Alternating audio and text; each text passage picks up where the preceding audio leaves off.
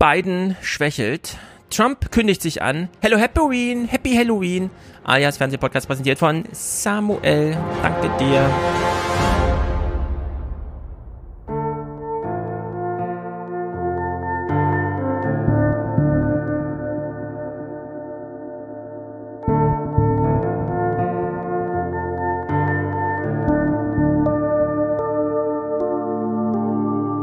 Nordseeküste wird sich so mehr und mehr ins Landesinnere fressen und irgendwann werden dann auch Hamburg und Bremen einfach volllaufen. Was heißt Katja irgendwann? Äh, über was für eine zeitliche Dimension sprechen wir da? Weiß im Moment kein Mensch, aber tatsächlich könnte es schon in den nächsten Jahrzehnten gefährlich werden. 10 of the world's great forests, including Yosemite National Park, are emitting more carbon dioxide than they absorb. Researchers blamed wildfires, logging, and land clearing for farms, among other factors. Wenn wir uns die nationalen Klimaschutzpläne anschauen, die sich jedes Land verordnet hat, dann können wir ausrechnen, dass sich weltweit bis zum Ende des Jahrhunderts die Temperatur auf bis zu 2,7 Grad erwärmt. Um bis zu 2,7 Grad. Für Deutschland bedeutet das, dieser Anstieg geht weiter und endet bei sagenhaften 4,6 Grad. Und so stellt einer, der lange Jahre den Klimawandel leugnete, nun in Aussicht, sein Land wolle bis 2060 CO2-neutral werden. Jede geopolitische, wissenschaftliche, technische oder ideologische Rivalität verliert unter diesen Umständen ihre Bedeutung, weil der Gewinner weder Luft zum Atmen noch Wasser zum Trinken hätte.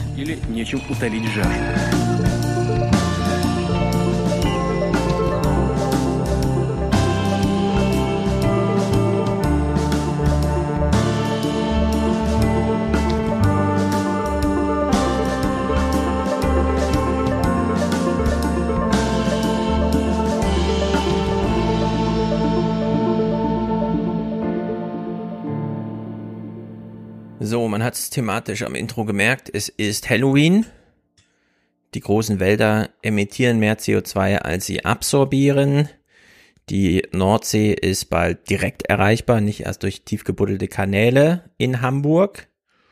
Und selbst Putin wird langsam bammelig und er sagt, also wenn wir das nicht geregelt kriegen, dann brauche ich ja gar keine Kriege mehr führen, dann ist eh egal, weil dann sterben wir alle den gleichen Hunger und Verdurstungstod und ersticken eigentlich vorher noch.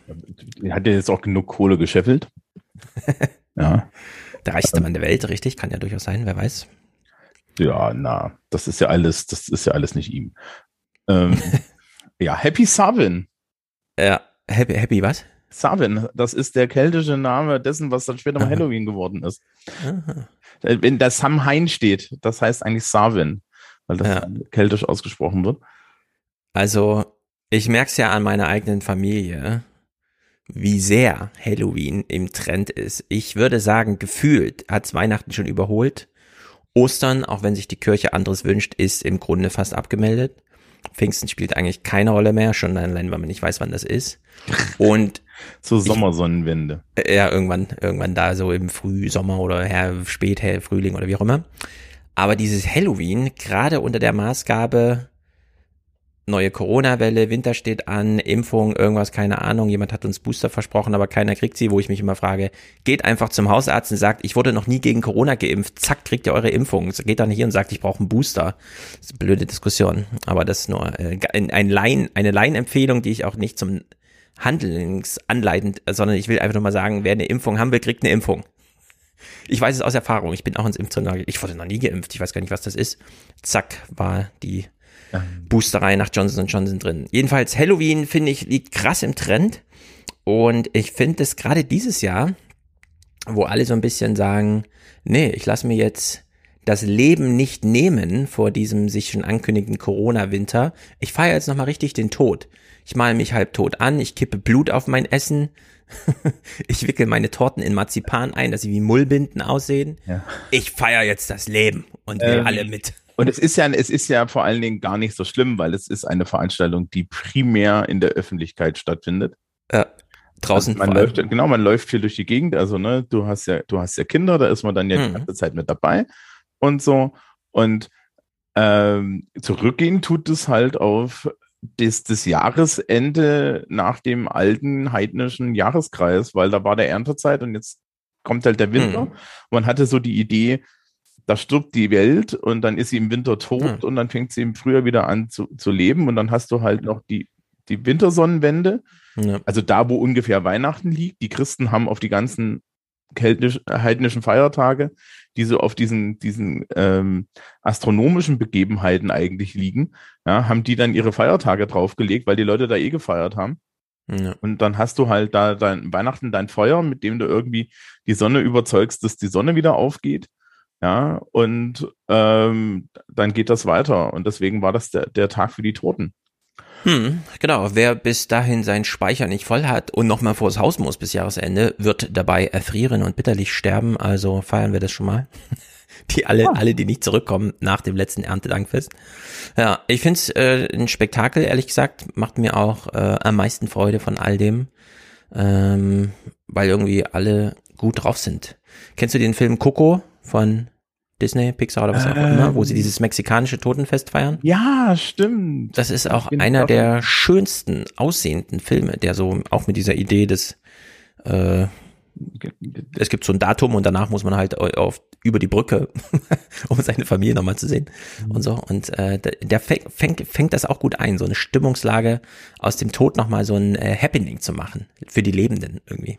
Ja, also die Beschäftigung, die Beschäftigung mit dem Tod ist ja so und so. Ähm, jetzt gerade in der in der westlichen Moderne eine des Wegschauens. Ja, also richtig. Sterben lernen, das werden wir alle. Das ist das neue Programm für die nächsten 20 Jahre. Ja, also, also das siehst du halt auch in, in, im Umgang mit der Pandemie, dass im Endeffekt, ja, äh, ich habe vorhin irgendwie ein Video gesehen mit so einem, mit, von so einem österreichischen Mediziner, der halt gesagt hat, ja, die Leute verrecken da alle elendlich und das ist ein großes, ein, ein großes Elend für sie und ihre Familien. Und dann habe ich hm. mir wieder so gedacht, ja, aber ähm, das hat halt im Endeffekt äh, keinerlei Auswirkungen in der Gesellschaft, weil keiner überhaupt sich damit auseinandersetzen möchte, dass halt da irgendwie Endlichkeit drin ist, ja, ja, was das bedeutet und was das halt auch bedeutet, wenn ich dann mein Familienmitglied ähm, da im Krankenhaus liegen habe, das wird immer erst das wird immer erst so betreffend, wenn es passiert. Ja. Da gibt es so eine schöne Stelle äh, von Terry Pratchett, gibt es ein Buch, das heißt, äh, im Deutschen heißt es Schweinsgalopp, im Englischen heißt es Hawkfather. Und da wird der Weihnachtsmann umgebracht, in dem man in die Welt der Zahnfee einbricht und die Kinder, davon, die Kinder durch ihre Zähne magisch bezaubert, dass sie nicht mehr an den Weihnachtsmann glauben. Mhm. Und in der Welt der Zahnfee stirbst du nicht, sondern da bleiben nur deine Stiefel übrig. Und die Erklärung mhm. dafür ist, dass zu dem Zeitpunkt, wo das dort in der, auf der Scheibenwelt spielt, im Endeffekt Kinder nicht mehr mitkriegen, wenn die Großeltern sterben, aber man ist arm genug, dass man die Stiefel übrig behält. Und deswegen bleibt von der Person die Stiefel ja. übrig und die verschwindet einfach. Und früher war das ja, und dann kommt halt so der Tod, der so auch so ein Skelett ist und sagt, naja, früher war das anders. Früher ist halt die Oma im Kreise der Familie gemeinsam, da standen alle ums Bett rum, ja. Hm. War das eine gemeinschaftlich öffentlicher Anlass? Und heutzutage ist es etwas, also ich glaube, heutzutage ist es noch viel, viel schlimmer. Ja, also ich habe eine gute statistische Chance, dass meine Eltern nicht in meiner Anwesenheit versterben können. Ja, das, das erste, was ich davon kriege, ist ein Anruf. Ja, das ist äh, das Schicksal der ostdeutschen Familien ohnehin. Äh, wir beide fallen ja in eine Altersklasse, nämlich die die Wende gerade so erlebt hat, dass man danach sagte, Hä, ich bleib doch nicht hier. Also was ist denn das für eine komische Idee? Also lebt man hunderte Kilometer weit weg. Was allerdings auch bedeutet, äh, die Großeltern sind dann auch nicht dabei, wenn die Kinder ihren ganzen Kram da machen. Also wenn man Kinder hat, so die ersten Schritte und so weiter und so fort. Heute kann man das alles schön aufzeichnen und dann in WhatsApp-Gruppen äh, bekannt geben, dass das Kind jetzt läuft und spricht und was auch immer. Aber das Dorf, das ansonsten dafür zuständig war, Kinder zu erziehen oder einen zu Grabe zu tragen, das gibt's nicht mehr. Mhm. Weshalb wir das sind wir eigentlich super nah am Thema. Äh, man hört es ja schon, wenn du da bist, Thomas, dann machen wir ja UK-US-Update. Mit UK sind wir heute ein bisschen knapp dran, das machen wir aber Ende des Monats. Denn äh, alles hier läuft auf neuer Hardware und ich habe es nicht hingekriegt mit dem VLC-Player. Äh, eigentlich kann der alles. Äh, die AVI runtergeladenen Online-TV-Recorder-Dateien so umzubauen, dass ich die in mein Vegas-Schnittprogramm kriege. Also wer jetzt äh, die Programme, die ich gerade genannt habe, kennt und mir ein ziemlich nah an meinem äh, Arbeitsablauf bestehenden Arbeitsablauf zeigen kann. Äh, herzlichen Dank dafür. Ansonsten werde ich die Nuss nochmal knacken müssen. Aber da Halloween ist, äh, gucken wir all, das ist die amerikanischen News und die sind Halloweenisch genug. Ich glaube, die britischen, das, das, das wird er uns heute in den Boden rammen hier. Das ist eine Horrorshow, oder? Es ist wirklich eine Horrorshow. Wir gucken zwei Themen aus Amerika und das ist eigentlich Horrorshow genug. Wir können es ja unter der Maxime mitlaufen lassen. Ist es Horrorshow genug, ja oder nein? Und dann am Ende mal so eine Abstimmung im Chat machen. Bis dahin hat Francesco, der heute übrigens im Audiokommentar vorkommt, seine Pizza gegessen und vielleicht auch schon so weit verdaut, dass sie ihm nicht sofort nochmal durch den Kopf geht. Denn äh, beiden bankrott habe ich mal drüber geschrieben. Klar, ich hätte ein Fragezeichen hinmachen können, aber Stand dieses Wochenende ist, es sieht ziemlich nach Bankrott aus. Muss man einfach sagen. Und Trump nimmt Anlauf. Das ist unglaublich, wie sich dort einfach alles wieder zurückdreht. Aber es ist noch nicht Ende aller Tage. Biden fliegt ja dann wieder zurück und dann macht der Kongress einfach weiter, was er jetzt im Oktober schon gemacht hat, im November nochmal. Ob man sich das nochmal einen Monat erlauben kann, wir wissen es nicht. Um aber, oder sag du, äh, weil wir, also die Horrorshow beginnt sofort, wenn ich dann übernehme. Meine Vermutung ist, dass es für uns politisch Interessierte das interessanter ist als für die amerikanische Bevölkerung, weil die sind ja nicht weiter als Shitshow gewöhnt. Ja. Ja, das stimmt. Und ehrlich gesagt, wir lernen auch viel daraus. Wir haben jetzt auch eine ähm, Amtsübergabe, will man nicht sagen, aber eine Konstituierung des Bundestags gehabt, der schon mal die Macht übernahm. Die Regierung ist jetzt geschäftsführend, sie hat keine Bundestagsmehrheit mehr, aber Sachen, die durch den Bundestag müssen, können vom Bundestag schon beschlossen werden. Dafür braucht man keinen neuen Kanzler. Also das Parlament hat da schon ein paar Zeichen gesetzt. Das war jetzt schon ganz interessant zu sehen. Wir können also auch für Deutschland hier relativ viel lernen, wenn wir uns das amerikanische mal anschauen. Allerdings nur unter der Maßgabe, lasst es nicht Ingo Zamparoni machen, denn ich weiß auch nicht, was da los ist. Wir gucken mal hier in die Sendungseröffnung der Tagesthemen am 24.10.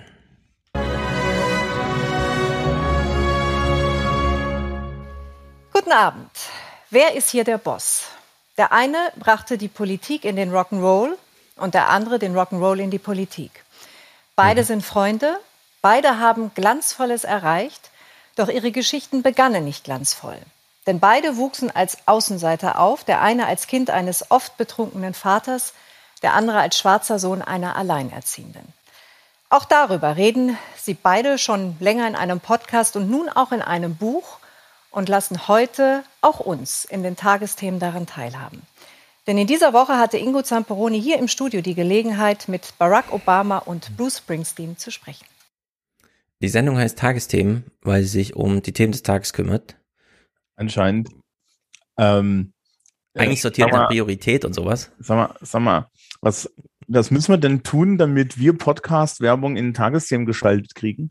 Äh, das ist natürlich sehr gut. Äh, wir müssen, glaube ich, eine Weltkarriere als äh, The Boss und The Boss machen.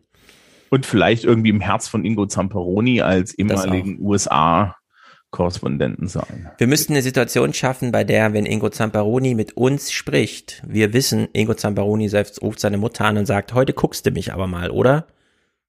Ich habe deine Kumpels hier dabei. Nee, ist ganz skurril, dass wir hier so eine Sendungseröffnung haben.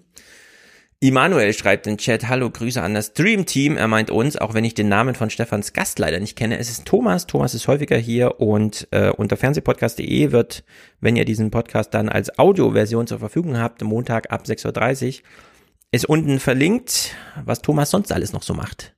Also in der Hinsicht Happy Clicking. Man kann das immer alles anklicken. Thomas macht noch einiges in der Podcast-Welt. Er ist quasi überall. Vielleicht wird er bald mal von Ingo Zambaroni interviewt. Genau, genau. Und dann ab in die Sendungseröffnung.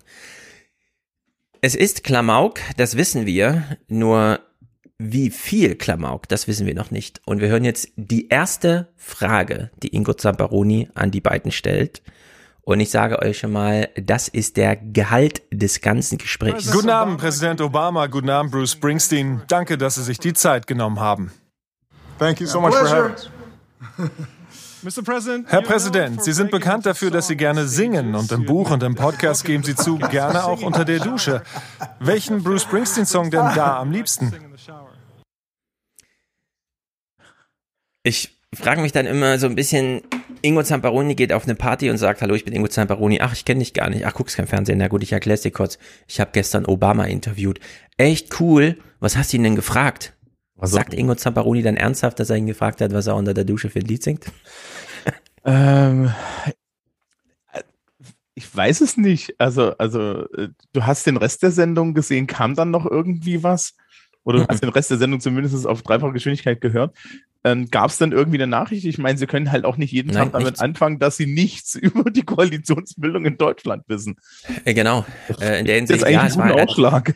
Also es war ertragreicher, als zu sagen, wir wissen leider weiterhin nichts, auch wenn jetzt 300 Leute Koal äh, Koalitionsverhandlungen statt nur äh, 10 Leute Sondierung machen. Wobei, Aber es ist Banane. Und äh, im Grunde war es auch nur Werbung für, und das ganze Gespräch sehen Sie bei tagesschau.de und so. ja, ähm, Das, und, und im Zweifel, ne, wenn es dann um Koalitionsgespräche geht, schaltet man dann nochmal zu, zu Tina Hassel, die vor nichts. Gebäude in, in Berlin steht und sagt, dass sie nichts weiß.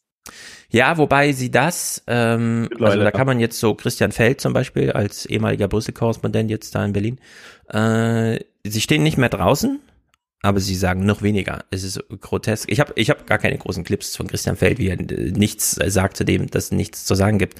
Also es ist wirklich äh, Banane.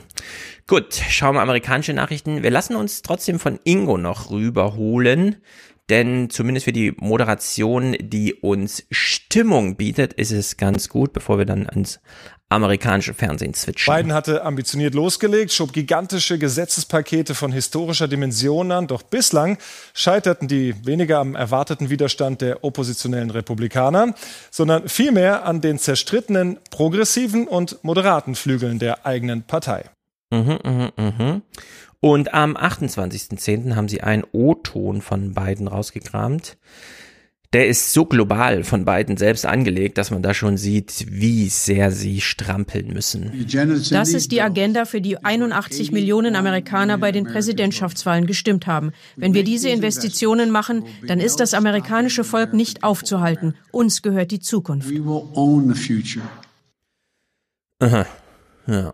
Das, das Volk, die Zukunft. Und das müssen wir jetzt mal machen. Also in der Hinsicht, das ist schon, da hört man Verzweiflung, würde ich sagen.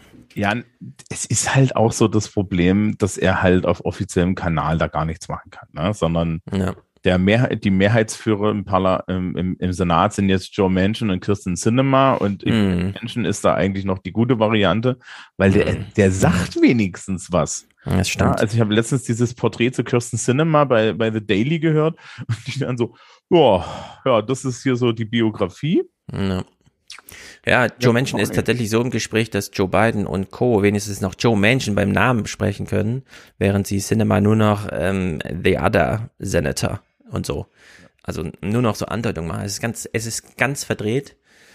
Gut, das war ja wie gesagt am 28.10., also kurz vor äh, Biden fliegt nach Europa, versucht irgendwie das Klima zu retten, während ihm der Kongress sagt, nee, nee, nee, nee, nee, mal halblang, uns ist deine Europareise egal und wir haben dich jetzt einen Monat hängen lassen, vielleicht lassen wir dich noch ein weiteres Jahr hängen und dann ist es auch zu spät. Beginnen wir mal beim 1. Oktober im amerikanischen Fernsehen. Wir gucken ja PBS und ah, die Clips sind zu laut, na, dann mache ich die gleich ein bisschen leiser. Wir beginnen bei Biden ist im Kapitol, das ist wirklich erstaunlich, das wäre 1.10., 1.11., ja, das wäre, morgen sehen wir wahrscheinlich, das könnten wir dasselbe sehen, wie wir es jetzt hier sehen am 1.10. Also, Biden ist im Kapitol, alles hängt in der Luft. Not an everyday sight, a president on Capitol Hill. And the goal of President Biden's visit with House Democrats today to get his agenda back on track. I'm telling you, we're going to get this done. It doesn't matter when. It doesn't matter whether it's in six minutes, six days, or six weeks. We're going to get it done. House Democrats began this day fractured still over whether to go ahead and hold a vote now on a trillion dollar infrastructure bill.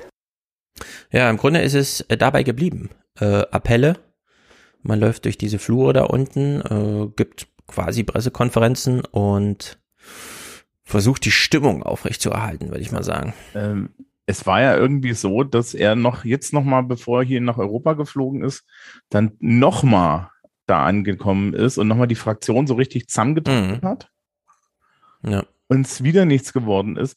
Und ich muss mich dann halt auch so, also ja, es ist amerikanische Politik, ne? Also ähm, äh, die sind halt alle so auf ihrem Pferd und äh, alle auch so wirklich dann, dann in ihrem ideologischen Einzelkabuff, ja. ja. Aber ey, diese ganzen Progressives da im, im, im Kongress, ey Leute, ja, seid doch froh, dass irgendwas passiert. Ich meine, die andere Option ist, dass in, in anderthalb, ja, in einem Jahr ja. sind Kongresswahlen. Und es, wenn ihr euren Akt nicht zusammenkriegt, dann seid ihr die Ersten, die da rausgeschmissen werden. Ja. ja. Oder irgendwelche armen Moderaten, die dann euch nie wieder den Strohhalm reichen, weil sie sagen, mit euch kann ich überhaupt nicht arbeiten. Mhm. Was soll denn dieser Scheiß? Ja, na, ihr kriegt jetzt nicht eure drei Billionen. Ja, das ist doch okay. Ja. Jetzt sind wir irgendwie 1, bei 1,8 Billionen. Das ist immer noch das größte Programm aller Zeiten. Ja, und, ein, und, und es gibt Kindergeld, ja, und solche Späße. Und ähm, auf der anderen Seite hast du dann halt irgendwie Menschen, der, der halt irgendwie auch so alles ausschlachtet. Vielleicht muss man denen dann aber auch mal sagen, ja, Freund, wir, wir stellen hier die Listen auf. Genau. Lass uns über Menschen, äh, das ist ja ganz verrückt. Also wir hören einiges zu Menschen äh, nachher von Joe Manchin, also der äh, Senator aus West Virginia, einem durch und durch roten Staat eigentlich, der jetzt durch Zufall mal blau wurde, der zu 90 Prozent der Energie, die dort verbraucht wird, äh, kommt aus der Kohle. Äh, es ist also eine ganz vertragte Situation und David Exford ist ja der Meinung, Joe Manchin tritt sowieso nicht nochmal an. Also wir können uns äh, auf über Bande dann nochmal fragen, warum überhaupt so ein Theater. Am Anfang des Oktobers waren sie jedenfalls in Amerika bei PBS, wo sie ja auch äh, nicht damit, also in, sagen wir mal so, während äh, sich die Demokraten in Washington im Kongress gerade so ein bisschen so Bunkermentalität entwickeln und irgendwie gegen Joe Biden arbeiten, ausblendend, wer so gerade in Vorwahlen und so weiter sich da Posten bei den Republikanern sichert und auch wie die Unterstützung da läuft, nämlich wieder komplett über Trump und so, äh, sitzen sie ja bei PBS und haben das schon so ein bisschen alles im Blick und machen dann auch für sich selber so ein bisschen gute Stimmung und vergleichen dann mal hier und da, machen so ein bisschen historische Argumente, wie zum Beispiel, wie war das denn damals bei Obamacare? Und ich war selbst ein bisschen überrascht, mal wieder, obwohl ich es eigentlich wusste, wie knapp jetzt gerade alles ist. Also sowohl im Kongress hat man nicht viel Mehrheit und im Senat nun eigentlich gar nicht. Äh, damals bei Obama sah das ganz anders aus. It seems like this has been a chaotic week for Democrats. Speaker Pelosi pledged a vote. That vote didn't happen. Hm. Pelosi hat ein Vote angekündigt, das dann nicht kam sagt sie hier am 1.10. Wir können mal überlegen, was wird es wohl am Ende des Oktobers sagen. That's not good for a speaker. But I want to remind people that the Affordable Care Act took over eight months to get through Congress. And on that vote, the Affordable Care Act in the House, Democrats lost 39 of their members and they still passed it. Here, Speaker Pelosi can only lose three. That's why this is so much harder. Was ist denn der demokratische Apparat für ein Sauerhaufen, dass die damals 39 Votes haben liegen lassen? Also das ist ja wirklich, da muss man ja echt nochmal Buch zu lesen eigentlich, um das zu verstehen, was da damals vor sich ging. Das ist ja bekloppt. Also, naja, das, das, das große strukturelle Problem, was die haben, ist, dass diese ganze Geschichte mit den Parteien ja eigentlich so eine absolute Lüge ist in den USA. Ja. Ne, da ist ja jeder einfach nur darauf aus, ich möchte nochmal gewählt werden äh, als Kongressabgeordnete bist du im Endeffekt die ganze Zeit im, äh, im Wahlkampf. Ja, weil mhm. du hast ja nur zwei Jahre und dann wirst du wieder gewählt und dieser Zwei-Jahres-Modus, das ist totaler Scheiß. Ja, also, also da kann man doch gar nicht langfristig arbeiten. Ne? Und, und wenn man sich dann überlegt, irgendwie in Deutschland rollen wir schon die Augen, dass wir vier Jahresrhythmen haben, ja. weil du dann halt in, in, in so Probleme kommst, dass, ne, wenn jetzt die zu entstehende aktuelle Regierung den großen Wurf machen will, ne, sagen wir mal eine Steuerreform, eine Gesundheitsreform, dann musst du ja im Endeffekt fast am ersten Tag der Legislaturperiode nach mhm. Unterzeichnung des Koalitionsvertrags anfangen, damit am Ende äh, von den vier Jahren das aus dem Prozess rausfällt und das kannst du halt hier komplett vergessen. Ja, also für so einen amerikanischen Präsidenten ist die 100-Tage-Marke äh, schon fast Bilanz. Denn auch wenn sie vier Jahre gewählt sind, aber der, diese Midterms schlagen dann doch da entsprechend rein. Irgendwie sind die Amerikaner auch auf diese Tradition gepolt, dann immer die Gegenpartei zu wählen. Mal gucken, wie es nächstes Jahr ist. Äh, es geht ja doch einiges drunter und drüber. Jonathan Capehart, wir kennen ihn schon gut, er sitzt jeden Freitag von der Washington Post entsandt, oder jetzt ist er bei MSNBC, mit an diesem Kommentatorentisch und das, was du eben beschrieben hast, alle zwei Jahre läuft da der Wahlkampf. Im Senat wird ja auch alle zwei Jahre ein Drittel ausgetauscht. Also da ist auch, auch immer Turbulenzen. Man muss auch Wahlkampf für die anderen mitmachen. Man ist also grundsätzlich immer im Wahlkampfmodus.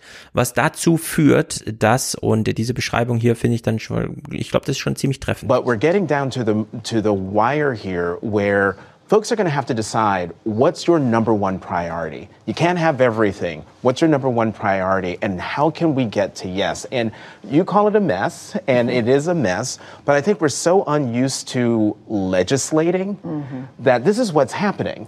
Usually it's between Democrats and Republicans. It's kind of hilarious that it's Democrats uh, um, negotiating with Democrats, but that's what's happening here. Wir können gar nicht mehr. Gesetze machen. Wie ein Gesetz entsteht, müssen wir selber alle nochmal nachschauen im Buch. Und, und damit meint er, glaube ich, aber auch die Bevölkerung. Die hm. halt nicht mehr gewöhnt ist, dass das überhaupt noch irgendwas zusammenkommt. Ja? ja. Also das ist ja, das, das ist ja, ja fast ein politischer Schock, wenn die jetzt mal so ein richtig ein anständiges, progressives Gesetz zusammenkriegen. Hm. Genau, und wir wissen ja alle, wie Joe Biden äh, gestartet ist. Die 100-Tage-Marke hat er ja genutzt, um so eine Art State of the Union zu halten in einem durch Corona verkleinerten äh, Gäste, also vor einem kleineren, aber eben beiden Parlamentskammern, hat er so eine große Rede gehalten und da fiel ja der Satz, äh, Trickle Down has never worked und so weiter. Und wir haben das ja hier auch schon besprochen, dass er im Grunde 30 Jahre Reaganomics jetzt ummodelt und sagt, nee, im Systemstreit gegen China stellen wir uns jetzt mal neu auf und sorgen für eine neue Basis, also Human Infrastructure. Wir machen jetzt Kindergeld, es gibt 400 Millionen, 400 Milliarden für Pflege um diejenigen, die familiär pflegen, wieder bereit zu machen für den Arbeitsmarkt und so weiter und so fort. Und jetzt überlegen hier David Brooks und Jonathan Capehart, David Brooks von der äh, New York Times, wie man so riesige neue Gesetzesprojekte, wie es jetzt, also es wird ja mal alles in Billionen gerechnet, äh, seit Corona-Hilfen und so ist ja alles im Billionenbereich, wie man das so macht. Und das fand ich ganz interessant, denn das ist jetzt für die Ampel in Deutschland auch nicht unentscheidend. The worst thing they could do is keep every little piece of the bill, but just make it cheaper. And that would ensure that they did everything badly. Uh, and so they've really got to make some priorities. And if it comes to shove, then Joe Biden's got to say, okay, here's the compromise that I support. So, also das ist das eine. Konzentriert euch auf die Leuchtturmprojekte, anstatt alles so halbgar zu machen.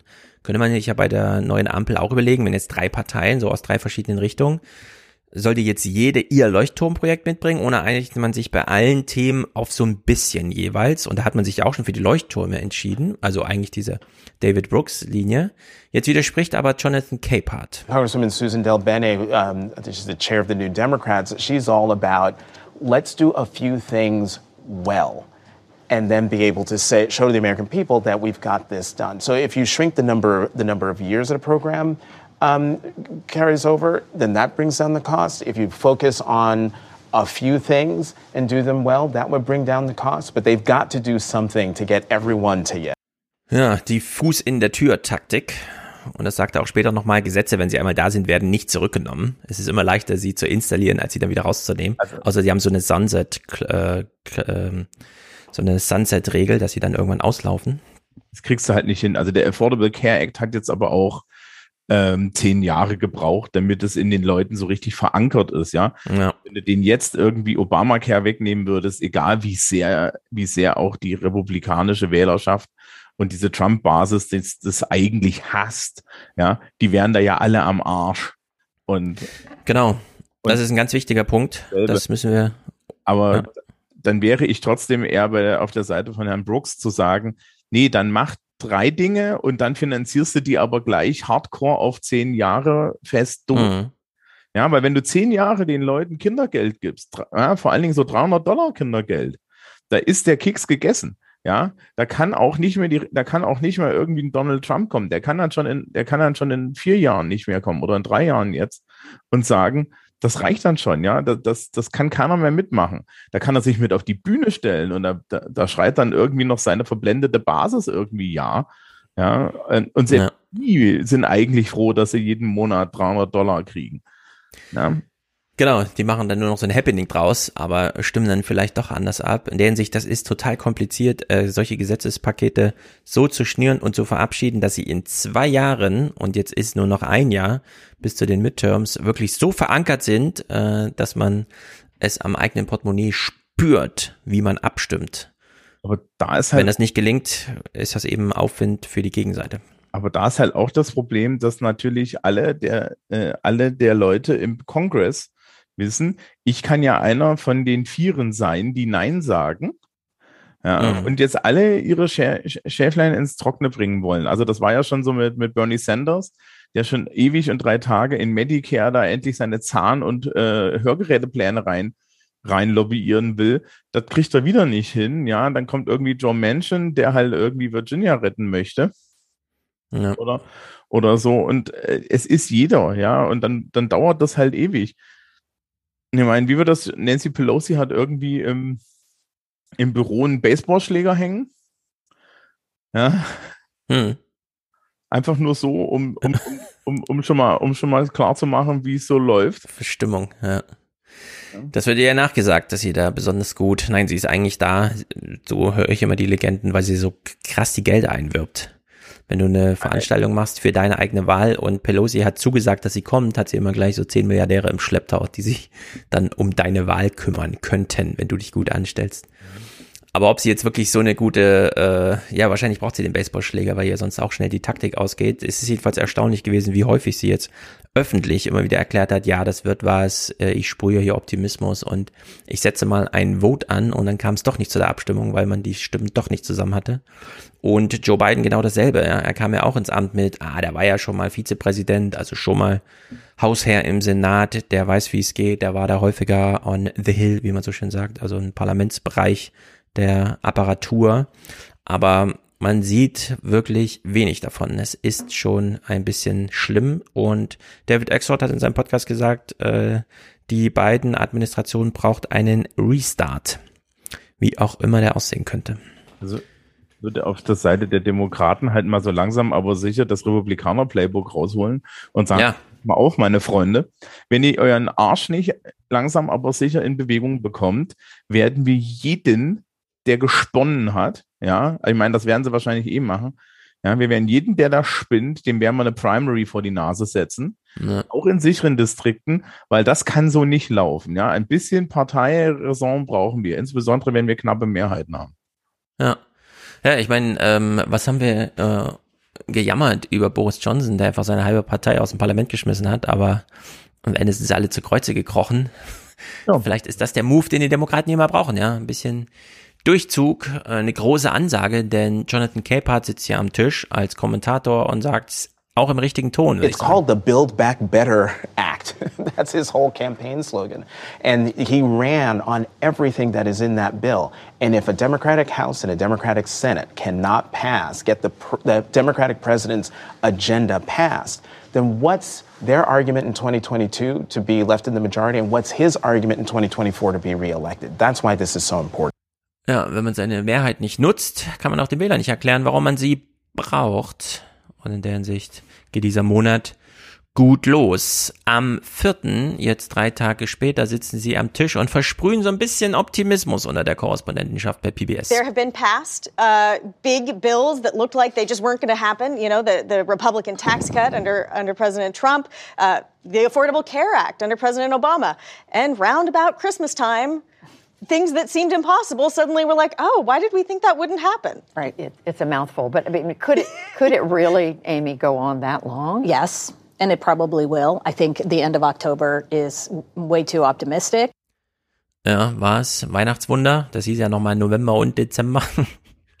also in der Hinsicht. Geworfen hat ist die Tatsache, ja, Trumps Tax Cut ist ein großer Wurf gewesen und ein großer Bill ja. Und das nächste, das nächste auf der Liste ist dann schon Obamacare. Obamacare ist jetzt zehn Jahre alt. Ja, das ist eine Vitocracy. Alle stehen sich gegenseitig auf den Füßen. Ja. Nichts gelingt. Und man stellt dann auch bei PBS hier im vierten fest, na, so richtig durchboxen geht halt nicht. Es ist filigrane Handarbeit. Uh, just, you can't sort of like just muscle this through. This is precision legislating. Democrats hold all the control, all the levers of power, but they barely, barely have a grasp on, right. on any of them. Ja, und wenn der Präsident öffentlich auftritt, um sowas zu sagen. These bills are not about left versus right, or moderate versus progressive, or anything that pits Americans against one another. These bills are about competitiveness versus complacency. They're about opportunity versus decay. They're about leading the world or continue to let the world pass us by, which is literally happening. Ja, dann weiß man, äh, ja, das ist sozusagen der letzte Weg, den man dann mal geht, über die Öffentlichkeit. Allen sozusagen so vorschlaghammermäßig irgendwie. Aber Was für mich ist das immer nur dieses Zeichen, äh, ich weiß jetzt auch gerade nicht so, wie es weitergeht. Ich stelle mich mal vor so einem Bagger und sage irgendwie, wenn wir nur bereit wären, dann könnte dieser Bagger jetzt fahren und neue Straßen bauen. Warum sind wir eigentlich nicht bereit? Aber so ganz offen gefragt, niemanden auf die Füße treten und zeigen, dass das eins zu eins Gespräch on the Hill nicht so richtig funktioniert. Äh, und was ja interessant ist, ist, es geht hier gar nicht um diese Bipartisan Infrastructure Bill, ne? Das ist ja dieses Zwillingsgesetz. Und ja, weil Biden sie verkoppelt hat. Ja. Äh, er sagt, dieses Infrastruktur, also dass den Bagger tatsächlich fahren lassen würde, das unterschreibt er nur gleichzeitig mit dem zweiten Human Infrastructure Bill. Genau. Und das Krasse ist, das andere ist zwischen beiden Parteien ausgehandelt. Da haben die Republikaner mitgemacht. Das ist ja auch sein großes Versprechen. Da gab es 69 Stimmen im Senat, also große, große Mehrheit, ja. glaube ich. Ja. Ähm, das heißt, die Republikaner kriegen es untereinander mit mhm. Mehrheiten nicht auf die Pfanne, ja, irgendwie mal ihr Wunschpaket durchzubringen. Also das ist wirklich so, das ist wirklich politisches in sich selbst Versagen. Ja, das ist wie wenn, das ist wie wenn hier in Bayern die CSU ein Gesetz scheitern lässt, weil sie sich im Landtag zerstreiten. Genau, und es lässt auch Biden schlecht dastehen, denn ähm, er hat zwar das Zugeständnis gemacht, okay, ich entkoppel, das war ja vorher ein 6 Billionen Gesetz, ne? War ja einheitlich so 6 Billionen, dann haben sie es in zwei geschlagen. Das eine, was sie auf jeden Fall mit den Republikanern durchkriegen und dann das andere. Und dann hat er aber gesagt, ich unterschreibe nur beide gleichzeitig, also er macht dann doch nicht ernst mit, das sind eigentlich zwei Gesetze. Und das ist natürlich jetzt auch, was Gesichtswahrung angeht, so ein bisschen bescheuert.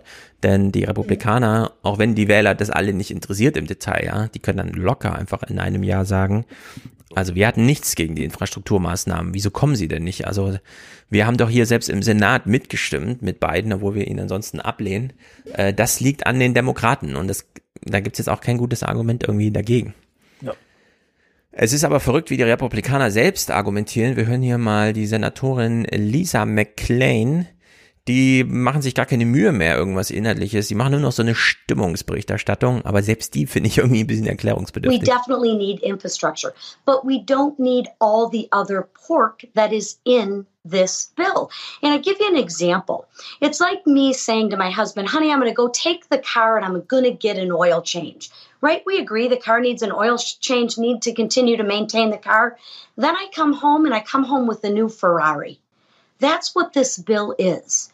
So let's just deal with infrastructure. And I would be happy to, to support an infrastructure bill.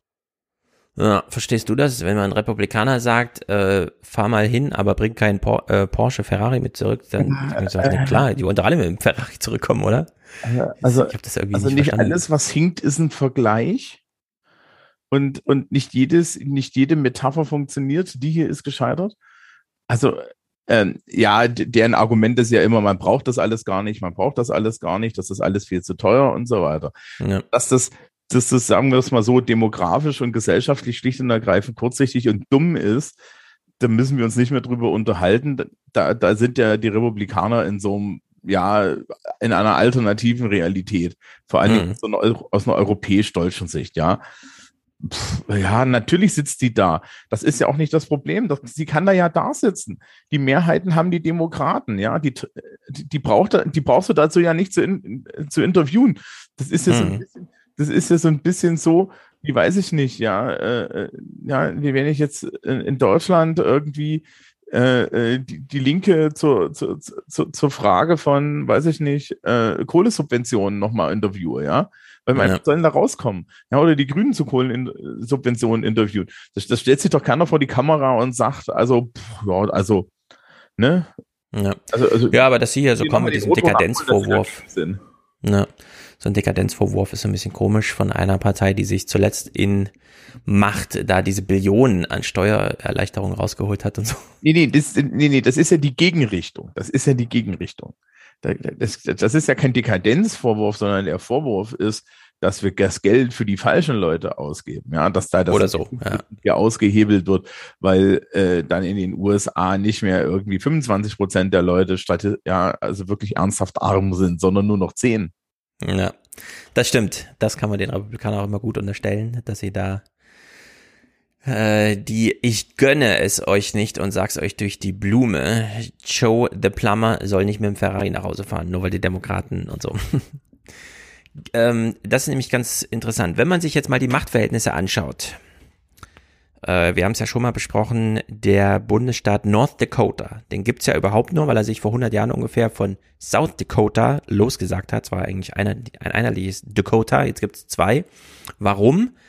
Weil äh, man vor Ort gedacht hat, wenn wir zwei Bundesstaaten sind, haben wir in äh, Washington mehr Gewicht. Dann haben wir nämlich vier Senatoren, eben nicht nur zwei.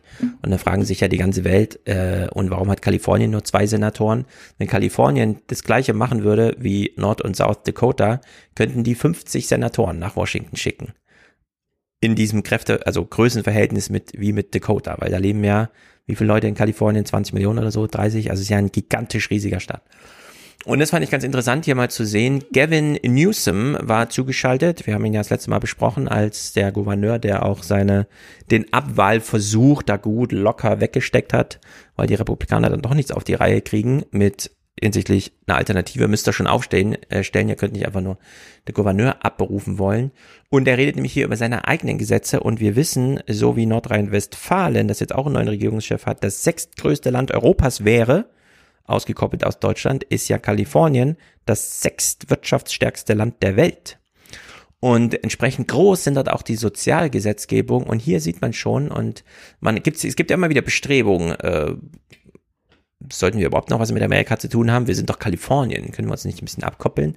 Äh, es sind gigantisch große Projekte, die man da einfach mal aufzieht. Tell us why it is worth this major investment, billions of dollars. What are you trying to accomplish? I think we, we appropriately and understandably talk a lot about the achievement gap. Uh, but I think we don't talk enough about the readiness gap. People aren't left behind educationally as much as they start behind. And I think that's one of the fundamental things we have to redress as a nation that if we're going to address the issue of wealth and income disparities, we've got to begin at the beginning prenatal care, zero to three, the power of zero to three in particular, but also uh, prepare people as they move towards kindergarten, uh, prepare them with high quality intervention. And so we're creating a brand new grade this year. TK for all. It's long overdue in California, but I think it's foundational in terms of our educational capacity and leadership. So, ich habe nachgeguckt. In Kalifornien leben 39 Millionen Menschen. Wir können also gut die Hälfte von Deutschland nehmen und die bekommen jetzt ein 124 Milliarden US-Dollar Gesetzespaket nur für die U12 Kinderbetreuung. Mhm. Das ist mal ein Ausbau. Und, und so wie er das gesagt hat, anscheinend auch dann so für lau.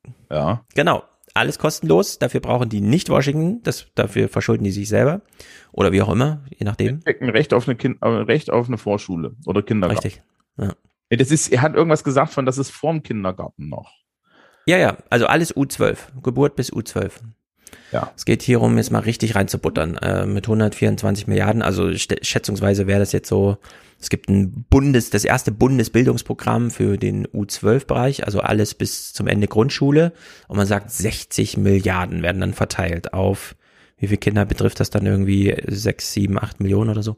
Also das ist schon äh, groß und da kann man auch ein bisschen was machen. In der Hinsicht ist es ganz erstaunlich. In Amerika muss man sich immer wieder genauer anschauen. Wenn Washington versagt, kann man den Präsidenten da auch zappeln lassen. Wir wissen ja, dass er mehr so richtige Kompetenz eigentlich nur im Außenpolitischen hat. Es gibt ja nicht mal einen richtigen Innenminister und so. Und die Staaten können das dann für sich machen und Kalifornien insbesondere, die können sich halt sowas auch leisten, während North und South Dakota wirklich äh, Bundesgelder brauchen. Also in der Hinsicht muss man sich immer anschauen, wie die langfristigen Tendenzen hier so sind und dass nicht doch die äh, recht progressiven und blauen Küstenregionen sich dann irgendwann mal lossagen. Äh, zumindest schon mal finanziell und strukturell, was so politische Entscheidungen und wirklich materielle Entscheidungen angeht. Äh, und Kalifornien hat natürlich auch, also A, haben die selbst, selbst mit solchen Leuten wie Schwarzenegger, haben die immer ähm, progressivere Politik gemacht als alles andere, aber halt auch wirklich die, die Einkommensprobleme direkt vor der Tür. Ne? Also es gibt ja diese, diese Geschichten, dass im Endeffekt in San Francisco auf der einen Seite die Leute im Park kampieren und, ja, und auf die Straße kacken und auf der anderen Seite ja. äh, da die weißen Busse vorbeifahren mit den überreichen äh, Google-Ingenieuren, ja, Ja. Ähm, die da im Endeffekt die Leute aus der kompletten Stadt preisen. Genau, Silicon Valley ist eine der ärmsten Regionen, äh, wenn man sich es partiell anschaut. Äh, an, nämlich einfach äh, diejenigen, die halt in, auch in dieser Bay Area da bei San Francisco hinten runterfallen, wenn Häuser einfach grundsätzlich siebenstellig kosten. Und äh, damit dann irgendwelche Bretterbuden gemeint sind und dann geht's da irgendwie los. Dann fällt alles auseinander in der Hinsicht, ja, da gibt's viel zu tun. Äh, da kann sich auch die reiche Familie nicht mehr unbedingt um die gute Ausbildung der Kinder kümmern, also springt der Staat da ein. Ist ganz erstaunlich und der Maßgabe, ja, Newsom steht hier im Fernsehen und sagt es nochmal so, aber wie gesagt, es, also an dem, was wir jetzt hören, das kann sich auch ändern. We'll say this uh, as someone that is a very strong supporter of what's going on in Washington, D.C., and the president's package. We're not waiting around for it. Every core principle that they're trying to advance in the $3.5 trillion package, uh, California has already advanced from uh, free community college to preschool for all. Uh, we're expanding by close to a quarter million uh, new child care slots, and uh, we're focused with a $15 billion package on climate change. That said, even a state, the fifth largest economy in the world, as large as California, can't do it alone. Ja, die Frage ist halt, wenn jetzt äh, ein Republikaner äh, Präsident ist, äh, sagt er das dann auch so, ja? Oder kommt dann nicht mehr Mhm. zur Geltung, äh, dass man es doch auch alleine kann, dass man sich von Washington lossagen kann, wenn die Republikanische Partei dort äh, meint, alles zerstören zu müssen und so. Also das müssen wir dann mal beobachten, je nachdem, ab wann dort wieder Republikaner äh, hausieren. Kann ja schneller gehen, als man so denkt. Die Korrespondenten sitzen hier am Tisch und äh, das ist so eine Subdiskussion, die geht nun wirklich auch ins deutsche Eingemachte. Wir haben eine Schuldenbremse. In Amerika nennt man sowas Schuldenobergrenze. Da muss also immer mal wieder politisch debattiert darüber werden, wie hoch darf der Schuldenberg jetzt sein. Und äh, dort ist es fast noch absurder als unsere Schuldenbremse.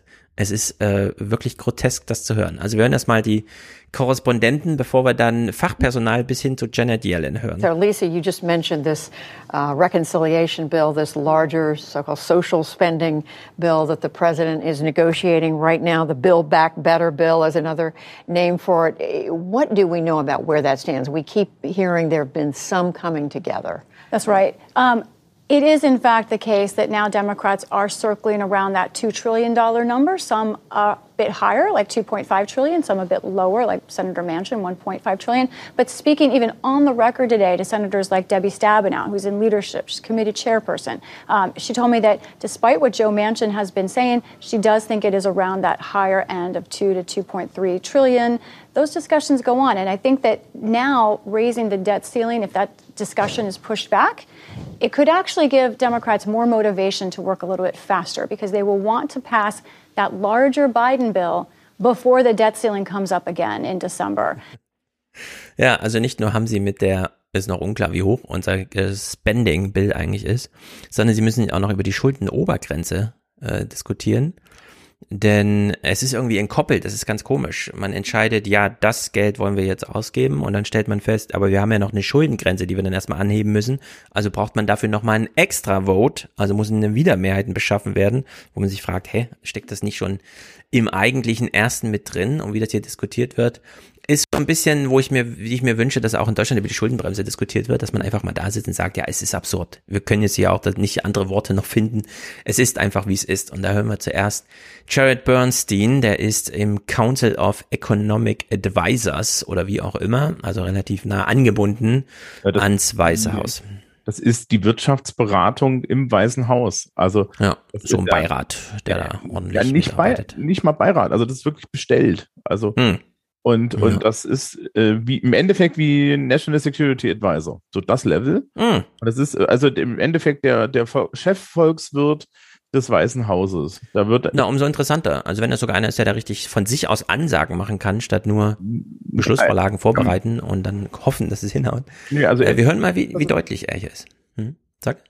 Also er berät den Präsidenten und macht dann halt auch, also die machen dann halt auch diese Planung da länger, haben auch einen Stab und das ist halt wirklich angegliedert. Also es wäre so, das wäre so wie wenn, wenn wir wären Fratscher äh, direkt beim, beim Kanzleramt arbeitet.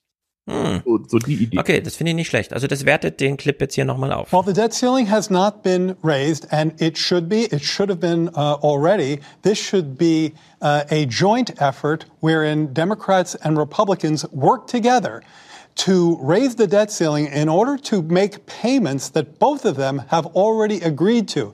I think this is a source of confusion, Judy, sometimes on this issue of the debt ceiling, that somehow it's forward looking. It has to do with spending that uh, is coming down the pike. That's not what it's about. It's about paying for bills that both sides have already incurred. And that's why 80 times over the past 60 years, the, the debt ceiling has been increased in many cases bipartisanly. And in fact, in the Trump administration, Democrats worked with Repu- Republicans to increase the debt ceiling three times. And this was the Trump administration that added 8 trillion to the debt. So it is time for Democrats and Republicans to work together to get this behind us.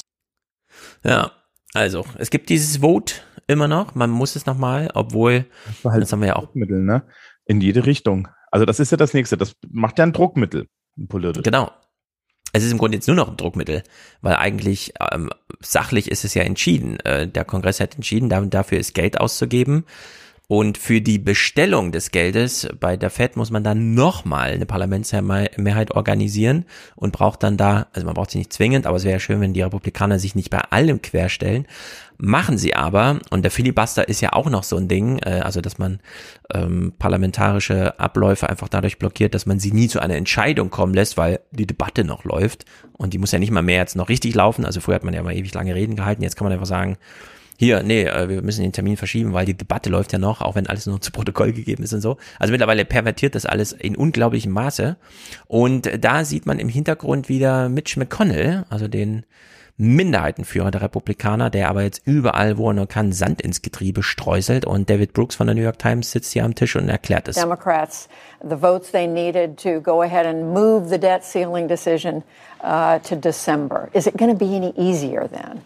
Uh, no, uh, this is what happens when politicians play hand grenade with nation solvency. Uh, but it's you know it's as if the political campaign is running all year round now or all, all lifelong, because but it's all about promote uh, positioning for the next election.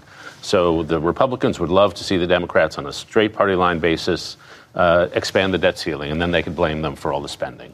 And Mitch McConnell was sort of backing them up to do it. And then he sort of blinked, and I think there are two main reasons he blinked. One, there was some threat that the Democrats were so panicked by this, they were going to uh, change the filibuster.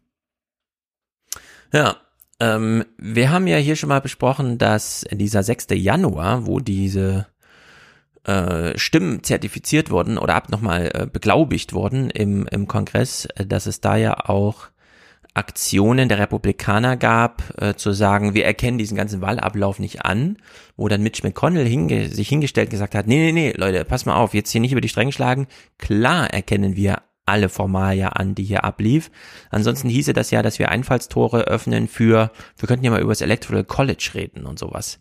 Und da versucht ja Mitch McConnell jetzt gerade alles zusammenzuhalten und es sieht ein bisschen so aus, äh, dadurch, dass ja immer wieder aus der progressiven Richtung von äh, AOC und so weiter der Vorschlag kommt, der müssen wir nicht einfach mal das Electoral College abschaffen, so dass wir die demokratischen Mehrheiten, die wir haben im Land und die sich demografisch immer mehr ergeben, nicht von einzelnen Veto-Bundesstaaten da immer wieder zerschießen lassen, weil wir denen viel mehr Stimmen geben, als sie eigentlich Bevölkerung haben. Also One Vote, One äh, äh, One äh, also eine Person, ein Vote, wie ist der Spruch? One person, one vote oder so, naja, wie auch immer.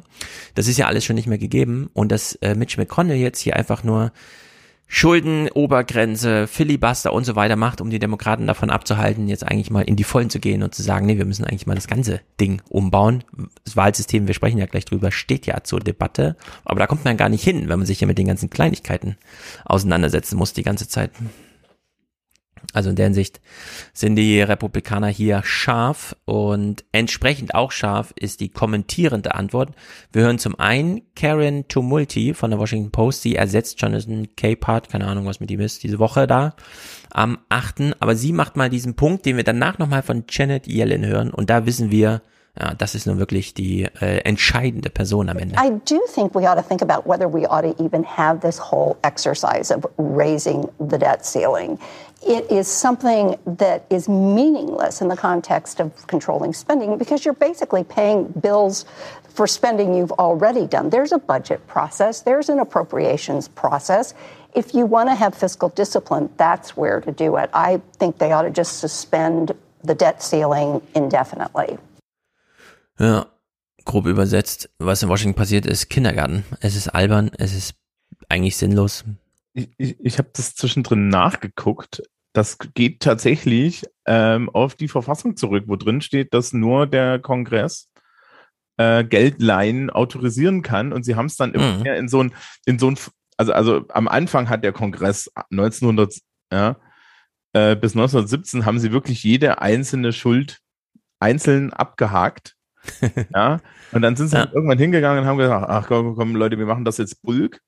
Ja, und jetzt sind wir halt irgendwie so weit, dass wir sagen, ihr habt doch das in Auftrag gegeben, ja, also. Ja. Ja, ist eigentlich verrückt. Eigentlich müsste man ja nur in das Gesetz, das die Ausgabe begründet, am Ende als letzten Satz reinschreiben, das wird den Schuldenstand um den und den Betrag erhöhen. Bitte mitzeichnen am Ende.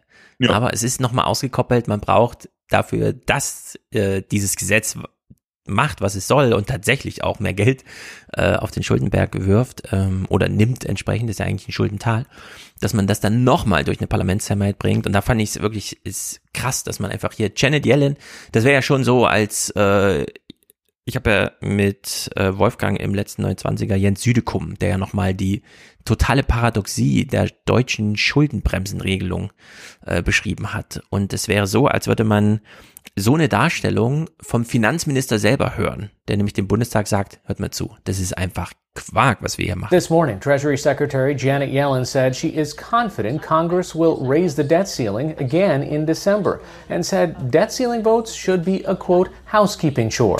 Once uh, Congress and the administration have decided on spending plans and tax plans, it's simply their responsibility to pay the bills that result from that. Ja, also es ist totaler Kindergarten, der in Washington abläuft. Das Ja, ist das wirklich ist- unglaublich. Ja, wenn, wenn sie das ja nicht machen, ne, dann hast du diese ganzen Mhm. Sachen, unter denen auch Trump zu leiden hatte, mit diesem, mit diesem, ja, wir müssen jetzt im Endeffekt können wir eigentlich nur noch dieses, dieses Militär bezahlen und ansonsten bleiben alle anderen daheim. Genau. Kein Geld, ja, äh, kriegen, äh, nagen am Hungertuch, müssen Schulden aufnehmen, privat und so weiter. Mhm. Äh, wenn wir dann irgendwann uns in, in Washington mit unserem Kindergarten ausgekäst haben, dann kriegen die zwar 20 Schecks hinterhergeschickt, aber bis dahin sind sie auf dem Trocknen und natürlich auch, ja, ähm, müssen dann, haben dann halt irgendwelche Zinsen zu zahlen und so weiter, weil wir es einfach nicht auf die Pfanne kriegen, uns mal Mhm. irgendwie zu, veran zu verhalten wie verantwortungsvolle PolitikerInnen. Ja, und es ist ja tatsächlich so, wie du sagst. Also da gehen ja wirklich staatsangestellte Beamte zur Bank und sagen, sie kennen ja die allgemeine Nachrichtenlage, es gibt einen Regierungsshutdown, die bezahlen mich jetzt zwei Monate nicht, ich brauche einen Kredit von 10.000 Dollar, zahle ich in zwei Monaten zurück, wenn mir die Schecks geliefert werden. Auf den Zinsen sitzt man dann selber. Äh, also es ist wirklich absolut Banane, was da läuft. Jetzt kommt ein Clip, äh, der regt zum Nachdenken an, denn er gilt so ein bisschen auch für Europa. One of the things that's really puzzled me for two years is politics operates on the position that if a politician does something for you, you reward him with support, him or her with support. Politicians over the last two years have poured $5 trillion into people's pockets. They've basically, not even basically, literally written them checks. And it has not helped the politicians at all. Donald Trump did not see his favorability approval when he was writing checks. Joe Biden did not see his favorability go up when it's writing a check. So it's as if you can do great favors for people and they don't reward you. Das stimmt doch, oder? Ähm, ja, und das ist aber eine, also ich würde jetzt sagen, es ist halt ähm, der Sargnagel der politischen Kultur. Hm. Ja, es ist vollkommen egal, was du tust. Ähm, in den USA ist es ja noch alles so ein Ding weitergedreht, dass du einfach eine Gruppe von Leuten hast, die, das hatten wir ja schon mal, die von Obamacare am meisten profitieren, die jetzt auch hiervon am meisten profitieren werden, Ja. ähm, die das bekämpfen, ja, rein aus ideologischen Gründen. Wir reden heute nicht über Facebook oder Meta oder so, weil falls man irgendwie, falls man sich irgendwie fragt, wer ist denn eigentlich ursächlich daran schuld, dass das in den USA so ist, ähm, einfach mal, einfach mal diese Pressekonferenz von Meta gucken. Da, da läuft so ein ja. rum, der sieht aus wie ein Androide, der ist es. Er ist die, also ja, ich möchte kurz on the record gehen. Mark mhm. Zuckerberg, ja, ähm, ist persönlich haftbar zu machen für das politische Klima in den USA und er ist auch ja. rauszulassen. Und äh, in, in Europa ist, glaube ich, das Problem, dass halt die Europäische Union immer nicht gesehen wird. Und das ist auch eine Frage der politischen Kultur.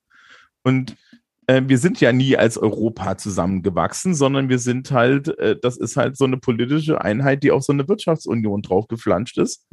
Hm wir haben gerade als Deutsche jahrzehntelang ja irgendwie unsere drittklassigen PolitikerInnen dahin verklappt. Ja, dann haben wir irgendwie, das war ja auch die Idee mit von der Leyen, ne? Also von der Leyen hast du dahin verklappt, sozusagen. Und alle so, ha, ha, ha, die Uschi, die ist jetzt Kommissionspräsidentin, das wird ja richtig ja. schlimm.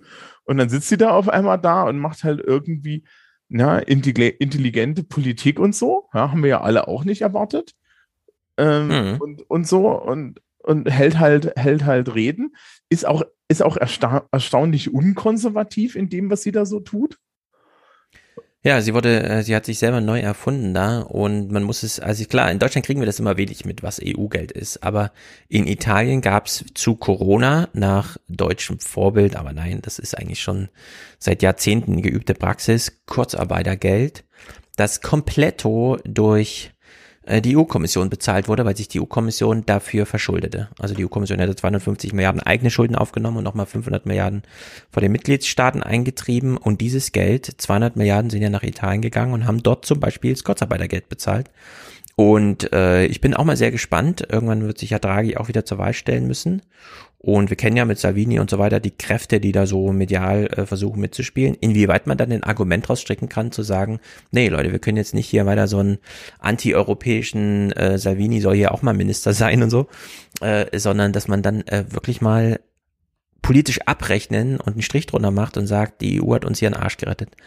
Und in Amerika ist das halt, äh, wir haben es ja vorhin schon angesprochen, durch die Rhythmen, in denen da gewählt wird und was da, wer gewählt wird und so weiter, wie die Parlamente äh, zum einen alle zwei Jahre komplett neu gewählt werden oder äh, in diesem Zweijahresrhythmus des Senats da auch immer so eine Inkonsistenz drin ist. Im Bundestag haben wir ja wirklich vier Jahre ist einfach ein Bundestag und dann wird halt neu gewählt und dann kommt die Regierung auch gleichzeitig und nicht zwei Jahre macht man einen Kanzler und dann alle zwei Jahre wieder Parlament und so. Also solche Turbulenzen da irgendwie.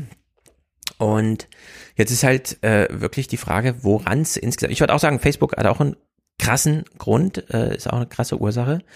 Da sind sich Republikaner und Demokraten zurzeit sehr einig. Also da wird es auch einiges jetzt zu handeln geben. Aber 8 Trillion, 8 Billionen mehr Defizit durch Trump und schon jetzt 2 bis 3 Billionen durch Biden haben nicht zu einer Beruhigung der amerikanischen politischen Lage geführt. Also die Wähler sind da nicht irgendwie durch 10 Billionen Dollar zur Ruhe gekommen oder sowas, ja. Und dieses Geld ist ja wirklich geflossen. Also die haben ja äh, Schecks in den Briefkasten gekriegt, wo die Wirtschaft schon gesagt hat, uiuiui, die kriegen ja jetzt mehr äh, Pandemiehilfe, als sie vorher Lohn bekommen haben. Und das war ja auch so. Und das war ja ein Zustand, der fast ein Jahr anhielt und trotzdem so viel Unzufriedenheit und Bidens Zustimmungswerte auf Minimum. Ähm, keiner tritt mal äh, Menschen im Arsch, sondern er kann er machen, was er will. Das ist schon, also ich finde diesen Spruch hier von Brooks, da müsste man echt mal ein bisschen ja, na, ich glaube, mehr drüber nachdenken. Also ich glaube, das teilt sich halt in so zwei große Gruppen. Ähm, die Leute, die desillusioniert sind, weil sie gedacht haben, der, der, Joe Biden, sie wählen jetzt hier irgendwie Biden und sie, ja, und dann äh, regnet es sofort Gold. Hm. Ne? Äh, muss man dann auch noch mal kurz sagen, Leute, ihr habt dort, das sind auch die Leute, die die Progressiven gewählt haben, die das jetzt gerade verkacken so ein bisschen mit. Ja. Ähm, und die andere Gruppe, die halt äh, im Endeffekt da wieder da sitzt wie bei Obama und diesen Präsidenten von vorne bis hinten hasst. Mhm. Und die Gruppe in der Mitte, diese die Swing Vote Gruppe, ja, äh, die kotzt, glaube ich, an, dass derselbe Scheiße weitergeht wie vorher. Ich glaub, ja, also die Independent Voter sind wahnsinnig enttäuscht. Die, ja. Da hat Biden ganz schön viel verloren. Naja, stell dir doch mal vor, du hast jetzt, äh, du hast jetzt irgendwie ähm, hast jetzt Biden gewählt, weil du dir denkst, jetzt geht's hier mal vorwärts, ja. Es ist ja unter Trump auch nicht vorwärts gegangen, ja. Der hat ja im Endeffekt ein Steuergeschenk gemacht und dann hat er vier Jahre lang eine One-Man-Show abgezogen und die Hälfte des Landes äh, versucht umzubringen. Struktur. Mhm. Ja, Ja, mehr hat er ja nicht gemacht. So, dann, dann wählst du Biden, damit du siehst, hier geht's jetzt vorwärts. Ähm, du, das, der macht auch einen tollen Ausschlag und dann hast du diese ganzen Hampelmänner im Kongress sitzen, ja. egal ob das jetzt die progressive Seite ist, ob das Joe Manchin ist und so weiter, diese ganzen Profilneurotiker, auf die du auch keinen Einfluss hast, ja, weil die irgendjemand anders auf der anderen Seite des Landes in sein Amt gewählt hat. Ja, und die machen jetzt, die verkacken das jetzt gerade. Und du denkst dir so, ja, was soll ich denn hier noch tun? Ja, also ich ja. kann ja nicht jetzt mehr machen als meinen Repräsentanten blau wählen. Ich kann ja jetzt nicht mehr machen als irgendwie meine Stimme für meinen Senator abgeben und blau wählen. Und ich kann nicht mehr machen als irgendwie meinen Präsidenten blau wählen. Ja, in der Hoffnung, dass hier sich was tut. Und dann hast du diese Shitshow da. Ja ja, weil die eine Hälfte gerne noch irgendwie, äh, gerne noch irgendwie Regenbogenfarbe, farbige Kindergarteneinhörner bezahlen möchte und die andere Hälfte eigentlich sofort die, die Hälfte des Gesetzes wegstreichen möchte, nur weil sie irgendwie ihre Pfründe unter Kontrolle kriegen wollen. Genau, und da ist es sehr wichtig in Deutschland, dass die Jusos, nicht so agieren, wie linke Gruppen es meistens machen und Robin Alexander es auch schon vorhersagt, sondern dass da so ein bisschen FDP-artige Fraktionsdisziplin da ist. Das, also da darf man nicht über die Stränge schlagen jetzt. Äh, dann, das sollten so die außerparlamentarischen Kräfte machen in der SPD. Ja, Aber im Parlament ist so ein bisschen Disziplin gefragt. Ja, ihr habt doch, ihr habt doch in den, in den, in den 29ern diese Dokumentation über Kühnert. Mhm also ich glaube, ähm, dass, dass der, der hat sich ja auch dann doch sehr zurückgenommen, ja. Kühner zeigt die Disziplin, der ist ja auch ein Profi, aber es sind ja noch 48 andere. Beziehungsweise die halbe Fraktion ist ja jetzt neu im Bundestag, nicht alle so jung, aber überwiegend. Also die Hälfte der Hälfte der Fraktion sind diese neuen jungen Abgeordneten. Mal sehen, die schlagen gerne mal über die Stränge, äh, aber. Lassen sie, die, die lassen sie erstmal ein Vierteljahr lang im Paul-Löbe-Haus ihre Büros suchen. Ja, und, äh, ja, und dann wird ihnen halt mal bei der Fraktionssitzung erklärt, wie die Nummer läuft. Ja, dazu kommst du ja auch jetzt nicht als neuer junger Abgeordneter der SPD, insbesondere in so einem aufgeblasenen Bundestag, kommst du ja nicht in irgendeinen Ausschuss, wo du wirklich mal was bewegen kannst, sondern findest dich auf einmal als, als Stellvertreter des Stellvertreters im Petitionsausschuss wieder, ja. Ja, um dann festzustellen, dass wenn die anderen beiden krank sind, deine Aufgabe ist, Leserbriefe zu behandeln. Ähm, und da ich glaube, ich, ich, glaube, da, da sitzt, da setzt auf jeden Fall in der Legislatur relativ schnell bei denen auch so ein bisschen die Ernüchterung ein. Weil ja, also der Bundestag ist halt wahnsinnig groß. Ne? Man kriegt so viele Aufgaben gar nicht verteilt, dass da für jeden etwas, wo man wirklich eine Wirksamkeit bei sich selber merkt, äh, übrig bleibt. Aber in der Hinsicht, äh, heikel ist es schon. Man sieht hier ein bisschen in Amerika, wie sich so eine demokratische Partei dann doch an Dis Disziplinlosigkeit selbst zerfleischen kann und sich dann äh, nichts ergibt am Ende, reden wir mal einen im Speziellen. Äh, Joe Manchin, der hat ja auch eine kleine Nebenrolle natürlich in dieser Nachrichten, in diesem Nachrichtenmonat gespielt. Beginnen wir mal hier. This is the Clean Energy Performance Program. A lot of syllables there, but that essentially is a program that would make it so that utility companies would either be rewarded or penalized based on how much renewable energy they use, trying to move them toward 100% renewable energy. Ja, also sie stellt ja ein richtig schönes Incentive-Programm vor, das in dem Gesetz drinne steckt und wo man sich fragt, da kann doch eigentlich nichts schiefgehen, oder? They would be penalized if they don't go there. It's essentially a creative way to try and put a cost on carbon. Senator Joe Manchin of West Virginia, critical vote in the U.S. Senate, objects to this. No surprise why. His state, West Virginia, is powered 91% by coal. Ja, West Virginia ist von, von der Kohle abhängig und da will man die Unternehmen nicht drangsalieren, nicht mal mit positiven Incentives, also Geldgeschenken dafür, dass man dann doch eine Wende hinbekommt. Nein, das, man will weiter an der Kohleausbeutung festhalten. Hm. Tja, das ist natürlich dann. Meine, ich ich habe da ja jetzt eine, eine, eine Verschwörungstheorie. Es könnte sein, dass Joe Manchin, wenn er dann aus dem Job rausgeht, da durchaus noch mal einen Job hat. Ja, das ist nämlich viel wahrscheinlicher, als dass es ihm jetzt darum geht, die Wähler bei Laune zu halten. Nee, der äh, sichert sich da gerade Anschlussverwendung ganz persönlich für seine Biografie zu. Denn äh, ja, David Axford hat ja schon gesagt, nee, der wird wahrscheinlich nicht nochmal antreten, weil er jetzt merkt, dass es in der Politik da auch äh, für ihn so eine Einbahnstraße ist. Wenn er nochmal antreten sollte, dann vielleicht als Republikaner, ja. Das war dann noch das Szenario, dass sie so, aber eigentlich äh, rechnen die damit, dass es eben nicht. Und ja, und äh, er ist da groß investiert, er bekommt auch persönlich Millionen äh, in den Rachen geschoben von dieser Kohlelobby, was dann dazu führt, dass man eigentlich weiß, dieses Gesetz wird so nichts, die Klimaagenda wird so nichts. Nancy Pelosi stand dann aber nicht nur Anfang und Ende des Monats, sondern auch mitten im Monat am 18. vor der Öffentlichkeit und hat versucht, ein bisschen Optimismus zu versprühen. Moderate Senator Joe Manchin of West Virginia said today that, quote, this is not going to happen anytime soon. But House Speaker Nancy Pelosi said she still expects there will be agreement in coming days. We're making great progress to our goal of securing a framework agreement for Build Back Better in a timely fashion. We're going to, it's going to be, although it's a smaller bill, it's still historic, transformational, and will make an enormous difference in the lives of America's working families. The measure now reportedly totals roughly $2 trillion down from the original 3.5 trillion. Ja, also schon mal sehr viel weniger Geld. Das ist, Nancy Pelosi wirkt wie so ein General, der sagt, mm. mit dem nächsten Angriff besiegen wir sie. Ja, es bleiben im Raum Steiner und dann so, oh, wo ist mein Angriff? Ja, es ist so ein bisschen, man kann es echt nicht untertreiben. Es ist schlimm, denn am selben Nachrichtentag Joe Manchin killt die Klimaambitionen der beiden Administrationen. One of the central parts of that plan was known as the Clean Electricity Payment Program, or CEPP. It was meant to spur electrical utilities to move more quickly to renewable forms of energy. But now the CEPP seems dead in the water. Lisa Desjardins has been reporting on this initiative's demise, and she joins me now. Hi. Hi. So, what happened? Joe Manchin happened. Ja, man kann sich irgendwann vorstellen, wie es dann ausgeführt wurde.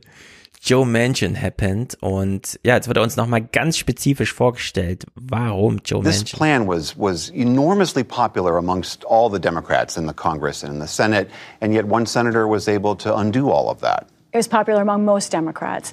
This is really the result of our divided country and our divided government. The 50 50 Senate means Joe Manchin has a lot of power. He is someone who personally has investments in coal. In fact, he ran a coal brokerage. He, gets, he has about a million dollars more in coal stock, and he gets a lot of donations from coal and energy companies. But on the other hand, he says he's representing his state, which also depends on coal and coal jobs. So progressives, their agenda is hung up by him. But on the other hand, he argues you wouldn't even be this far if a Republican were here from West Virginia instead of me. Ja, hat er immer noch schon einen guten Nachschlag. Immer noch besser mich zu haben als den Republikaner, weil dann ginge das alles auch nicht. Ich äh, hier noch mit euch. Mh, genau, ich rede wenigstens noch mit euch, um euch dann eine Absage zu schicken. Aber ja, das ist einfach Kohle, Kohle, Kohle. Er ist der Kohletyp von West Virginia und da ist nichts zu machen. Was bedeutet, Joe Biden ist jetzt in Amerika, hat dort nichts zu bieten, äh, in Europa hat dort nichts zu bieten in Glasgow äh, was die ganze Welt so ein bisschen in den Ambitionen dimmt, weil halt in West Virginia man es nicht geschafft hat, mal ein bisschen von der Kohle wegzukommen. Muss man von der Kohle wegkommen? Ja, eigentlich sieht man das auch in Amerika ein bisschen ein. Hier haben wir einen Experten, der macht mal eine Kalkulation zum Thema, wie teuer wären es jetzt überhaupt so dieser Klimawandel. Wir haben ja auch von Jens Südekum in Deutschland gehört. Ja, das ist so zehn Prozent eines BIP-Jahres in Europa auf zehn Jahre gestreckt als Investition, also um den Mehrbedarf darzustellen, könnte im Grunde schon ganz schön viel ändern. Das ist in Amerika auch nicht sehr viel mehr Geld, das eigentlich gebraucht würde. Economists I speak with estimate that uh, climate change unabated could uh, cost the U.S. Um, 10% of its GDP. Uh, climate change slightly abated, uh, sort of a middle path plan, could cost the U.S. Uh, 4% of its GDP, which is you know uh, 840 billion dollars a year if you uh, count that against today's economy. Ja, und da hört man immer, wenn man nichts tut, wird es auf jeden Fall teurer, als wenn man den Kalkulationen folgt, die jetzt so im Raum sind. Äh, ja. Wann werden diese Kosten kommen? Und da machen wir hier einen kleinen Exkurs. Na jetzt. Drought-stricken California is enduring a new bout of severe weather as so-called bomb cyclone and atmospheric river storms converge. They are moving into the southern part of the state a day after the north was pummeled with torrential rain that shattered several single-day records. Flash flooding inundated the San Francisco Bay Area and north of Sacramento. Heavy rainfall triggered rock slides on land recently charred by wildfires. Ja, äh, durch die Feuer äh, so schon veränderte Gegebenheiten haben sich jetzt durch Flutwellen nochmal so richtig in Katastrophenszenarien entwickelt. Das ist jetzt Kalifornien, also Südwesten.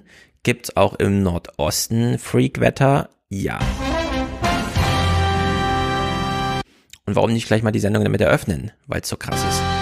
Good evening. I'm Judy Woodruff on the News Hour tonight. Biden agenda battle. Progressives are forced to sacrifice some of their top priorities as Democrats scramble to reach a deal on the president's spending bill. Then, bomb cyclone. A turbulent weather system threatens millions of Americans as the storm makes its way across. Bomb Cyclone. Man findet jetzt auch neue Begriffe für all dieses Wetter. Wird das dann in Megatonnen ge ge gerechnet? Ja, wahrscheinlich irgendwie. Also es äh, ganz neue Begriffe. Haben wir ja auch äh, vorhin im Südwesten da gehört. Da gibt's mehrere Met Wetter Extremwetterlagen, die sich dann aufaddieren, so in eine Gefahrenlage. Hier gehen wir mal weiter in diesem Exkurs. Die Klimagasemissionen, wir hatten doch jetzt ein gutes Corona-Jahr, das nimmt doch jetzt alles so langsam ab, oder? The world's greenhouse gas levels hit a record high last year. A new UN report revealed that emissions increased at a faster rate in 2020 than the annual average for the last decade. That is despite a temporary reduction during COVID lockdowns. So, damit haben wir festgestellt, aha, Klimaagenda ist aus dem ganzen Programm rausgeflogen soweit, also das Nennenswerte, während man gleichzeitig großen Klimawandel jetzt merkt. Genau das gleiche in der Sozialpolitik. Die sollte ja eben auch in diesem zweiten äh, Gesetz groß drin sein. Und da ist es dann nicht nur Joe Manchin mit Kohle, sondern other Senator, sagt er, glaube ich, dabei. So far, Mr. Manchin and one other person has indicated they will not support free community college.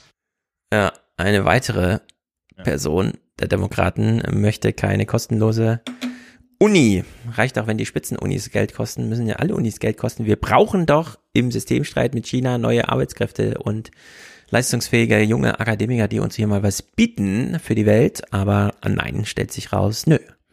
Da ist man einfach dagegen und da kann man auch nur wieder davon ausgehen, dass hier irgendwer wieder rein lobbyiert hat, denn es gibt keinen vernünftigen Grund, warum man sich dagegen stemmt. Community Colleges, also bitte, ja, das ist halt auch so. Ähm, bei Kirsten Cinema ist es echt eigenartig, weil ähm, von der gibt's nichts. Also die äußert sich auch nicht. Und Mhm. es gab da jetzt dieses, dieses Porträt in The Daily und die saßen dann auch so da. Ja, die hat gegen, die hat lange äh, äh, für, für Migranten gearbeitet und so weiter und so fort. Hm. Driftete dann immer weiter nach rechts. Also auch wahrscheinlich, weil sie einfach da in einem bestimmten Bereich antritt, ne? Also, also dann einfach auch so ihre Leute vertritt. Mhm. Aber dann, die, die saßen dann auch da und meinten so, pff, ja, also wir wissen jetzt nicht, was, was äh, äh, Ja. Genau, man kann einfach nur rätseln und das ist bei dem nächsten Clip hier genauso. Es geht um Joe Manchin wieder, der gegen zwölf Wochen bezahlte Elternauszeit ist nach einer Geburt, von der wir wissen, was sie bedeutet. Das kennen wir ja aus Europa. Es gibt ja keinen echten Gender Pay Gap, sondern es ist ja ein Mutter Pay Gap. Es geht ja vor allem um die Mütter, die nämlich nach der Geburt ihrer Kinder einfach den Anschluss verlieren. Also der Karrierepfad knickt dann einfach, weil auch die Wiedereinstiege unter Niveau stattfinden. Und das kann man ja anders organisieren, indem man äh, von Anfang an sagt, und zwar auch den Unternehmen, hier findet jetzt eine Elternzeitpause statt und danach kann es aber wieder weitergehen. Das äh, schafft so die Basis fürs Familienleben und so weiter. Man hat dann genug Zeit, äh, sich darum zu kümmern, wie das Kind betreut wird und so weiter und so fort.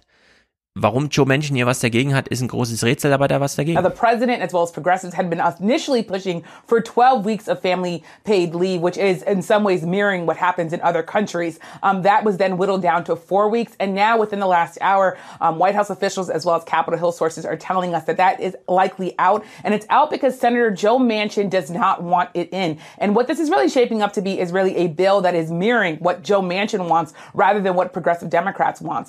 Ja, warum Joe Manchin aus West Virginia das äh, so will, ist äh, unklar. Ähm, naja. Man weiß es nicht. Das ist ja Schwangerschafts-, also im Endeffekt ist das ja Mutterschaftsurlaub, ne? Hm. Also, ähm, das ist, ich, das ist ja eines, eines modernen Industrielandes schlicht und ergreifend an jeder Stelle unwürdig, was nicht zu haben, ja. ja. In den USA musst du im Endeffekt deinen privaten Urlaub nehmen. Also man kann das ja jetzt live, du kannst das als The Daily Listener kann man das ja live beobachten. Ja. Mhm. Das, das Michael Barbaro, der ja dann doch, doch schon ziemlich privilegiert ist, so jetzt noch drei Sendungen macht, ne? Oder so, oder mhm. zwei die Woche und ansonsten halt irgendwie Family Paid Leave nimmt oder Family Leave. Ja, aber da kannst du dir vorstellen, wie das ist, wenn du irgendwie bei Amazon ne, arbeitest und du hast Hire and Fire. Ja, ja. interessiert doch Amazon nicht. Da bist du einen Tag später, bist du deinen Job los. Genau, da bist du raus. Und dann kannst du da auch nicht wieder so einfach einsteigen und dann beginnt deine Karriere nochmal von vorne, obwohl du eigentlich schon 35 bist oder so. Und das ist äh, total Banane, dass wir hier so ein Joe Manchin, das ist fast so, als äh, gäbe es irgendwo so Lobbyagenturen, die aus welchen Gründen auch immer und dann bei Joe Manchin vorstellig werden, weil ja, sie bei ihm dann Einfallstor finden.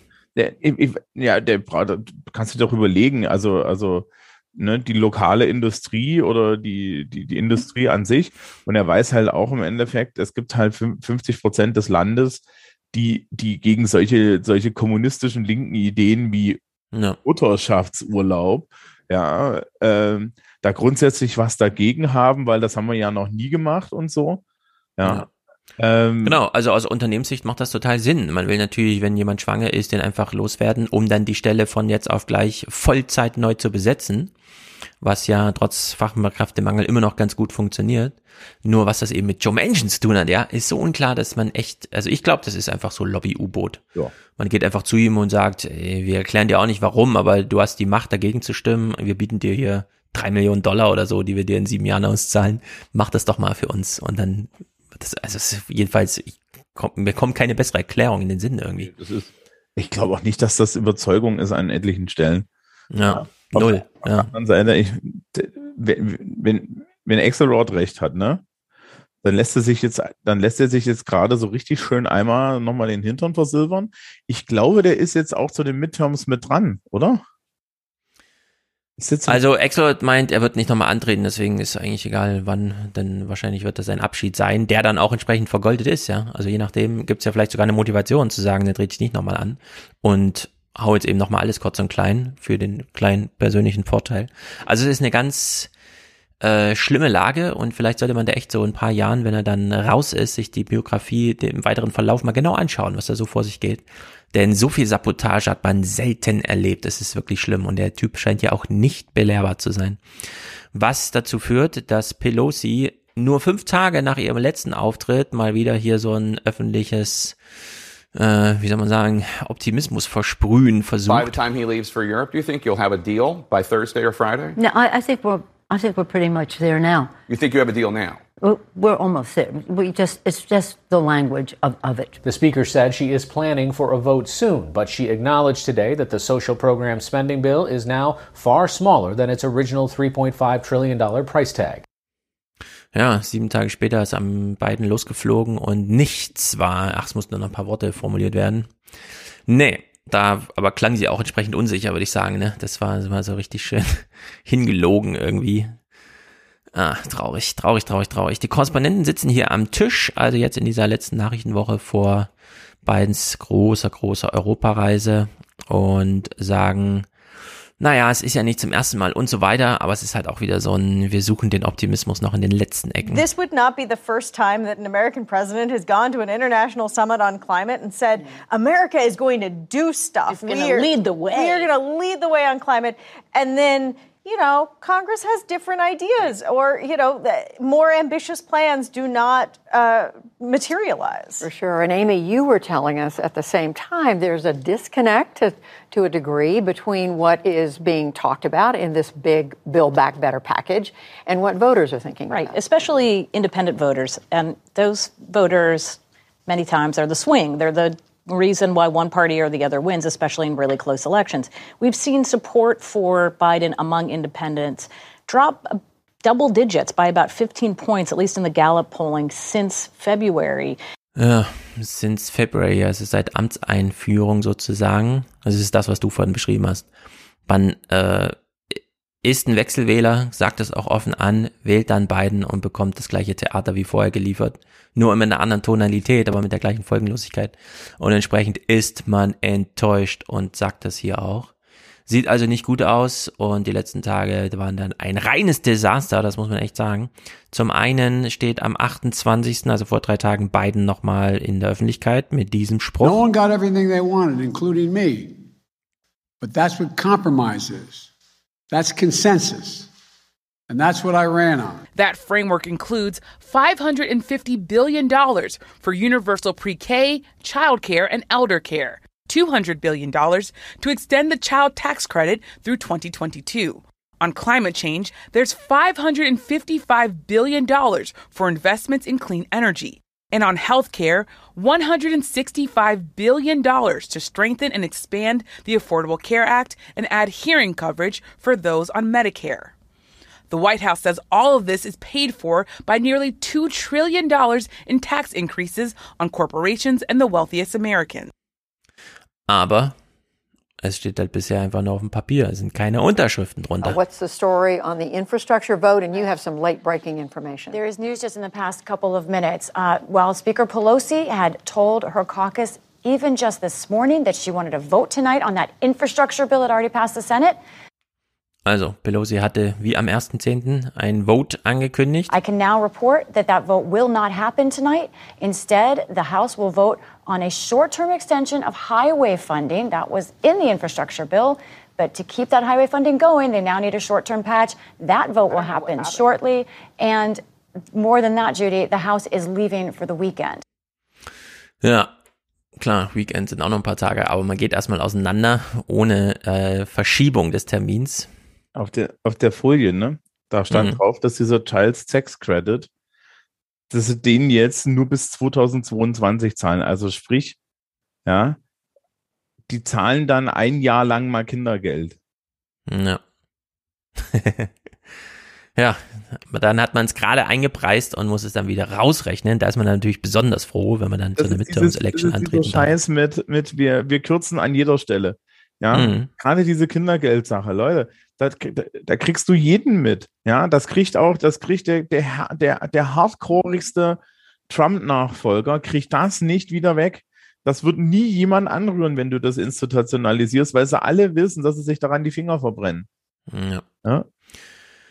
Ja, wurde also einmal rein sabotiert, gleich mit Ablaufdatum, entsprechend Sendungseröffnung am 29., also On the vorgestern. News Hour tonight, Biden abroad. The president kicks off an overseas trip, meeting with key world leaders as the fate of his domestic agenda remains uncertain. Ja, also tolle Fotoops mit dem Papst und Macron, der ihm die Hand abquetscht und so, aber seine Domestic Agenda ist uncertain. Man weiß nicht, wie es weitergeht. Und entsprechend letzter Clip aus diesem Blog. Äh, Jonathan Capert sitzt also nun am 29. am Freitag am Tisch und versucht nochmal das letzte Quäntchen Optimismus rauszuholen. So there are there are things that were in the bill that are no longer there. But I'm going to be the the sunny optimist for once here. Oh, okay. Even though it's not 3.5 trillion, it's 1.75 trillion still more than has ever been spent on anything in the history of the country. And everything that's in that framework is something that is uh, beneficial to the American people and beneficial to the country going forward. Ja, schön und gut. Lieber eine, lieber, lieber, lieber ein Spatz in der Hand als die Taube auf Ja. dem weißen Blechdach. Ja. Also in der Hinsicht, man kann ja echt nichts. Mal gucken, November. Vielleicht wird's ja das Weihnachtswunder. Außer Joe Manchin, der kriegt ja jetzt immer mehr Zeit, noch mehr Gebote anzunehmen, was er mit seinem unglaublich mächtigen unsere- Veto da machen kann. Unsere Arbeitshypothese ist also, dass, dass Joe Manchin ein U-Boot ist. ähm, von, von jedem sich lobbyieren lässt, der bei drei nicht auf den Bäumen ist. Und je, Genau. je länger das dauert, desto mehr lässt er sich das kaputt lobbyieren. Joe Manchin äh, sammelt gerade privat Millionen ein, um weltweiten Schaden in Billionen anzu, äh, äh, zu verursachen. Ich hätte keine bessere Arbeitshypothese. Willst du noch eine? Ja. Kommt dir noch eine in den Sinn? Ja, das, ich bin, ich, also ich, ich gelte ja immer als großer Zyniker, aber also das, das übersteigt sogar meine Vorstellungskraft, dass das so sein soll. Ja. In der Vielleicht ist, es Hinsicht. auch, vielleicht ist er auch einfach überzeugt davon. Das glaube ich nicht. So schlecht kann kein Mensch sein, dass man sich das so wild zusammenklamüsert. Äh, naja, es ist verrückt. Und machen wir mal einen kleinen Themensprung zu der Wahl und zwar sowohl 2020 als auch 2024, denn beide sollen ja so weit miteinander verkoppelt werden, dass aus republikanischer Sicht die 2024er Wahl eine Wiedergutmachung der 2020er oder sogar ein Racheakt ist. Ähm, man arbeitet noch an beiden, oder was heißt noch, man arbeitet vor allem noch an der 2020er Wahl, also der Präsidentenwahl. Hier hören wir mal eine Moderation so ziemlich genau ein Jahr nach der Wahl, also am 7.10. Die Wahl war ja dann im November, aber können wir, glaube ich, mal so koppeln. It's been almost a year since voters cast their ballots in the 2020 U.S. presidential election. But its results and the violent aftermath are still at the center of investigation and debate in Washington. Ja, große Debatte und im Kongress auch immer noch Anhörungen, Verfahren, laufende Dinge und so weiter um hier für Aufarbeitung zu sorgen, bei dem sich auch die Demokraten langsam fragen müssen, wohin soll es führen? Jetzt hält man ein Thema aufrecht, äh, auch ein bisschen mit als Kulisse für die Republikaner, denn die Wahlkämpfe enden ja nie so richtig und nehmen jetzt auch Schwung auf. In der Hinsicht ist das schon brenzlig. Ähm, hier hören wir es mal im Kongress. On Capitol Hill today, a now familiar fight over election integrity and former President Trump's baseless claims of voter fraud. Who won the election in Arizona?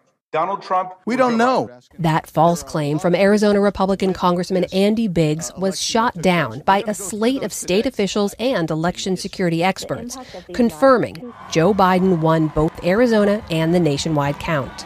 The election was free, fair, and accurate. The best election we've ever run in Maricopa County. That's Jack Sellers and Bill Gates, the Republican chair and vice chair of the Maricopa County Board of Supervisors. So, da sitzen also Republikaner als Zeugen einer Anhörung und sagen, also die Wahlen, die wir hier gemacht haben als offizielle, sind die besten Wahlen jemals und ja, äh, Donald Trump hat die nicht gewonnen. Ähm, vor den Toren des Kongresses ist die Stimmungslage aber eine andere, wenn man einfach mal eine Umfrage unter Republikanern macht und es ist eben auch super aktuell, hier vermeldet am 7.10. Nearly a year after the election, baseless Republican messages on voter fraud still resonate.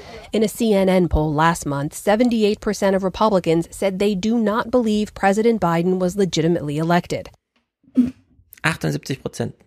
Ja, können wir noch mal kurz über Mark Zuckerberg reden? Mhm. genau. Können wir Also Mark Zuckerberg- über Mark Zuckerberg reden und diese Sache mit den, mit den 10, Top 10 Januar Posts auf Facebook und der Tatsache, dass er noch nicht im Knast ist. Ja, also ich habe es ja mit Wolfgang äh, im 29er letztens auch nochmal so als letztes Thema angesprochen. Ja, die Republikaner und die Demokraten, parlamentarisch und außerparlamentarisch, sind gerade sehr interessiert an dem Thema. Derzeit geht es aber noch um die Teenager-Girls, die von Instagram ein falsches Selbstbild vermittelt bekommen und dadurch alle in den Suizid gestürzt werden, weil das so ein äh, Human Touch hat als Story und zwar völlig richtig und zu Recht es so thematisiert, aber Scott Galloway weist schon darauf hin, irgendwann, und das ist jetzt schon so, wird sich das Fenster weiten, da geht es nicht nur um Facebook, sondern auch um YouTube und TikTok und so weiter.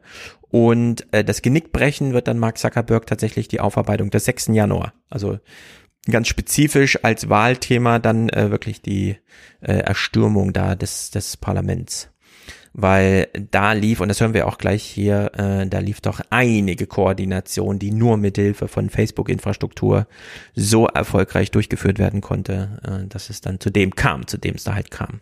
Also, ich meine, diese, jetzt muss man sagen, ne, das amerikanische Wahlsystem ist eine Katastrophe.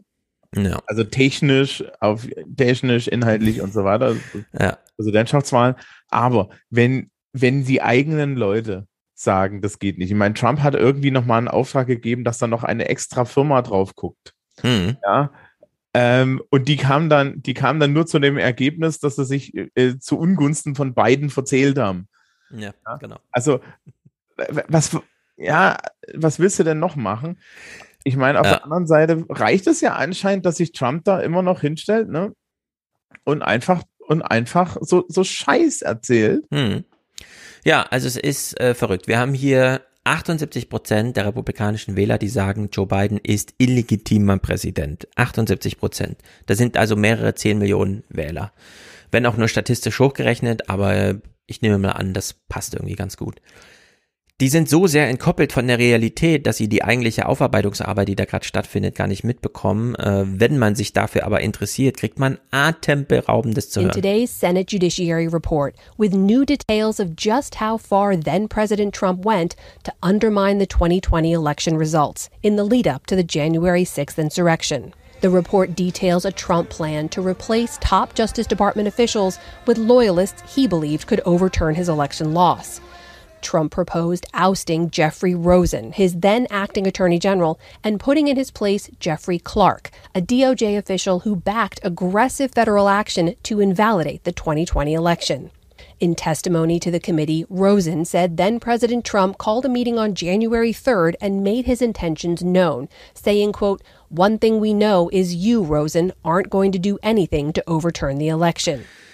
Ja, Trump wollte also als abgewählter Präsident vor der ähm, Amtsenthebung, die dann einfach stattfindet, weil der neue Präsident kommt ja, äh, wollte er die kurze Phase, äh, die Transition nochmal nutzen, um den Justizminister in Personalunion, ja Generalstaatsanwalt, abzuberufen, um jemanden zu installieren, der für ihn nochmal die Wählerstimmen findet. Da kennt man ja seine Anrufe in Georgia und so weiter. Das ist einfach grotesker. Das ist, äh, dass das nicht einfach eine Runde macht, bei der man sich das auch gerne in Küchenpartys so erzählt und sich denkt, ey, das kann ja echt nicht wahr sein. Aber nö, es verfängt einfach nirgendwo solche Ja, die, Anekdoten. Die 78 Prozent sagen, ja, diese Rosen, dass der da nicht gegangen ist, das ist ja eine absolute Katastrophe.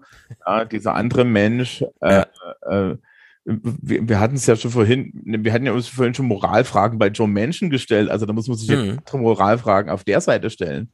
Ja. Ja.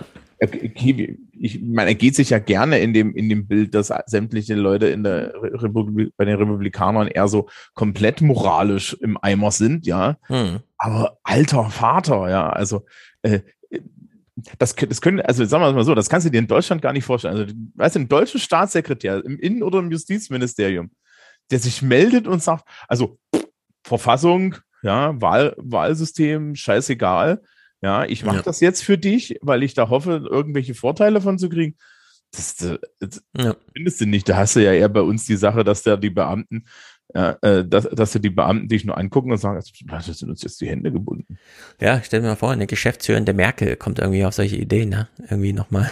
Da ist aber auch, glaube ich, der, da ist aber auch, glaube ich, der Unterschied, ähm, und das ist dann halt auch dieser, glaube ich, der, der Unterschied zum, zum Beispiel zum Mark Milley. Mhm. Ähm, in dem Moment, wo die alle eine Auffassung, also, also wo das keine Politiker sind, sondern Leute sind, die im Endeffekt so, so, ne, so, so ihr aufs Grundgesetz geschworen haben, auf die Verfassung Ja. geschworen, äh, dann läuft die Sache halt anders, ja, weil die dann alle sagen, ja, kannst du vergessen. Genau, die unterscheiden zwischen Amt und Person und konzentrieren sich aufs Amt, während ja Trump vorher viel getan hat für die Loyalität in seine Person. Wie auch immer die dann äh, abgesichert ist, aber der Versuch ist da. Hier haben wir einen Politikwissenschaftler Rick Hazen, der sich auch nochmal eine andere Frage hinsichtlich, wenn jetzt diese Aufarbeitung im Kongress so wenig öffentlich Wirkung entfaltet, ist sie dann vielleicht sogar What kontraproduktiv? happened recently in Arizona and what's happening now in other states like Wisconsin and Pennsylvania can't accurately be called an audit. This is really a public relations attempt to convince millions of people that there's something to worry about about the last election. And I'm much more worried about the ramifications of that for the next election and what it's going to mean if we have people in power who are supposed to be counting the votes who, who, who parrot this big lie that the election was stolen. Are we really going to be able to trust the results of the election? So we had this fake claim of a stolen election last time that could lead to an actual stolen election the next time. Ja, es laufen jetzt sehr viele Audit-Verfahren und so, die sich das nochmal und dann auch Änderungen vorschlagen und wie auch immer. Es ist, kennt man immer wieder von den Populisten, äh, die äh, AfD macht das ja auch gerne, entweder selber krasse, bescheuerte Anträge im Parlament stellen, nur um die Gelegenheit zu haben, YouTube-Videos herstellen zu können, durch die Redebeiträge, die dann ablaufen, oder sogar Anträge, die gegen die AfD laufen, wie zum Beispiel diese Alterspräsidentenfrage jetzt im Bundestag und so weiter, dass man dann die Eröffnung der konstituierenden Sitzung, das hat man ja auch wieder gesehen mit dem Baumann von der AfD, der dann nochmal die große 200-jährige Tradition der Parlamente rausholt und dann, wie sie jetzt kurzfristig geändert wurde, um der AfD zu schaden. Also wie man äh, da diese Art Judo, die Kraft des Gegners für sich selber nochmal nutzt. Und ja, da, da ist äh, wirklich die Frage, ob man jetzt äh, die offenen Fragen bei der 2020er Wahl noch so thematisiert, dass die Republikaner dann später sagen, ja seht ihr, die Demokraten hatten noch ein Jahr später, zwei Jahre später offene Fragen, da ging also nichts mit rechten Dingen zu. Um die Inhalte herumgeschifft kann man da einfach das Bild aufbauen von, da ging es nicht mit echten, äh, mit rechten Dingen zu. Also in der Hinsicht äh, wahnsinnig gefährlich, wie auch schon während Trump diese ganze Russland mischt sich ein Geschichte und so weiter haben die Repub äh, Demokraten ja so lange so hochgehalten, dass äh, ja, dass dann auch ähm, äh, für entsprechende Propagandavideos von der anderen Seite genutzt werden konnte, als nämlich dann die Berichte entsprechend da waren äh, von Müller und so weiter, und man sagen konnte, seht ihr hier, zwei Jahre Theater, wegen nichts. Sie haben uns Lügen unterstellt, also sie haben uns Sachen unterstellt, die nicht wahr waren, sie haben uns angelogen. Also das ist einfach, äh, das muss man echt mal irgendwann überlegen, ob wie man mit dieser Art der Aufarbeitung weiter umgeht, mit dieser formalen juristischen Aufarbeitung. Schwierig, schwierig, schwierig. Eine echte Herausforderung. Fiona Hill, kennst du sie? Nee, ähm, die, ich glaube, das große Problem da ist, du kannst es halt nicht in einem äh, in, in einem Untersuchungsmodus gewinnen, schon gar nicht ja. in den USA. Ähm, das die einzige Variante wäre gewesen, halt wieder so eine 9-11-Style-Commission zu machen, die halt wirklich neutral ist. Das machen sie ja jetzt. Ja, ähm, aber selbst da, da sitzt dann irgendwie Liz Cheney drin und Liz Cheney ist ja jetzt schon wieder verbrannt, weil ne, die ja. sich nicht ausreichend dem großen Führer gewidmet hat ähm, und so. Ja. Ähm, ist ja da auch abberufen worden. Ja, genau, von McCarthy, ja, diesem, diesem, diesem Stiefellecker. Also es ist, es ist eine Katastrophe, ja. Ähm, da, die politische Kultur in den USA ist ein brennender Scheiterhaufen, ja, mhm. Äh, von dem langsam aber sicher auch nichts mehr übrig ist. Und das wird richtig spannend. Also, weiß ich nicht, wenn, hier, wenn, ne, wenn das jetzt Frankreich wäre, würde ich sagen, auf in die sechste Republik.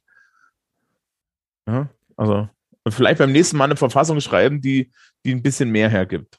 Ja, Sechsrepublik im Sinne von, dass. Ja, Revolution und also auf irgendeine Art oder aber zusammen. Ja, so ein bisschen ist ja Macron schon den halben Schritt gegangen, indem er das Parteiensystem da aufgelöst hat und so weiter. Ne? Kann man ja immer weiterspinnen, je nachdem, was jetzt als nächstes da passiert. Ja, denn berappeln werden die sicher nicht. Die, auch wenn jetzt die französische, äh, die, die Pariser Bürgermeisterin da irgendwie die Sozialisten wieder, wieder, wieder äh, beleben möchte. Na, mal gucken. Ähm, die müssen, die müssten halt auch mal wieder, aber naja, Revolution ist französische Tradition jetzt in den USA. Das stimmt. Wird, halt, wird, wird sich halt sehen, äh, was sie mit ihrer politischen Kultur anfangen. Aber wenn man, wenn man sich überlegt, ne, dass, dass, dass das mal als, als das Modell für die große freiheitliche Demokratie galt und ja. ein Scheiterhaufen ist, ne? Also jetzt, wo du sagst, ich erinnere mich, dass wir eine D Diskussion von David Ciccelin äh, gehört haben, der nämlich eine Anhörung, also er als äh, Demokrat im Senat eine Anhörung gemacht hat zu Facebook und so weiter und so fort und da nochmal den Bogen gespannt hat von, wir haben uns damals von dem englischen Königshaus, also von den unseren großen Herren losgesagt und in diesem Maße müssen wir uns jetzt nochmal äh, vom Silicon Valley lossagen. Wir werden genauso unterjocht und verknechtet wie damals von den Briten. Und da liegt sozusagen so eine Art Revolution dann doch irgendwie drin, weil da ist ja auch Washington einig. Also da gibt's ja eine ganz große Einigkeit gerade zwischen Republikanern und Demokraten. Da atmen die auch alle einmal tief durch, wenn sie da zu diesen Anhörungen zusammensitzen dürfen, weil sie dann sich die Bälle inzwischen schon gegenseitig zuspielen und auch die Republikaner nicht mehr nur auf, was ist mit unserem Free Speech und warum habt ihr Trump gesperrt, äh, ein bisschen wegkommen und auch mal ein bisschen mit in die Substanz da reingehen. Und das kann ja durchaus ein neuer Gründungsmoment für Washington sein, sich jetzt mal von Facebook und so weiter da loszusagen. Äh, Mickey Beisenherz hat ähm, heute in seinem Podcast Mark Zuckerberg als oder Facebook als digitalen Schurkenstaat bezeichnet und das fand ich einfach perfekt. Denn es, ja, es ist ein digitaler Schurkenstaat. Man muss es Schurke und Staat, ja, man muss beides ernst nehmen. Es ist ein Schurke und es ist auch auf der Ebene, auf Augenhöhe mit den Staaten. Und warum nicht, ja, warum sollte man da nicht mal jetzt äh, gemeinsame Sache machen und sagen, jetzt kämpfen wir uns da mal wieder frei. Glaube, naja, viel, nicht, ja. diese, ich glaube übrigens nicht, dass diese Metanummer irgendwie läuft. Ja, ich, also wenn man, wenn man sich das anguckt, wie damals mit Microsoft umge umgegangen wird und wie der, wie, welche Einigkeit ja. im Senat herrschte, jetzt bei diesen Anhörungen ja. zu Facebook, dann weiß man, die lassen sich nicht das, ja, die Butter vom Brot nehmen, die werden sich nicht abspeisen lassen mit, da kommt jetzt irgendwie der CEO von Facebook, sondern die werden sagen, nee, nee, nee, nee, nee, wir reden jetzt über Dinge, die sind unter der Ägide von, von Mark, ja, ja. Und, und wir wollen jetzt mit Mark reden. Nein, wir setzen uns auch nicht Sheryl Sandberg hier hin, ja, ähm, und wir werden, äh, und ihr habt jetzt zwei Möglichkeiten, entweder ihr schickt den hierher oder aber äh, wir lassen ihn holen. Genau. Das äh, wird ganz wichtig sein. Ich glaube, da lernen sie auch, denn bei Google war das ja schon mal so. Es hat sich Alphabet gegründet und seitdem ist er noch der Google-CEO Ansprechpartner, obwohl ja die Eigentümer ganz andere sind. Und äh, in Amy Klobuchar achtet ja sehr drauf, dass man dem Geld nachspürt und den Profiten und die, die landen nun mal alle bei Mark Zuckerberg über diese äh, Eigner- und Teilhaberschaft. Entsprechend, ja, müssen sie die äh, Vorladung eigentlich wirklich immer schriftlich gegen Mark Zuckerberg richten und nicht einfach an den Facebook, ans Facebook-Unternehmen. Denn dann schicken die auch einfach Juristen, so war es ja am Anfang, ne? Da haben die einfach ihre Hausjuristen geschickt und jetzt äh, sind ja dann doch immer die Chefs vorstellig geworden, weil sie es mussten. An der Stelle können wir noch, noch empfehlen. Ähm, hast du diesen Artikel von Motherboard von Weiß gesehen? Nee. Diesen Verriss von Zuckerbergs Metaverse äh, Sache? Nee. Aber sowas lese ich gerne. Schick mir das mal, weil das äh, ist. Der, der, äh, die Überschrift ist Zuckerberg announces Fantasy World where Facebook is not a horrible company. Die habe ich gesehen auf Twitter, ja, das war genau. perfekt. Genau. Und ja. Ich habe mir das dann mal gleich gespeichert, weil das ist ein schöner Text für eine Englischschulaufgabe. Aber ähm, da, das war halt auch wirklich, also so, so ein, ein, ein Verriss. Ja, mhm. das ist der Ton, in dem Facebook in der amerikanischen Techpresse begegnet wird. Ja. ja, er nimmt ja auch den Medienhäusern sehr viel Geld weg. Das war ja alles Werbegeld, das mal da gelandet ist und jetzt landet es bei Facebook. Während es auch bei Facebook schon nicht mehr so allzu sehr landet, sondern jetzt wieder zu Apple geht, weil die Owner der Geräte sind. Äh, ganz interessant, wie es sich da gerade entwickelt. Gut, Fiona Hill, ich kann sie auch nicht, aber sie ist äh, wohl sehr wichtig, denn sie war mal ehemalige National Intelligence Officer zuständig für Russland und so weiter wissen wir natürlich äh, irgendwie Russland, aha, aha, aha, das sind ja auch alles so ein bisschen die Methoden, die sich Trump irgendwo abgeguckt hat und naja, sie macht so ein Stimmungsbild in Amerika. Do you believe our democracy is in danger as a result of this? And I think that in, uh, danger is increasing by the day because we're constantly um, seeing other political figures trying to emulate Trump. We're now in uh, a situation where lies and deceit have become the coin of governance. It's a disturbing conclusion in this book. Fiona Hill, thank you very much. Thanks so much, Judy. Ja, auch sie hat ein Buch. Äh, ich glaube tatsächlich kommen jetzt nochmal die interessanteren Trump-Bücher, denn die Amerikaner, die bisher über Trump geschrieben haben, haben das immer so sehr minutiös. So war's und da fehlt mal so eine analytische Spur und die ist aber jetzt da drin, weil sich jetzt die Leute zu Wort wagen, äh, die sich da Urteile zutrauen. Das ist ganz gut. Denn äh, das dann nur dem Leser zu überlassen und selber so, ich hab, war schon die Fliege an der Wand, jetzt äh, findet ihr mal selber eure Urteile. Die sind immer ein bisschen zu kurz gesprungen, diese Bücher bisher. Also in der Hinsicht habe ich mir für Jonah Hills auch schon mal geladen und werde da mal reinschauen. David Brooks und Karen Tumulti sagen hier jetzt am Kommentatorentisch nichts Neues. Aber es ist, glaube ich, immer wieder wichtig, es in aller Deutlichkeit zu sagen. Hour after hour, there was an argument inside the White House with then President Trump saying we need to replace the acting attorney general in order to overturn the election. I mean, he, he, they had to argue him down uh, from the, the most chilling quote, and that was Jeffrey Rosen, the acting attorney general. One thing we know is you, Rosen, aren't going to do anything to overturn the election. That is what the President of the United States said to his acting Attorney General. Right.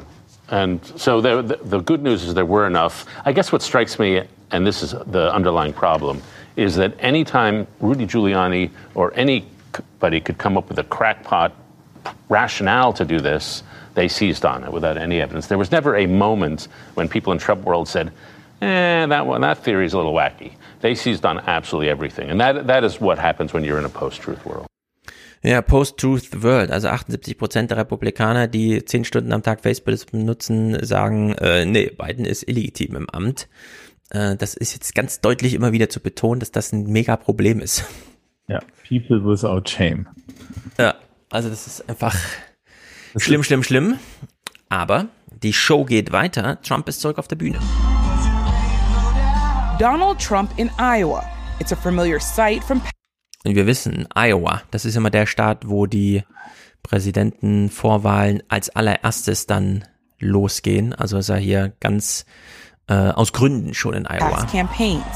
But this time, he coupled grievances against Democrats with yet more lies about the 2020 election that he lost. They rigged the election, and now, based on the rigged election, they're destroying our country. This is about the American people having their country taken away from them. That's what it's really about. Present for these latest claims were some of Iowa's highest profile GOP elected officials. There was Governor Kim Reynolds, Senator Chuck Grassley has my complete and total endorsement for reelection. and Chuck Grassley, the longest serving Republican in the Senate. Last month, he announced he's seeking an eighth term in office. Möchte ich nochmal wieder wählen lassen und das macht er natürlich mit. Stand da, stand da, stand da ernsthaft auf dem Slogenschild Save America. Sta das stand da, ne? Jo, Save America. Ist es ein Aufruf für ein politisches Attentat? Ja, also so weit gefasste Slogans, ich würde sagen, nein, das haben sie sich nicht dabei gedacht. Noch nicht, noch nicht. Aber da, da warten wir drauf, oder? Man weiß immer nicht genau, wie die Stimmung bei den Hillbillies vor Ort dann tatsächlich ist. Ja, die Frage ist ja auch, ist, ist die Frage auch, wen, wen, wen das Attentat erwischt, ne?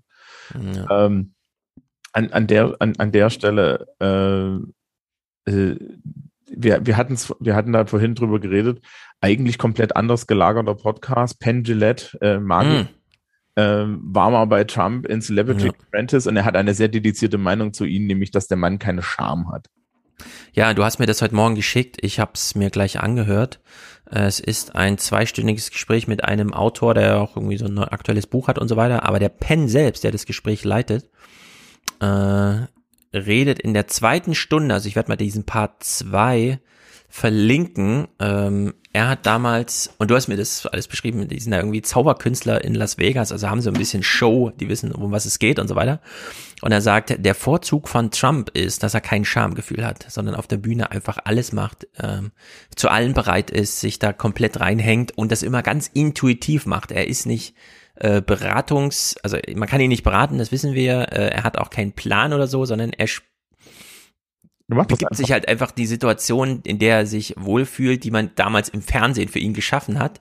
Äh, der beschreibt das dann auch ganz wunderbar, weil er selber immer mit in der Apprentice Show war, auch also so als Kandidat.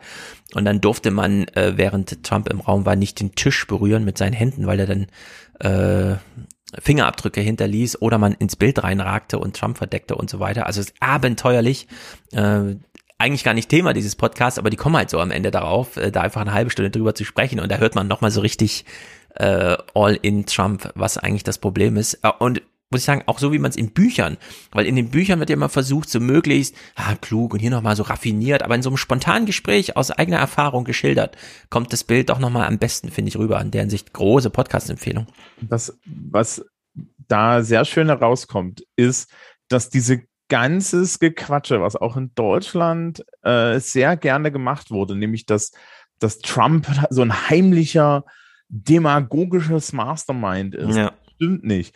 Der glaubt den Kram, den der da erzählt, einfach nachdem er ihn impulsiv erzählt hat. Genau. Da ist nichts dahinter. Ja, Intuition, Impulskontrollstörung, alles zusammen und gerade nicht diese Raffinesse von, und das sagen sie explizit, machen sie diese Vergleiche Adolf Hitler und so weiter. Also in der Hinsicht, das ist, äh, dadurch, dass es so ein spontanes Gespräch ist, in dem man einfach mal ne, frei raus äh, so darüber redet, äh, aufgrund einer eigener Erfahrung und so weiter, ist das äh, wirklich super interessant und auch ein guter Kontrast zu Adam Schiff, den wir hier im nächsten Clip hören. Wir kennen ihn noch als großer äh, ähm, Ausschussleitender, der dann auch die ganzen Sachen während Trumps Amtszeit damit versucht hat, von Demokratenseite aufzuklären und ähm, irgendwie bleibt den Demokraten jetzt auf dem Grund mangelnden eigenen Showtalents auch einfach nur äh, Bücher zu schreiben. Klar, da kann man dann irgendwas hart formulieren, aber am Ende mündet es dann doch in so einem PBS-Gespräch, das so dahin plätschert. Doesn't matter how brilliant the laws or Constitution are, our democracy is going to founder. Uh, and that's why we are where we are. One party right now has given up being a party of ideology. It's become a cult around the former president. And as long as that is the case, we're going to be at risk. That's a pretty discouraging conclusion. Um, it is, but the remedy is engagement. There's nothing more debilitating than the idea that we're powerless to affect our circumstances. We can't all be Marie Ivanovich, first in the breach, showing the way to stand up to the most powerful in the world. Um, but we can all do our part in our private life, our public life, our civic and corporate life uh, at a time when our democracy really needs us. Congressman Adam Schiff, the book is Midnight in Washington How We Almost Lost Our Democracy and Still Could. Thank you very much. Thank you. Klang jetzt nicht besonders mobilisierend, obwohl es ihm darum ging, zu mobilisieren. Ich finde das auch nicht gut. Ich finde es nicht gut, dass er als Demokrat sich da hinstellt und so tut, als wäre jetzt irgendwie, ja, als wären sie jetzt da die Guten oder so, Ja. als wäre wär auf der anderen Seite. Ja, ja, das ist ein durchgeknallter Kult bei den Republikanern zu größeren Teilen. Aber mal ganz ehrlich, ne, ihr kriegt es gerade nicht auf die Pfanne, eure, Mhm. eure Projekte durchzukriegen, weil ihr einen freidrehenden Senator habt und irgendwelche äh, und irgendwelche Progressiven, die, Richtig. Die sich nicht einigen können. Ja, ähm, und dann setzt du dich da hin und sagst, die Demokratie ist in Gefahr. Die Werte für euren Präsidenten sind nicht so schlecht, weil Trump dann noch irgendwie im Hintergrund jetzt die ganze Zeit äh, die Leute beeinflusst hat. Die, die Republikaner-Wähler sind für euch verloren gewesen. Eure Werte sind so schlecht, weil ihr es nicht auf die Pfanne kriegt und das ist genauso demokratiegefährdend. Also das ist jetzt so ein bisschen. Genau. Ja. Der Appell an die Zivilgesellschaft kann durchaus von der Zivilgesellschaft kommen. Äh, wenn man im Kongress sitzt, äh, dann hat man da die Pflicht, jetzt einfach gute Politik zu machen. Und es wird da gerade nicht gemacht. Und in der Hinsicht ähm, setzen die da echt jetzt gerade viel aufs Spiel mit wir können es ja, haben sie ja eben dargestellt, können es auch nicht ganz durchschauen, warum sich die Einzelnen da so verhalten. Wir können am Ende nur sagen, es ist wahrscheinlich persönlicher Egoismus und Bereicherung. Und damit wären wir genau auf dem Niveau, wo wir bei Trump aufgehört haben. Also wir haben im Grunde nichts gewonnen. Und in der Hinsicht ist das alles krass, krass, krass. Und dann nützt es dann auch nichts, dass es, dass man immer sagen kann, aber mit Republikanern ist alles zehnmal schlimmer. Und ja, das stimmt. Äh, Die 6. Januar-Aufarbeitung hier führt mittlerweile zu Verfahren gegen Kapitolpolizisten, die damals eigentlich das Kapitol beschützen sollten. A U.S. Capitol Police officer is now accused of obstructing justice after the January 6th assault on the complex. Michael Riley was arrested today. Federal prosecutors say he warned one rioter to take down incriminating posts on Facebook and kept him updated on the FBI's investigation. Tja. Äh, da, genau, da bleibt auch nur der Facepalm übrig als äh, Kommentar. Das ist einfach, man versteht es mittlerweile nicht mehr. Ähm, Steve Bannon spielt auch wieder eine Rolle. Er soll vor dem Kongress aussagen, ziert sich aber We etwas. know uh, that uh, Steve Bannon, Donald Trump's longtime advisor for a time in the White House, estranged, then consulting again, uh, was intimately involved with Donald Trump's uh, decision uh, to, in my view, incite an insurrection on January 6, 2021. Bannon is the one who called him and told him Trump had to get back to Washington for this. There's been reporting that Bannon has partially corroborated uh, that uh, he, he spoke about uh, uh, killing the uh, Trump, the uh, Biden presidency in the crib, Judy, and we know that he. Um, uh, he used uh, very strong language on his podcast about what was going to happen. Aha. Bannon hat einen Podcast und hat da krasse Sachen gesagt. Na gut, lieber Norman äh, Eisen, dann geht man der Spur mal nach. Dass sie den noch nicht weggesperrt haben. Ja, ist jetzt, er ist ja schon krass verurteilt worden. Also in der Hinsicht. Ja, aber er, wird auch, er wurde auch krass begnadigt, ne? Ja, das stimmt. Er wurde tatsächlich krass begnadigt. Äh, Bannon macht sich jedenfalls sehr rar. Democrats were joined by nine Republicans in rebuking the former Trump aide for a final vote of 229 to 202. Und da machen sogar neun Republikaner mit, ne? Muss man sich mal überlegen. isn't about punishing Steve Bannon. The debate preceding today's House vote went beyond the issue of Steve Bannon and whether to cite him for contempt of Congress. It went to the heart of lawmakers' willingness or not to keep on probing what led to the deadly January assault on the U.S. Capitol. Democrats, including Benny Thompson, the chair of the Select Committee, urged colleagues to take a stand against Bannon for stonewalling the panel. I'm not willing to get to the end of the select committee's work and look back wishing we had done more to uncover all the facts. They found support from a small number of House Republicans, including the panel's vice chair, Liz Cheney. The American people deserve to know what he knew and what he did.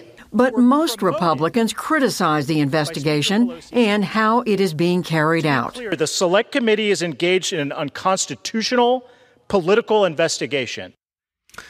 Ja, also so ein kleiner Streit über Bannon und aber er da jetzt mal antanzen sollte oder nicht. Das, das Wort verfassungsfeindlich, ne? Das, ja. ist ja auch so ein Ding.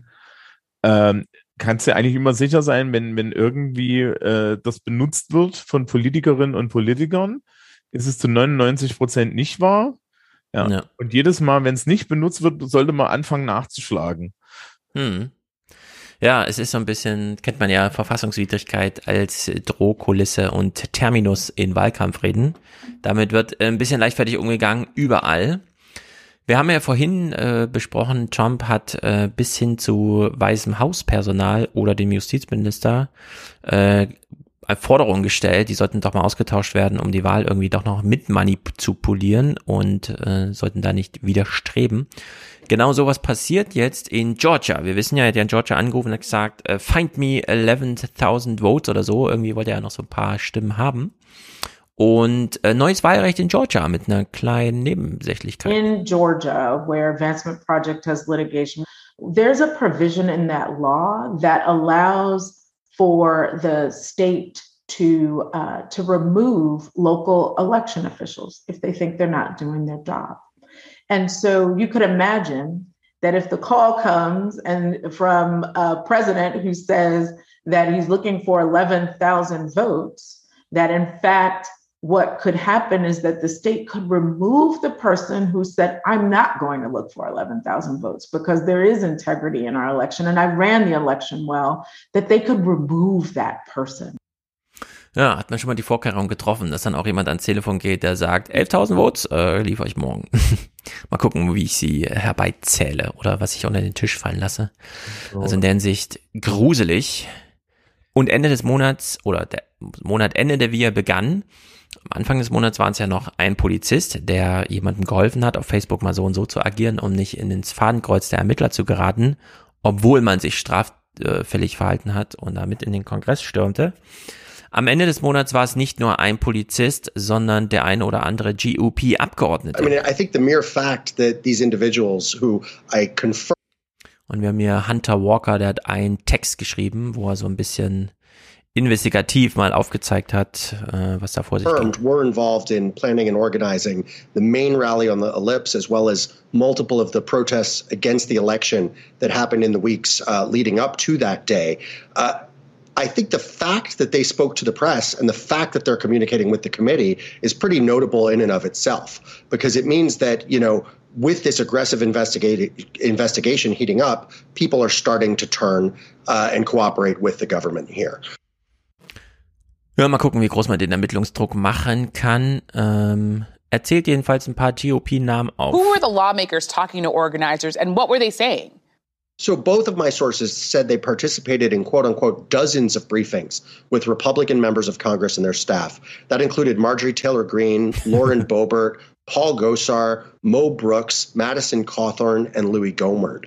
And we've already had some indications that these members were involved in the efforts to overturn the election. They spoke at the events at the Ellipse. They were billed as speakers at this wild protest. Gosar headlined a Stop the Steal rally in Arizona. But what they specifically described was these members sort of strategizing to help them pick state locations for protests that would target persuadable senators to join the objection. And they were also going back and forth trading quote unquote evidence of supposed election fraud. Obviously, uh, you know, any of that would have been baseless, but they described them as intimately involved in kind of plotting a grand show that day, both at the ellipse and on the House floor. Ja, da gab es also so einen kleinen Zirkeltausch an irgendwelchen Informationen, mit denen dann äh, auch vor Gericht gegangen werden sollte. Das kennen wir ja von Rudy Giuliani, mit welchem Blödsinn er da irgendwie antrat und welche Zeugen er dabei hatte, um da irgendwie äh, Wahlmanipulationen aufzuzeigen. Aber in einem Fall äh, gab es hier auch das Versprechen auf rechtlichen Beistand, wenn man das Gesetz wissentlich They übertritt. framed it as something they would have done anyway, but they left with the strong impression that Gosar was saying, if you plan these events, if you help us out with this, you will be legally taken care of. Also wenn ihr zum Kongress geht, ja, wollten wir sowieso, ja, ich sag euch nur, äh, da ihr es sowieso macht, äh, ich würde euch dann auch helfen, wenn ihr hier Ja, also uns dabei helft. Englisch ist so eine schöne Sprache, ne? They are legally taken care of. Ja. Nur so. Ja, aber was heißt es im extremen Falle, dass man schon so eine Art Ja. Schutzschirm über sich spannt, ne? Nee, nee, ja, nee, also, also seine Formulierung war, ja, das, wir kümmern uns schon darum, dass es keine Probleme gibt und jetzt kümmert sich das Gesetz um sie. Und das Schöne ist, es ist dieselbe. Ach so, ja, stimmt, stimmt, stimmt, stimmt, genau. Ja, natürlich. Ja, Also es ist, ich, Ja. das ist doch super. Ja, also äh, wie, wie, wie, das ist, also ich, ich frage mich ja so ein bisschen, die Leute sind ja da reingewählt worden. Mhm. Die hatten einen sicheren Platz. Why, why the fuck? Also ich, ich, Ja. ich, ich komme nicht mal aus so einer, aus so einer strategischen Überlegung darauf, warum ich jetzt diesen, diesen Trump da stützen sollte.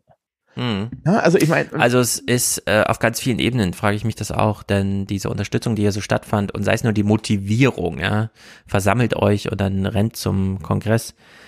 Vielleicht konnte wirklich keiner richtig abschätzen. Wir haben das ja auch damals gesehen, ähm, Josh Hawley und Dings hier aus Texas, Ted Cruz, haben ja beide angestachelt und waren dann doch sehr überrascht, dass es sowohl zu Toten als auch zu eingeschlagenen Fenstern und wirklich auch der Stürmung des Gebäudes kam.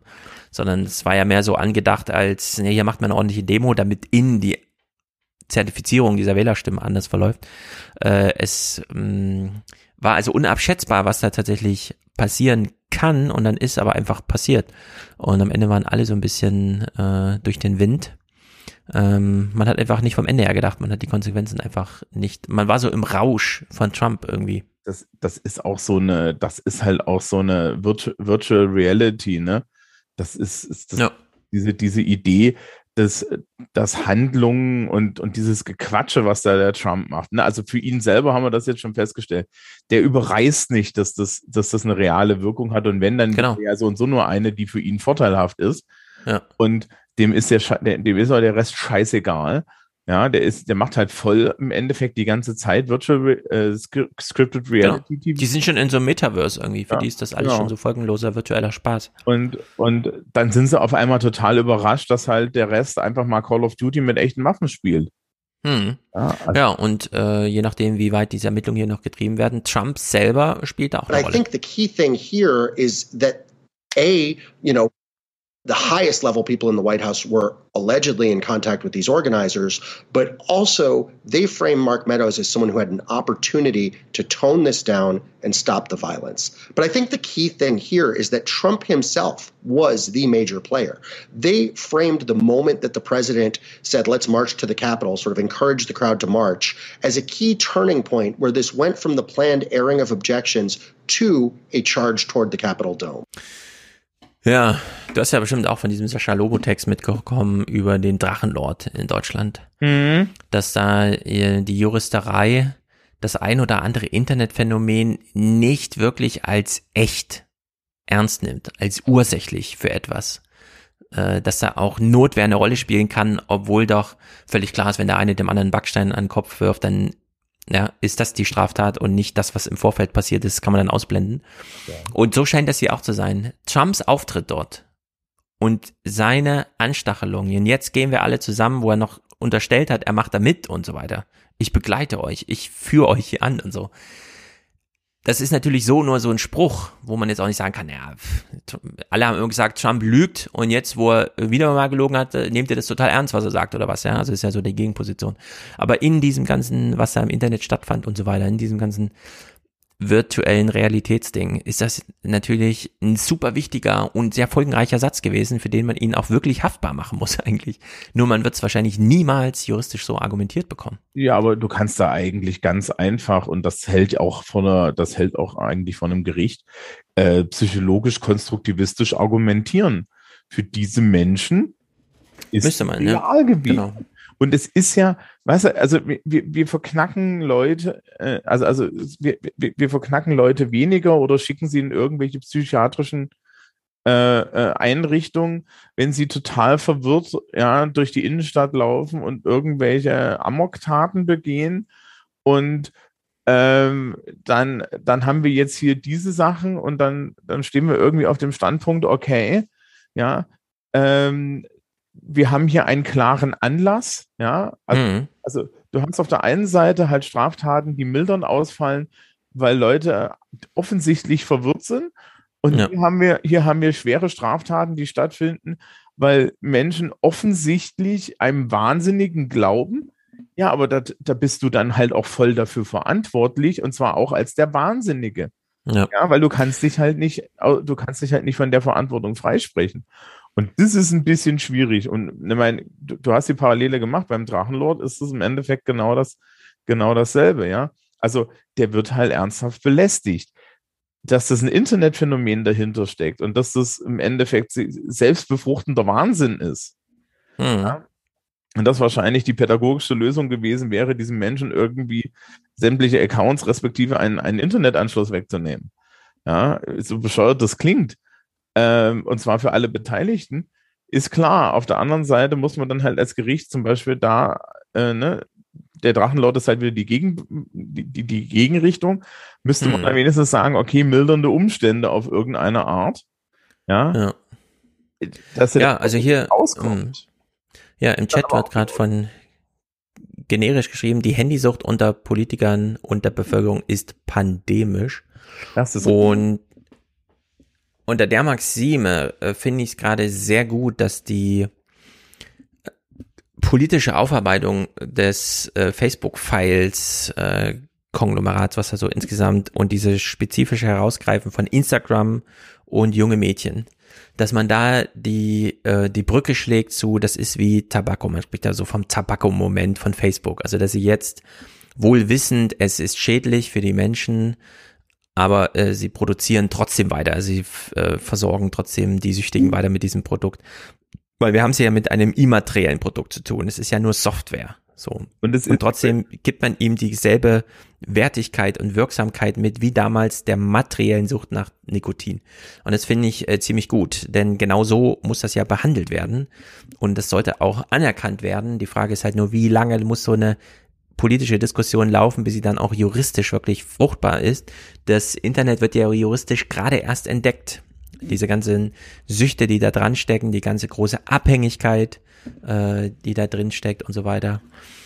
Vielleicht ist es zu früh und dieses Trump-Ding wird schneller auslaufen, als diese Diskussion dann mal richtig neue Basis schafft. Aber eigentlich wäre das jetzt an der Zeit, ja. Aber auf was als mehr als Trump und so eine kultartige Szenerie will man da eigentlich warten? Ich meine, dieses ganze QAnon-Zeug und so, ja. Eigentlich wäre es doch jetzt wirklich mal an der Zeit, das juristisch komplett einzupreisen. Ja, äh, bei den Firmen war ja auch der Punkt, und das ist dann auch die Parallele, noch, noch die zweite Parallele zu Facebook. Die hatten hübsch ganz viele Studien im Schrank, die nachgewiesen haben, wie dreckig ihr Zeug ist. Ja. Und, und dass es krebserregend genau. ist und dass es Passivrauchen gibt und, und, und. Und die haben sie natürlich weggesperrt. Mhm. Also das ist wirklich eins zu eins übertragbar. Das ist parallel zu Facebook, genau. So muss man halt sagen, eigentlich gesellschaftlich gesehen ist Tabak das kleinere Problem gewesen. Ja, weil. Wahrscheinlich, ja. Ähm, Tabak führt nicht dazu, dass Menschen in Parallelrealitäten existieren, ja, weil du kannst dich da als Nichtraucher problemlos dazustellen, wenn die draußen vor der Tür stehen und halbwegs gefahrenfrei, je nachdem, wie du ja. gehst, da stehen. Also, ne, das ist, ist das ist nicht so, das zerstört nicht die soziale Kohäsion und führt Menschen nicht in parallele Realitäten. Ja. Genau, in der Hinsicht äh, wird Facebook da sogar noch unterschätzt oder grundsätzlich äh, das Internet einfach. Aber da kennen wir ja auch in Deutschland die Diskussion, die Ablehnung von Manfred Spitzers Argumenten, obwohl die nun wirklich alle klinisch äh, abgedeckt sind und so weiter. Also da muss man halt die Literatur dann auch mal ernst nehmen und sich eingestehen, dass man selber mit zu den Süchtigen gehört. Das ist ja immer so ein Stolperstein äh, der Debattenteilnehmer, die dann immer sagen, nee, nee, nee, nee, nee, das hieße ja, ich wäre auch mit süchtig. Und klar, am Ende sind wir alle irgendwie süchtig. Naja, also in der Hinsicht, äh, man knappert hier noch an der Wahl 2020 und Trump ist in Iowa, er tour, der wird das jetzt drei Jahre lang machen, bis alle dort äh, so genervt sind, dass sie ihn wählen, nur damit er aufhört dort, weil er, naja, wie auch immer. Man kann jetzt keine Scherze machen, aber 2024 ist der Rambazamba. Also Trump nimmt jetzt Anlauf und hat wohl auch seine Organisation schon entsprechend dort aufgebaut. Machen wir gleich eine kleine Pause, gucken aber vorher nochmal nach England, die paar Clips, die wir haben.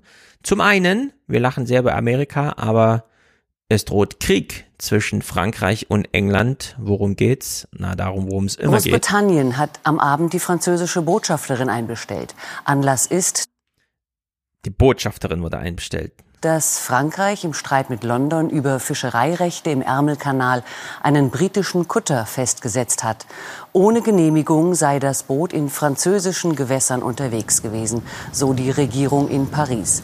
Als enttäuschend und unverhältnismäßig bezeichnete London die Maßnahme. Seit dem Brexit streiten beide Länder über Fischereilizenzen im Ärmelkanal.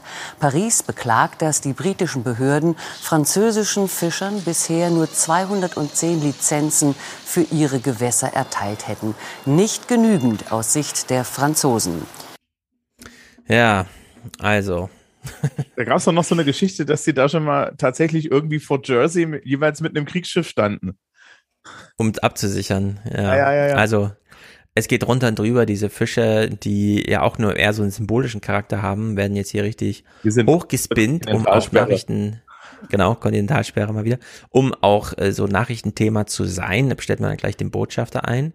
Da allerdings diese Frankreich-UK-Auseinandersetzung nochmal von einer Inner-EU-Angelegenheit getoppt wurde in Sachen Krieg, Weltkrieg, und wir letzte Woche hier an dieser Stelle sehr viel über Polen sprachen, will ich nur mal diesen kleinen Nachtrag zur letzten Woche noch kurz dalassen. Es sei der Beginn des Dritten Weltkriegs, so Polens Premier Morawiecki vor drei Tagen in der Financial Times, wenn nämlich europäische Fördergelder für Polen weiter zurückgehalten würden. Ja, weil sie weiter zurückgehalten werden, aber irgendwie ist es auch nicht so richtig, hat jetzt sogar das EU-Parlament die EU-Kommission verklagt, um jetzt dem Gequassel endlich mal Taten folgen zu lassen. Das zweite Mal in der Geschichte, dass das vorkam. Aber der polnische Regierungschef schreibt in, in der Financial Times, oder ja, Financial Times, äh, wenn diese Gelder nicht fließen, ist das der Beginn des Dritten Weltkriegs. Er wird Polen erklärt von der EU-Kommission. Also manchmal fragt man sich so ein bisschen, ähm, wir waren ja letzte Woche hier schon sprachlos am Ende, was tatsächlich vor sich geht, dass es dann diese Woche nochmal so hinterhergeschoben wurde, ist natürlich bekloppt. Eine sehr traurige Sache. Wie, oh, wie, sag du noch. Ich, ich, ich frage mich gerade, wie das dann aussieht. Kommt dann so eine gemischte Truppe vorne, vorne auf dem Panzer Uschi in der Uniform oder Ja. wie, was, was, was, ist die, also dieses Ge Gelaber? Ja, ja, genau, genau. Das ist halt so nervig, dass die das so hochtreiben, denn die EU-Kommission besteht aus 30.000 Mitarbeitern, 11.000 davon sind nur für Übersetzung zuständig. Wie die jetzt nach Polen mit einem Weltkriegskommando oder irgendwie vorstellig werden wollen, ist fraglich. Wir werden es auch nie erleben. Ja, kulturell bedroht, indem er ihnen nur die Homosexuellen schickt. Wahrscheinlich, ja, genau. Das kann natürlich sein, äh, dass man da die großen Paraden dann einfach mal bis nach Polen reinlaufen lässt. Naja, es ist jedenfalls wirklich Banane. In England eine sehr traurige Sache. Äh, David Emmes wurde dort äh, getötet als Tory-MP. Good evening and thanks for joining us. British authorities are now describing yesterday's murder of a Conservative member of Parliament as a terrorist attack. Today, a cross section of Britain's political leaders, including Prime Minister Boris Johnson and opposition Labour leader Keir Starmer, visited the scene in Essex, where Sir David Amos was stabbed to death. Police said a 25 year old man is in custody for the attack. It happened around midday yesterday in a Methodist church in Leigh-on-Sea, about 40 miles east of London, where Amos was meeting with constituents. Ja, äh, war Sendungseröffnung in Amerika. Leider können wir die BBC-Berichterstattung dazu nicht gucken, aus den genannten technischen Gründen, aber das ist natürlich crazy. Das ist unvorstellbar in Deutschland sowas. Ja, vor allen Dingen, das, also Joe Cox ist jetzt, glaube ich, nicht Mm. viele Jahre her. Ähm, und als ich das gehört habe, habe ich mir auch gedacht, ach du Scheiße. Und dann kamen ja da so die Details raus und es ist ein komplett eigenartiges Ding, weil es ist jetzt, es ist jetzt auch, es ist definitiv nicht politisch motiviert. Es scheint eher so wieder die Kategorie verwirrter Einzeltäter zu sein. Ja. Aber auch total hardcore und weird. Ja, es ist sehr komisch. In England geht's drunter und drüber. Die Clips, wir haben es alle gesehen zur Versorgungskrise, deswegen müssen wir es gar nicht megamäßig riesig aufziehen. Die Boris Johnson äh, Sprüche dazu sind abenteuerlich, um es mal leicht zu sagen.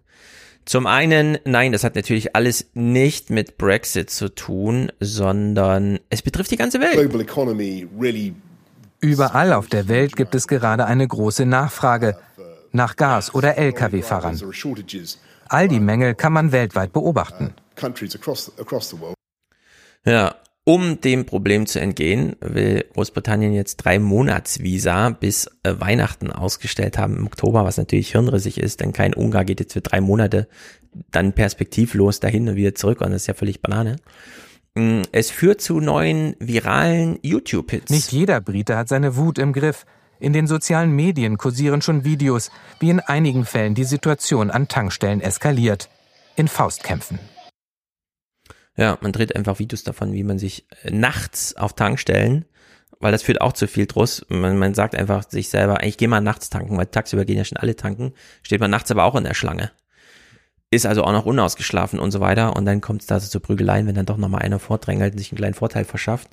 Die deutschen Kommentare dazu waren, und äh, das muss man jetzt so ein bisschen einordnen, gut, aber es viel auch, also es wäre wirklich schwer gewesen, das jetzt so zu machen, dass es irgendwie daneben ist, ja, weil es ist nun mal eine Brexit-Sachlage, die Briten wollen nicht über den Brexit reden und die Kommentare in Deutschland sind entsprechend. Mit einem kurzfristigen und komplizierten Sonderarbeitsvisum sind sie sicherlich nicht zurück auf die Insel zu locken.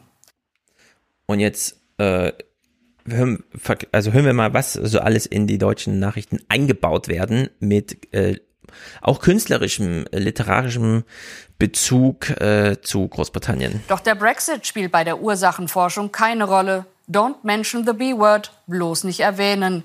Die britische Regierung und Medien suchen die Ursachen woanders, nur nicht bei sich.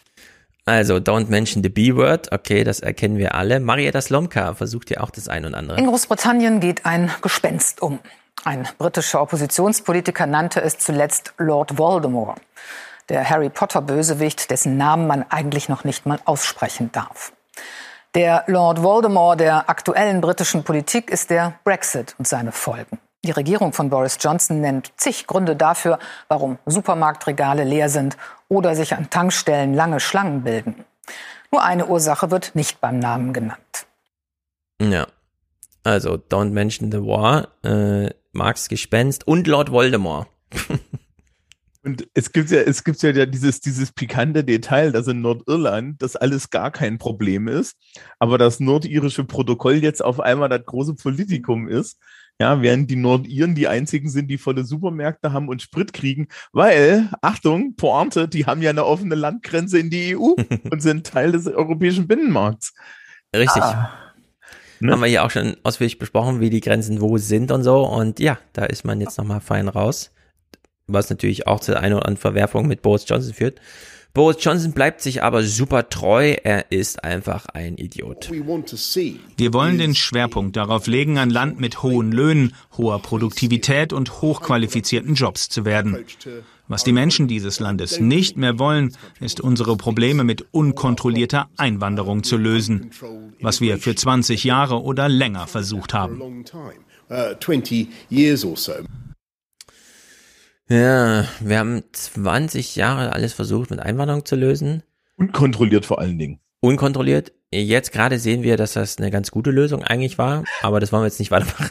Wobei das, Und sag bloß nicht Brexit sein. Das mit den hohen Löhnen wird jetzt funktionieren. Ich weiß nicht, ob du das gehört hast. Die, Busfahr äh, die, die Busfahrer ja. fangen jetzt an, Lkw-Fahrer zu werden, weil die Lkw-Fahrer ja richtig gut bezahlt werden. Das bedeutet, dass die Busfahrer dann besser bezahlt werden müssen, damit man wieder Busfahrer hat. Und im Allgemeinen steigt das Lohnniveau. Das Problem ist, das ist, glaube ich, tatsächlich, ist das Inflation? Das ist, glaube ich, Inflation, ne? Wenn, das ist Inflation. Wenn, wenn dauerhaft, wenn dauerhaft die Löhne steigen, ähm, weil wir nicht genug, das ist, ne, Preissteigerung. Sag uns mal so, sag uns mal so. Ähm, David McWilliams, wir kennen ihn alle, wir haben seinen Podcast häufig empfohlen, hat einmal so einen Spruch gemacht, Manche nennen es Wage Inflation, also Lohninflation. Ich nenne es Economic Justice. Stimmt, das ist natürlich genau richtig. Stimmt, der hatte letztens dieses, der hatte letztens auch, auch irgendwie mit Bezug auf die USA dieses Ding, wo er gesagt hat, ähm, die Pandemie hat dafür gesorgt, dass ihr jetzt mal alle eure, dass ihr jetzt mal alle die Gehaltserhöhung einstreichen könnt, die ihr einstreichen äh, könnt, die ihr schon lange verdient hat. In den USA gibt es ja auch das Problem, dass der Niedriglohnsektor es doch einfach beschlossen hat, nicht mehr zurück an die Arbeit zu kommen, weil warum? Richtig. Ja. Gastronomie und so, da sieht man es überall. Ja, die, die sitzen äh, in Deutschland übrigens ein ähnliches Phänomen. Ne? Also hier Bamberg ist ja ist, ist ja eine Gastronomiegegend. Ähm, da wird jetzt richtig Hardcore gesucht. Also ja, ich meine, es ist jetzt Oktober und es ist ein bisschen unklar, wir wissen es nicht, ob ihr tatsächlich im Januar, Februar, März nochmal, wenn auch nur regional Lockdowns sind. Äh, da geht man natürlich jetzt nicht in die Gastronomie arbeiten, sondern denkt sich, ne, ich bin ja jetzt untergekommen, äh, ich gehe doch jetzt nicht zurück, auch wenn es mir Spaß gemacht hat und so weiter. Äh, und deswegen ist die Sa Sachlage da, wie sie ist. Und dann nützen jetzt auch erstmal 12 Euro Mindestlohn nicht, äh, selbst wenn die dann relativ zügig kommen. Äh, es soll ja gleich 100 Tage Programm sein und so bei der neuen Ampel, aber es ist einfach, äh, ja, es ist jetzt wie es ist irgendwie. Wortspenden an der Tankstelle und das auch so als kleiner Abschluss zum Thema, ist es nicht der Brexit? Boris Johnson will sich nicht mal eingestehen, dass es der Brexit ist, will ja echt niemand. Brexit, ist es echt so Lord Voldemort, der da nicht genannt werden darf? Nee, an der Tankstelle ganz klar, ja, das ist Brexit. Nein, zurück in die Schlange, du wartest noch keine fünf Minuten. Gerissene Geduldsfäden ändern wenig. Mehr als die Hälfte der Tankstellen in Englands Ballungsräumen sitzt komplett auf dem Trockenen. Seit drei Tagen suche ich Benzin. Ich habe vier kleine Kinder, die ich überall hinfahren muss. Fahrermangel verstärkt durch den Brexit. Wären wir noch in der EU, hätten wir diese Schwierigkeiten nicht. Ja. PBS hat das auch thematisiert. Ein Clip gucken wir uns doch noch an, denn es ist ganz witzig. Die haben zum einen äh, ihren, eigenes, ihren eigenen Korrespondenten einfach mal einen äh, Bericht schicken lassen von seiner Lage jetzt. Äh, und dann hat er gesagt, ja gut, ich kann mich gerne filmen, wenn ich hier drei Uhr nachts tanken fahre. und dann hat er sich äh, da gezeigt, wie er einfach an der Schlange stand. Ähm, ich will aber mal einen Clip hier noch spielen. Keir Starmer. Es waren ja okay. Parteitage, Party Convention auf beiden ja. Seiten. Und leider, es ist dieser 28., 29., 30. September gewesen, habe ich dazu die BBC-Sachen nicht runterladen können, weil ich hatte irgendwie vergessen zu programmieren, woran man so alles denken muss. Ja, Und äh, ja. Also, also, also. Hast du es ein bisschen verfolgt? Ich habe es ein bisschen verfolgt. Also, es, mhm. bei, bei X-Ray Maniacs haben sie drüber geredet.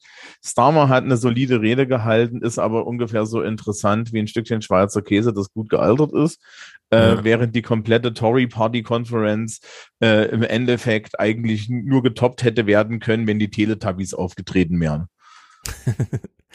ja, und wie langweilig das bei Keir Starmer war, von Boris Johnsons kleiner Show, sag mal, ab. Äh, 16 Sekunden aus seiner Parteitagsrede. Und das sind jetzt die 16 Sekunden, von denen sich das PBS-Team dachte, ja komm, das können wir mal senden. Just three miles away from this gas station at the Labour Party annual conference, opposition leader Keir Starmer twisted the knife. Prime Minister, either get a grip or get out of the way and let us step up and clear up this mess. The äh, noch mit dieser Geste. Get out of the way.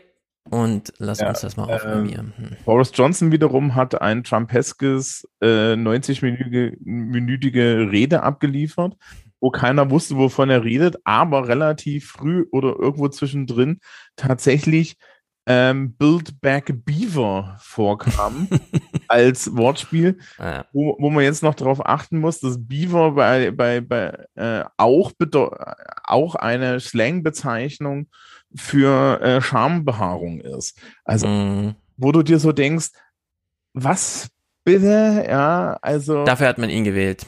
Ja, also wahrscheinlich. Aber das ist, der hat halt, na, also, also Starmer war halt langweilig, aber ja. Punkt, ja. Ähm, und, und, und Johnson war bizarr. Also der war so bizarr, dass selbst die Tories nichts mehr damit anfangen konnten. Hm. Gut, wir machen eine klitzekleine Pause und danach, ähm, da wir nicht weiter aus England gucken können, leider, äh, Deutsches. Es gab ja eine konstituierende Sitzung des Bundestags und da du als Politiklehrer dich natürlich auch für solche Sachen interessierst, gehen wir das nochmal gemeinsam durch, auch um einen Kontrapunkt zu finden zu den abgrundtiefen Abgründen aus Vor allem Amerika, aber auch England, die wir jetzt gesehen haben. In Deutschland ist die Sachlage ja doch durchaus ein bisschen entspannt. Also gehen wir hier aus dem Halloween-Abend gleich ein bisschen entspannt. Jetzt aber erst kurz Pause. Die Pause, unser kleiner gemeinsamer Moment für Dankbarkeit.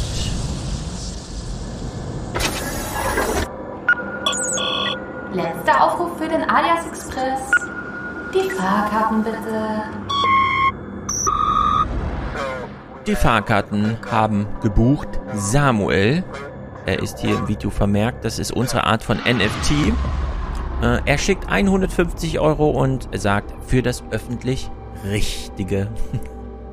Sehr, sehr gut, Samuel. Das ist spektakulär. Damit bist du heute hier Pole Position mit Ausblick nach vorn. Sehr gut. Danke, dass du auch für alle anderen hier aushilfst. Martin schickt 50, ist damit Produzent und er bleibt kommentarfrei. Kann man kommentarfrei sagen, kommentarlos, wie auch immer. Ich sag Dankeschön. Und für Samuel kann ich ja mal gucken, was der Zufallsgenerator spielt. Dankeschön, das möchte ich dir sagen. Dankeschön. Ich glaube, das ist Hansi Hinterseher. Warum auch nicht? Stefan schickt 50, ist also Produzent, bin mal wieder dran mit der Unterstützung. Vielen Dank von Stefan an mich, Stefan. Ich sag danke, Grüße. Super cool. Ich danke Ihnen, vielen Dank für die Möglichkeit. René schickt 50, also hier auch Produzent, sagt weiter so. Bitte, Liebesgrüße aus Darmstadt. Einfach Dankeschön, ganz einfach Dankeschön. Oder ist das Hansi Hinterseher? Ich habe keine Ahnung. Roland schickt 40, ist also knapp unter der Produzentenschwelle hier, trotzdem gedankt, sehr gut. Ohne Kommentar. Tobias, merci für den Fernsehpodcast. Ich sage nur für dich. Danke für eure Unterstützung. Klaus und Doris, je nachdem, äh, eine Überweisungsgutschrift ohne Kommentar. Sehr gut. Ambra für Josie. Dankeschön. Josie oder Josie, wenn du eine Ambra kennst, der Dank gilt auch dir oder die Grüße. Ich sag Dankeschön.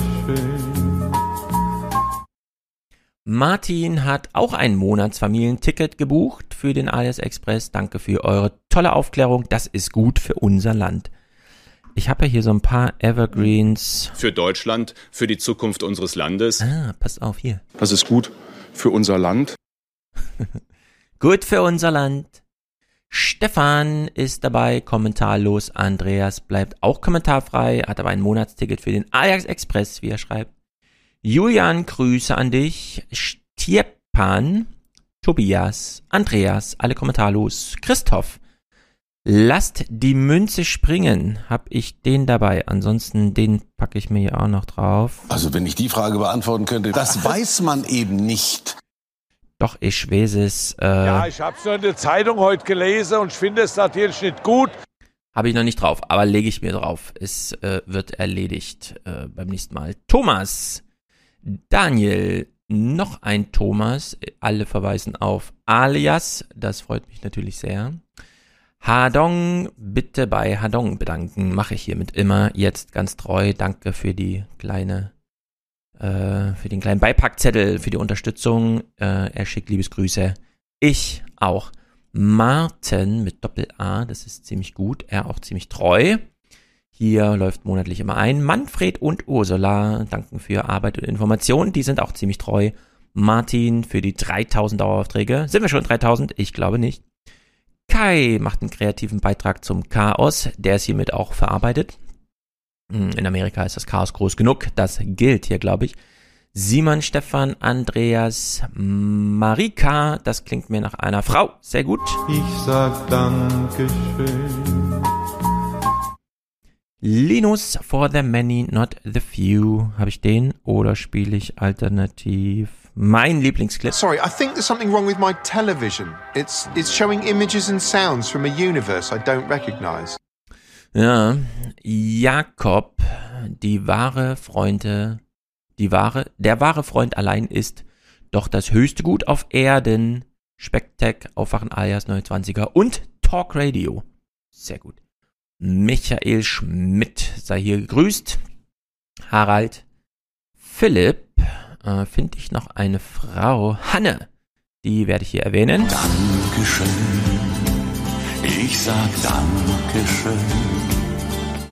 Ansonsten keine weibliche Unterstützung außer Daniel und Anne, aber das kann auch immer sein, es ist ja nur die, was bei der Bank eingetragen ist, einfach ein gemeinsames Konto, ohne dass Anne weiß, was Daniel mit dem Geld macht. Also ich grüße euch alle, herzlichen Dank. Alle ungenannten, aber mit in der Liste hier stehenden sei natürlich auch gedankt und damit zurück in den Podcast.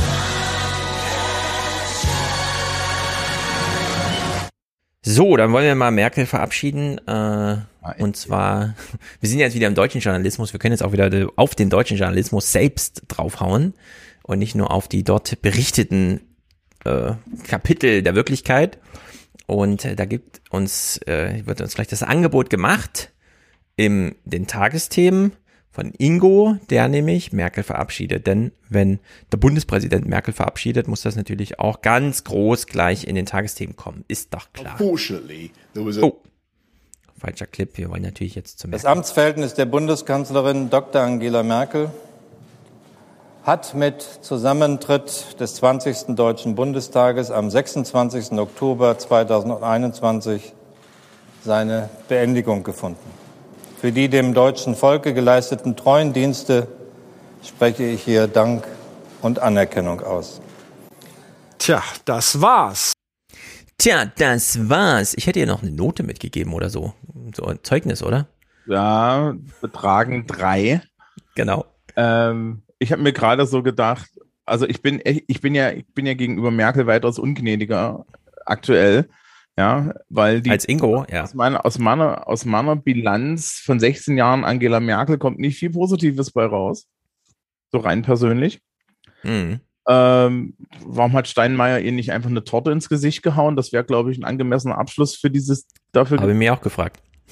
also, also äh, die, ne, Amtsakt so beiseite oder so, aber ähm, mhm. wir haben wenn, wenn wir jetzt eine Presseschau über 16 Jahre Angela Merkel machen, an welcher Stelle ist eigentlich, wäre jetzt in dieser Presseschau? Also wir reden jetzt gar nicht darüber, direkt über ihr Amt, sondern auch darüber, wie die Medien darüber geredet haben. An welcher Stelle ist jetzt der Moment, wo, wo dieser ganze das alles gerechtfertigt ist, was jetzt aktuell da so an Verklärung aufgefahren Ja, es ist ja total verrückt in Deutschland. Äh, Merkel war ja eigentlich schon fast aus dem Amt geschrieben 2018. Das war ja quasi ihr Befreiungsschlag dann da im Oktober oder wann zu sagen, ich trete nicht nochmal an und ich gebe auch in zwei Monaten schon den Parteivorsitz ab, weil sie alle gefragt hätten, wieso machen sie es nicht gleich? Und äh, so wie Merz dann auch immer nachhakte, der größte Fehler der CDU war, die Macht zu teilen zwischen Regierungschef und Parteisitz. Denn wer die Partei abgibt, muss auch gleich den äh, Kanzler neu besetzen lassen.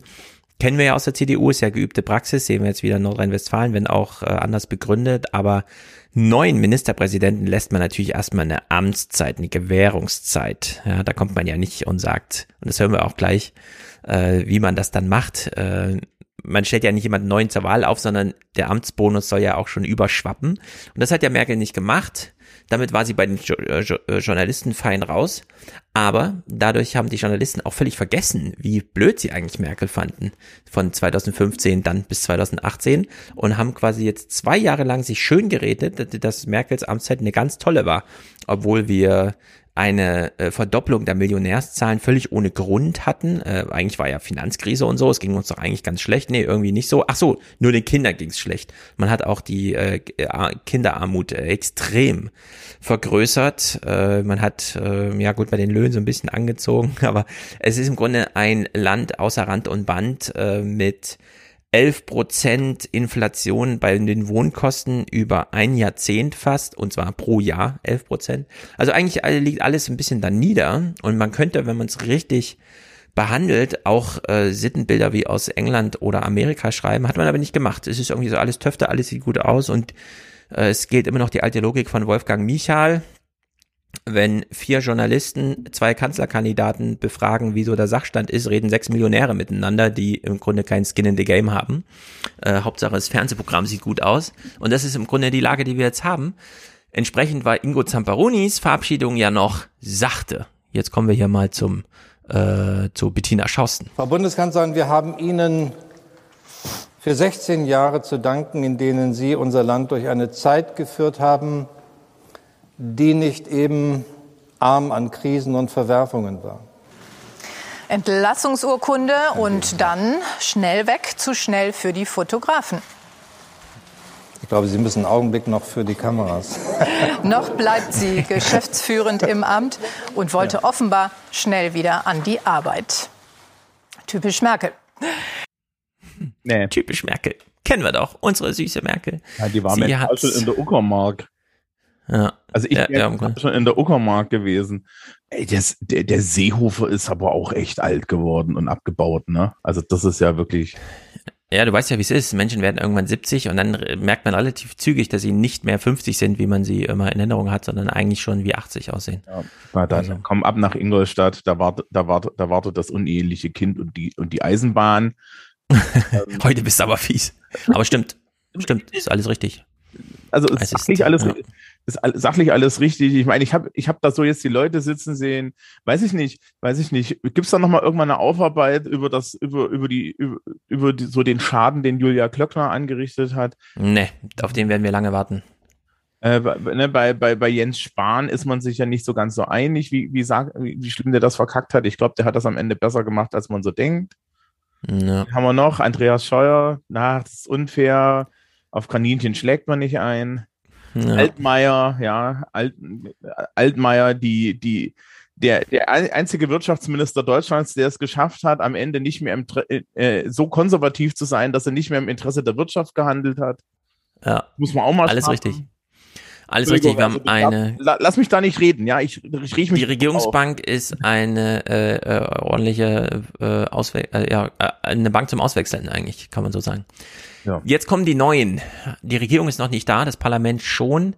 Die jungen Abgeordneten haben ein oder andere Privilegien, wusste ich gar nicht, dass dazu auch eine Bahncard gehört. Man bekommt einen Abgeordnetenausweis, eine Jahreskarte der Deutschen Bahn und den Hinweis, seinen Impfnachweis nicht zu vergessen. Maximilian Morthorst ist 25, Jurastudent und ab morgen Mitglied des Deutschen Bundestags, eins von 736. Dann bekommt man, das darf man auch nicht leugnen, ich finde, das wird gerne vergessen, eine ganze Menge Privilegien. Ja, und man bürdet sich auch das eine oder andere Pflichtprogramm auf, wie zum Beispiel das eines jungen Grünen, das wir hier mal einfach so in den Tagesthemen serviert bekommen. Auch Bruno Höhnel hat gute Vorsätze gefasst, zum Beispiel kein Alkohol bei Abendterminen. 25 ist der Grüne aus Schleswig-Holstein. Ah, sorry. Moin, mein Lieber. Du darfst nicht hinter Stefan, sonst bist du nicht im Bild. Das Motto in seinem Wahlkampf, frischer Wind für Berlin. Äh, kein Alkohol bei Abendtermin. Das finde ich so ein bisschen. Äh, Weiter, wenn er das Frühstück trinkt. Ja, also dass man das hier so reportiert, finde ich so ein bisschen. Also haben wir es jetzt echt mit einer. Ist das so ein Kindergartenausflug? Denn die Berichterstattung ist entsprechend. Es ist ein bisschen wie der erste Schultag. Viel Gedränge, viele neue Gesichter, viele Erinnerungsfotos an den ersten Tag des neuen Parlaments. Ja, ich habe das im Neue 20er schon gesagt. Ich gucke diese Veranstaltung unglaublich gerne, weil einfach alle mal so entspannt sind der ja Wahlkampf ist vorbei, die Regierungsarbeit geht aber erst irgendwann los und so. Weißt du, wie das ist? Weißt du, wie das ist? Mhm. Das wie? ist wie die erste Lehrerkonferenz im Schuljahr. Ja, man erzählt sich so ein bisschen vom ja. Urlaub, hat sich lange nicht gesehen. Genau, ja. du kommst aus sechs Wochen und alle so, oh, es geht jetzt wieder los und so weiter. Eine Lehrerkonferenz ist dann noch so ein bisschen anstrengender, weil man redet dann drei Stunden über Verwaltungsscheiße, ja. Mhm. Aber im Endeffekt machst du auch nicht so wirklich viel, weil die, der, der Stress beginnt erst morgen, ja, und so. Und, und ja. Ne, also wir haben ja immer so ein Vorgelagert, also die Lehrerkonferenz nicht am ersten Schultag, sondern so vorgelagert, dann hast du da das. Und das ist, das ist wirklich so, man begrüßt sich so gegenseitig. Wir machen jetzt nicht Selfies voneinander, weil wir kennen uns, ne? Aber ähm, man geht sich nicht auf den Sack bei so einem Termin. Nein, man geht sich gut. nicht auf den Sack. Es ist ganz freundlich und, und total entspannt. Also das, das finde ich ja schon nicht schlecht.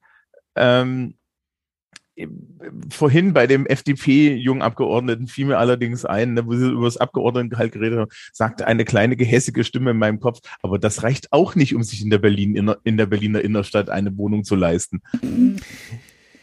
Ja, das stimmt. Äh, mittlerweile wird's da wirklich brenzlig. Am besten fand ich ja diesen äh, Tweet, irgendwer suchte Wohnung in Köln oder so und hat Katharina Barley geschrieben, ich werde mich mal umhören. Wo man sich so denkt, ey, wenn nicht mal Katharina Barley dir eine Wohnung besorgen kann, dann sieht's wirklich schlecht aus mit der allgemeinen Versorgung. Äh, ja, dann wird's wirklich für alle brenzlig. Naja, die, die jungen Abgeordneten kommen mir jedenfalls der Berichterstattung zu kurz. Ich hätte viel mehr gerne, meine ich jetzt ganz ernst, von dieser äh, Art Feierstunde, die da so, es ist ja wirklich nur ein Tagesordnungspunkt und so. Stattdessen trauern die Journalisten um ihre alten Schlachtrösser. Der Wechsel gehört zur Demokratie dazu und er ist wichtig. Manch eins der alten Schlachtrösser, die im neuen Bundestag nicht mehr vertreten sind, wird mir trotzdem fehlen. Wieso? Es ist doch jetzt Ralf Stegner da und so. Da muss man doch nicht äh, Thomas de Maizière hinterher heulen. Oder Eckhard Rehberg oder so. Also, also es sind doch immer neue Leute da.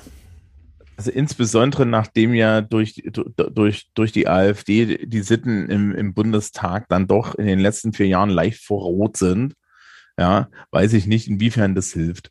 Ja. ja. Also wir, wir warten jetzt mal ab und diese größere Menge junger Menschen, das, das kann ja auch durchaus kreativ werden, ne? Also. Das erwarte ich. Das erwarte ich, das dass sie da mal ein paar Akzente setzen. weiß nicht, ob das aber im Rahmen der Disziplin, wie vorhin gesagt. Ja, es gibt so einen, es gibt so einen YouTube-Kanal, der sammelt im Endeffekt Zwischenrufe und Eklats im Bundestag immer so schön segmentiert. Best of Bundestag heißt das Ding. Das ist so, einfach so zusammengeschnitten. Ja, und äh, da kannst du dann immer gucken, ja. Also hm. ist auch total spannend, wen es ja, auch, auch wer so die ganzen Ordnungsrufe abkriegt, sagen wir es mal so, sie gehen jetzt nicht auf die linke Seite des Hauses, ja. Ähm, ja. Aber das, da warten wir jetzt mal, was da so, was da so kommt, ja, welchen flotten Spruch am Pult wir da zu hören kriegen. Ja, und mal gucken, was die dann so durchsetzen, ja, mal, wann es die erste TikTok-Sperre vom Bundestagspräsidium gibt. Genau, ich bin da auch total dafür, äh, dass wir uns das alles, äh, dass das uns einfach gezeigt wird, ja. Das sind jetzt, äh, verabschiedet euch mal von euren alten Rössern, da sind jetzt neue da. Es gelingt ihnen so halb. Sie trauern zum Beispiel schon Wolfgang Schäuble im großen Hohen Amt nach. Es ist ein kurzer Moment der Rührung. Das gesamte Haus spendet dem scheidenden Bundestagspräsidenten einen letzten Applaus und Wolfgang Schäuble reagiert so, wie Wolfgang Schäuble so reagiert. Bringen Sie mich bitte nicht zu sehr in Rührung. Wolfgang Schäuble ist irgendwie schon immer da. Oh ja, er ist immer irgendwie schon da. Diesen einen Fakt fand ich allerdings dann doch ganz interessant. Wolfgang Schäuble ist schon so lange da, seit 1971 äh, dass dieser Brummel größer oder wie er heißt, dieser Typ da von der CDU, der auch mal Gesundheitsminister oder sowas war, ne, jedenfalls, der stand dann irgendwie da am Pult und meinte bei der Alterspräsidentenfrage, der nächst ältest, dienstälteste Abgeordnete kam nach 1990.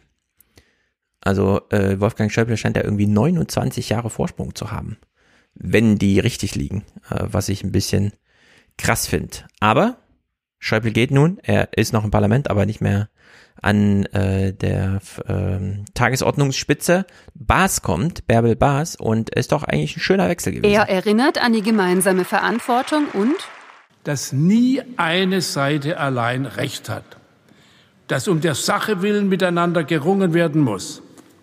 Politik ist ja kein Selbstzweck, sondern wir dienen nicht dem Eigeninteresse einer gesellschaftlichen Gruppe, oder einer Meinungsblase. Wir sollen dienen der Gemeinschaft. Als seine Nachfolgerin wird dann sie gewählt, Bärbel Baas von der SPD. Vielen Dank, ich nehme die Wahl von Herzen gerne an. Es gibt jede Menge Blumen, doch darum soll sich erstmal Olaf Scholz kümmern. Schäuble räumt seinen Platz für Baas.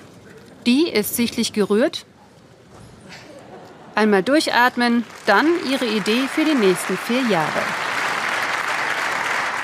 Lassen Sie uns vielen, viele Menschen ansprechen, auf die Bürgerinnen und Bürger in unserem Land zugehen, vor allem auf jene, die sich von der Politik seit langem nicht mehr angesprochen fühlen.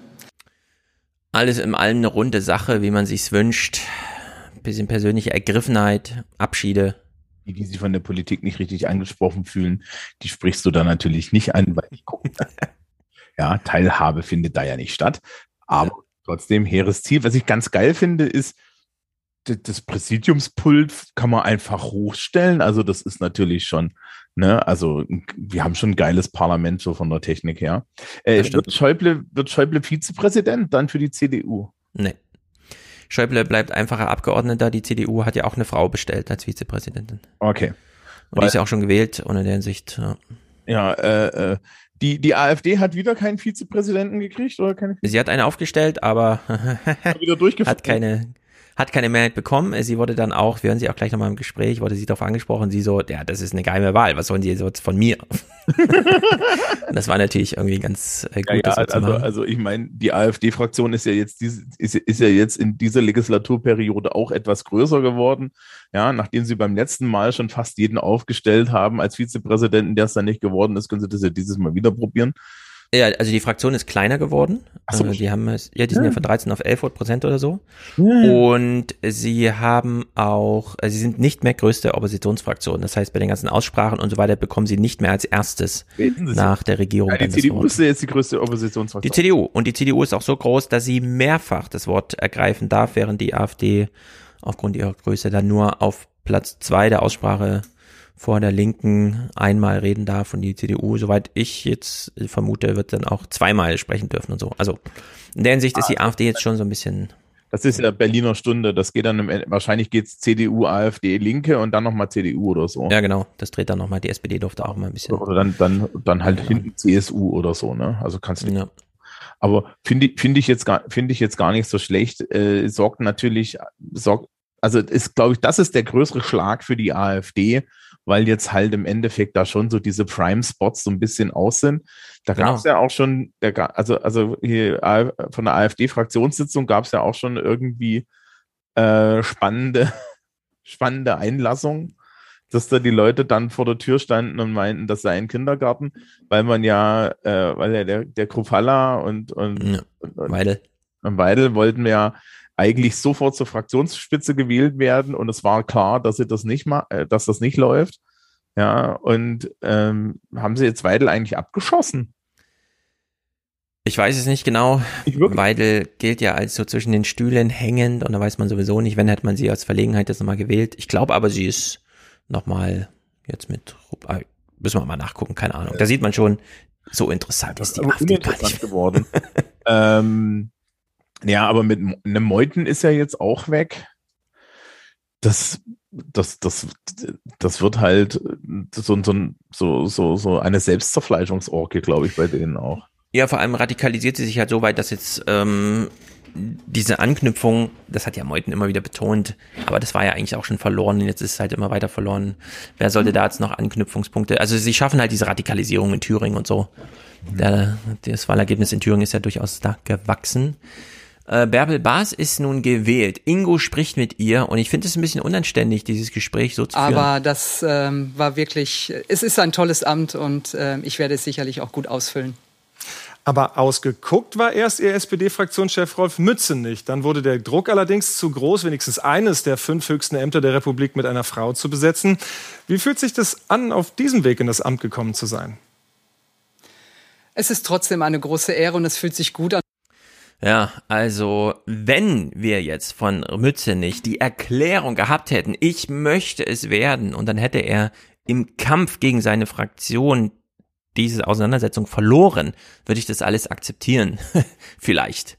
Ja, selbst dann, aber dann wäre es wenigstens innerlich gerechtfertigt. Aber so, dass wir so hören sagen, dieses typische politische Spiel, ja, Mützenich macht so Versuche, aber dann war relativ früh klar, nee, es wird eine Frau, das dann hier so hoch zu bauschen, als ob das nun wirklich so maßgebend war, finde ich irgendwie, weiß nicht, äh, da kratzt man auch so ein bisschen am Amt. Das geht hier nicht nur gegen die Person, sondern das ist irgendwie bescheuert. Es ist ein, erstens ist es eine Ungehörigkeit, zweitens möge doch bitte mal irgendwie Ingo emotional Abstand von diesem, von diesem Modus der, des politischen Journalismus finden, der Personen gegeneinander ausspielt. Da wird er, also, ne, wenn die Ampelkoalition so läuft, wie sie das jetzt sich ausgeguckt haben, wird er damit einfach mal krachend scheitern, weil die alle zu ihm sagen werden, das klären wir intern das sind unsere Entscheidungen und so weiter. Und das ist bei so einer Dreierkoalition schlicht und ergreifend auch einfach sinnvoll, weil du musst nämlich den Laden dann intern zusammenhalten und die werden sich nicht die Blöße geben,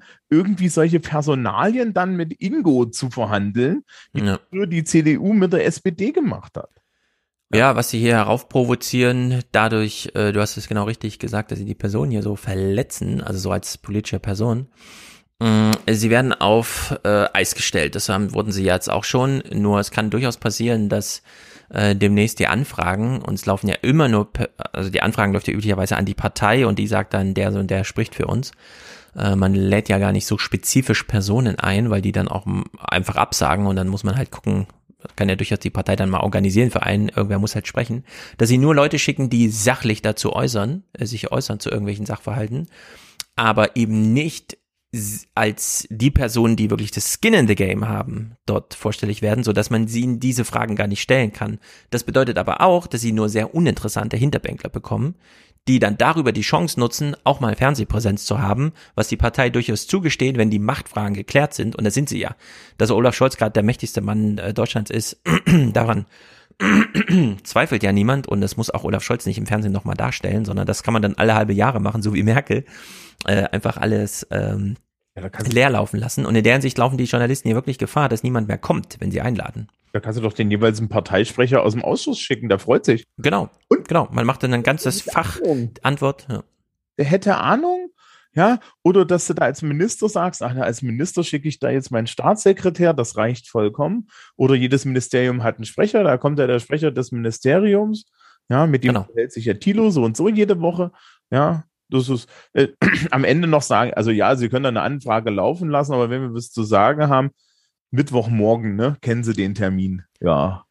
Im Grunde ja. Äh, es Aber läuft im Grunde darauf hinaus, dass auch die Tagesthemen bald nur noch auf äh, das BBK-Niveau zugreifen können.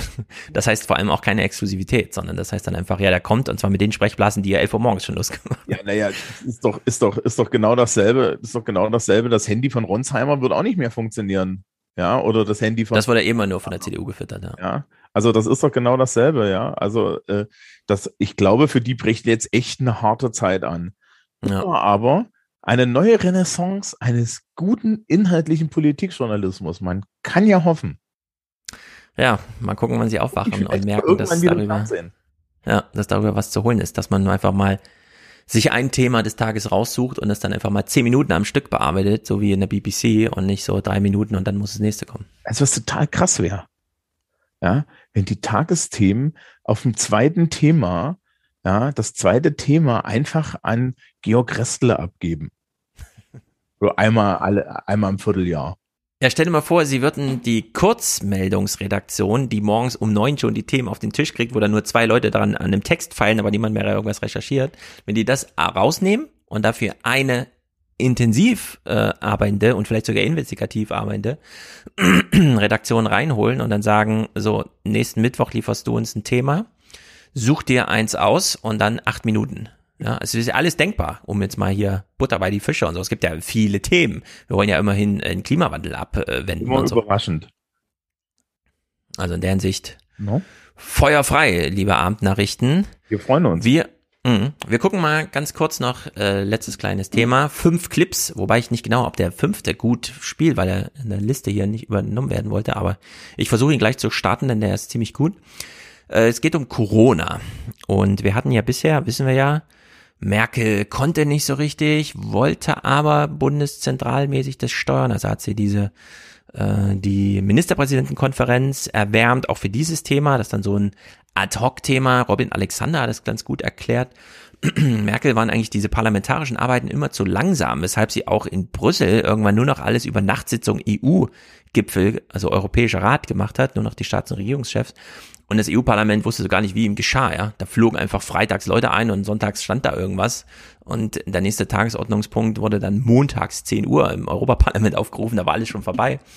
Und dass sie das auch als Modus für die Corona-Politik gemacht hat, indem sie einfach sagt, Bundestag, Länder, äh, keine Ahnung, wir treffen uns heute und dann machen wir Ministerpräsidentenkonferenz und am Ende kommt irgendwas bei rum, auch wenn es Quatsch ist, wie dieses Osterding, was dann wieder revidiert werden sollte und so. Naja, Steinmeier und das ist auch ein Corona-Thema, Steinmeier vergisst seine Maske, während er in den Bundestag fährt, um auf der Ehrentribüne teilzunehmen. Es ist ja doch ein bisschen beruhigend, dass es anderen auch mal so geht. Mist, Maske vergessen. Das Staatsoberhaupt der Bundesrepublik Deutschland müsste noch eine im Auto haben, aber das ist jetzt weg. Die Bundestagsverwaltung hat für die konstituierende Sitzung besonders strenge Corona-Regeln erlassen und für Schussel ein paar Masken auf Lager. Oh, das ist nett. Vielen Dank. Weil der 20. Bundestag der größte ist aller Zeiten, beengt und gedrängt, hat der bisherige Parlamentspräsident Bitte nehmen Sie Platz. nur Abgeordnete in den Saal gelassen, die genesen, geimpft oder getestet sind, erkennbar am schwarz-rot-goldenen Handgelenksband. Wer keinen Nachweis bringen kann oder will, muss auf die Tribüne. Alle 23 sind von der AfD. Auch nochmal was für die Geschichtsbücher. Irgendwie 23 AfD-Abgeordnete wollen sich nicht testen lassen oder zugeben, dass sie alle geimpft sind. Äh, naja. Ja, das ist letzteres ist politisch schädlich für sie. Ja, also das Parlament ist jetzt da, es ist konstituiert und Corona ist immer noch ein großes Thema, weshalb es direkt mal eine Corona-BBK der Ampel gab und als alle noch dachten, der Jens Spahn will jetzt die Notlage beenden, damit legt er doch der neuen Regierung voll das Ei ins Nest, weil die müssen dann auslöffeln, dass im Januar wieder so viele Leute sterben. Also das war so Tenor Berliner Blase. Dann kommt aber die Ampel in die BBK und sagt, äh, finden wir ziemlich gut, was er macht. Übrigens, im März ist alles vorbei. Fest steht für uns, und das sage ich auch sehr deutlich, Schulschließungen, Lockdowns und Ausgangssperren wird es jedenfalls mit uns nicht mehr geben und sind auch in der aktuellen Situation unverhältnismäßig. Ja, und Marco Buschmann von der FDP hat dann nochmal nachgelegt. Wir werden jetzt einen überschaubaren Katalog wenig eingriffsintensiver Maßnahmen zur Verfügung stellen. Und alle Maßnahmen enden spätestens mit dem Frühlingsbeginn am 20. März 2022. Ja, Theo Koll gibt uns dazu eine Einschätzung. Die finde ich jetzt gar nicht so verkehrt. Äh, Kommt selten vor, dass Theo Koll mal was sagt, wo ich denke, ja, stimmt irgendwie, das ist schon ganz gut. Im Prinzip ist es ein sehr schnelles Klarmachen, wer jetzt die Macht hat. Im neuen Bundestag haben die Ampelparteien die Mehrheit und sie machen entsprechend die Ansage. Wir im Parlament haben ein inhaltliches Konzept zur Stilllegung dieses ja sehr stark kritisierten Paragraphen 28a des Infektionsschutzgesetzes vorgelegt und du, verehrter geschäftsführender Gesundheitsminister, machst daraus jetzt einen Gesetzentwurf. Ja, der zweite Teil ist so ein bisschen halbgar. Äh, Den Gesetzentwurf können Sie dann auch selber formulieren, denn zu Nikolaus soll ja alles schon erledigt sein. Da muss man Spanien jetzt auch nicht nochmal was abnötigen. Aber es ist doch interessant, dass die jetzt zur BBK gehen und sagen, was dort Sachlage ist, weil sie wissen, wenn es hart auf hart kommt, haben wir hier eine Parlamentsmehrheit genau für diese Sachen, die wir vorschlagen wollen. Wir brauchen dafür gar keine Regierung. Es sei denn, es soll jetzt so schnell gehen, dass man dann doch noch, weil die Initiative muss ja dann doch im Parlament, äh, Nö, überhaupt nicht. Überhaupt. kann das Parlament selber formulieren und verabschieden. Du brauchst Ja. fünf Prozent, du brauchst, äh, glaube ich, fünf Prozent der Abgeordneten oder so, die das, die, die das zeichnen müssen. Aber Ah. eine ganz normale Gesetzesinitiative aus dem Bundestag. Eine Mehrheit hat das. In den Ausschüssen haben die auch ihre Mehrheit. Das schmeißen die im Endeffekt sich selber vorne rein. Und es ist ja nicht so, als würden die jetzt die ganze Zeit bei Koalitionsverhandlungen gemeinsam rumsitzen und nicht vorher einmal so, so nebenbei äh, mal, mal sagen können in der Koalitionsverhandlung im Gesundheitsteil, hier Leute, wir haben hier ein aktuelles Thema, können wir mal irgendwie uns einigen, was wir da machen wollen? Dann sagen wir das unseren Fraktionsvorsitzenden, dann schreiben, ja, dann fällt da so ein Text raus von der, von der SPD, ja, oder wir schreiben den gleich gemeinsam, kannst du ja auch gemeinsam einbringen, dann bringst du das ein, haust es vorne rein und haust es hinten wieder durch. Hm. Das ist überhaupt kein Problem. Ja, also in der Hinsicht, Theo Koll, sehr gut. Könnte man sogar noch den Gesundheitsminister übergehen und sagen, wir machen erstmal. Der Gesundheitsminister muss das Gesetz ausführen, scheißegal, wie es aussieht.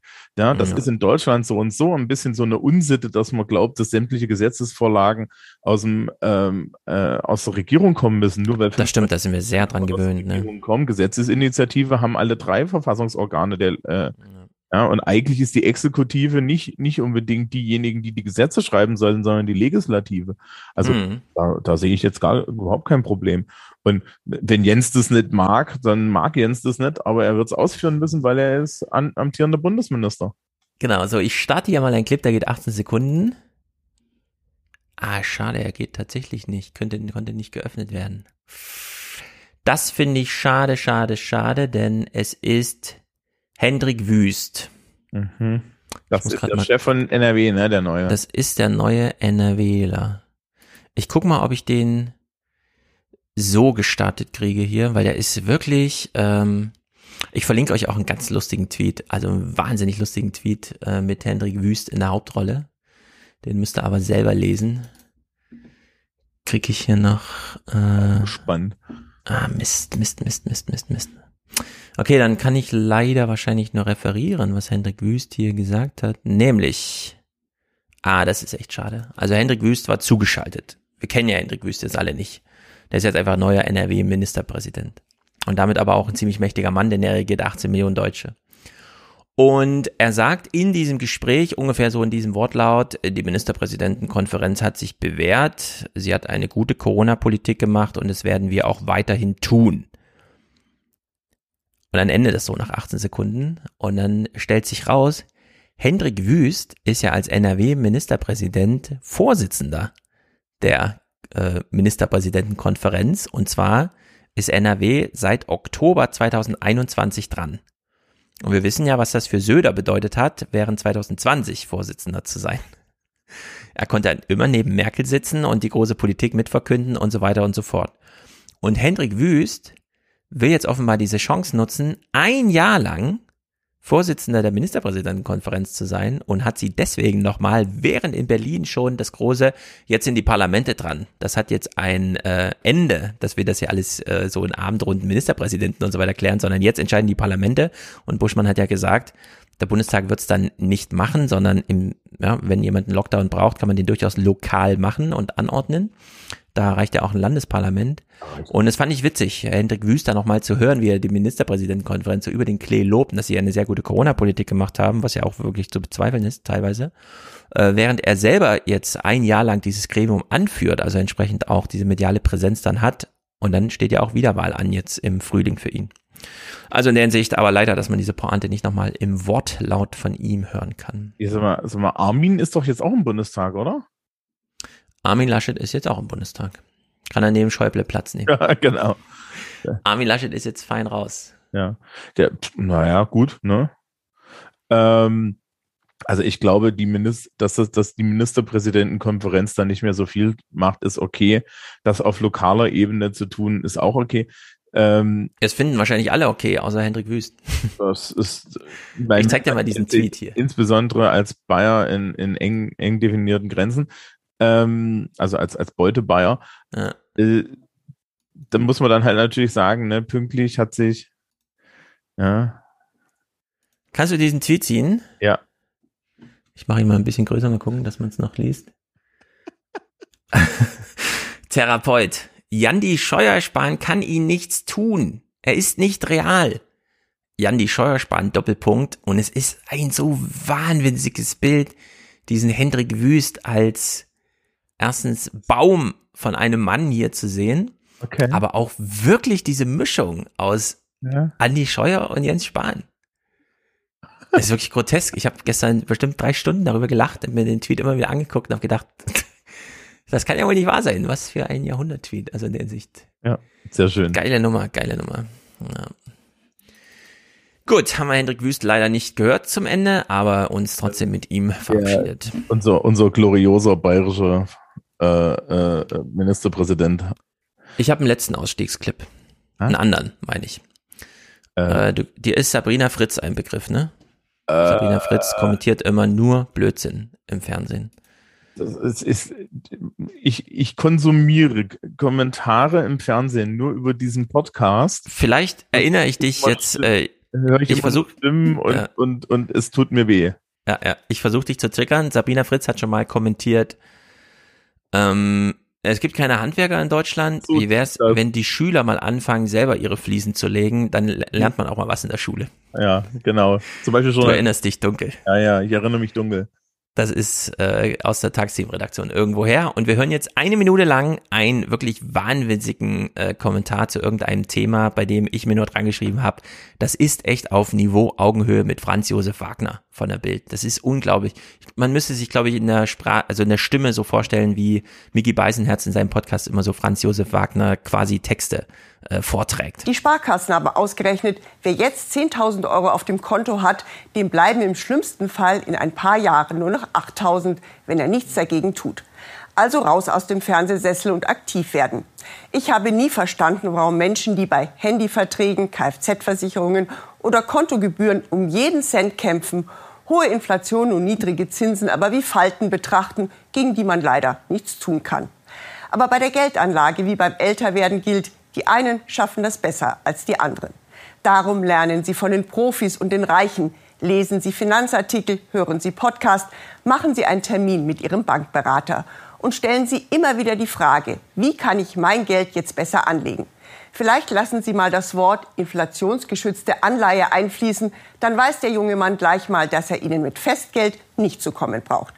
Wahrscheinlich wird auch das Angstwort Aktien fallen, aber wer Vermögen aufbauen oder schützen will, wird daran nicht vorbeikommen. Ja, hm, danke. Ähm, warte, wir machen jetzt das, was man im Podcast an so einer Stelle eigentlich machen muss. Ähm, das, wir sind nicht in der Lage, hier eine Finanzberatung durchzuführen. Die Richtig. Frau auch nicht.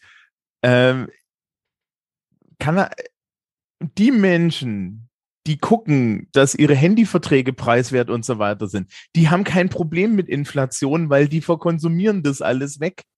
Ja, Richtig. Und ich wollte es Ihnen nicht verraten, aber in zwei Jahren sind die 10.000 Euro immer noch 10.000 Euro. Sie sind nur relativ gesehen weniger wert. Ja.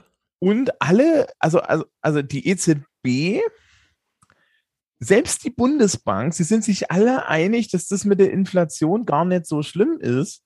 Und wir haben immer noch irgendwie, wenn ich hier so Dave McWilliams und so weiter höre, sind die alle so ein bisschen so, wo sie sagen, ey, Inflation ist jetzt nicht so das Ding, wird Deflation wäre ein Problem. Ja.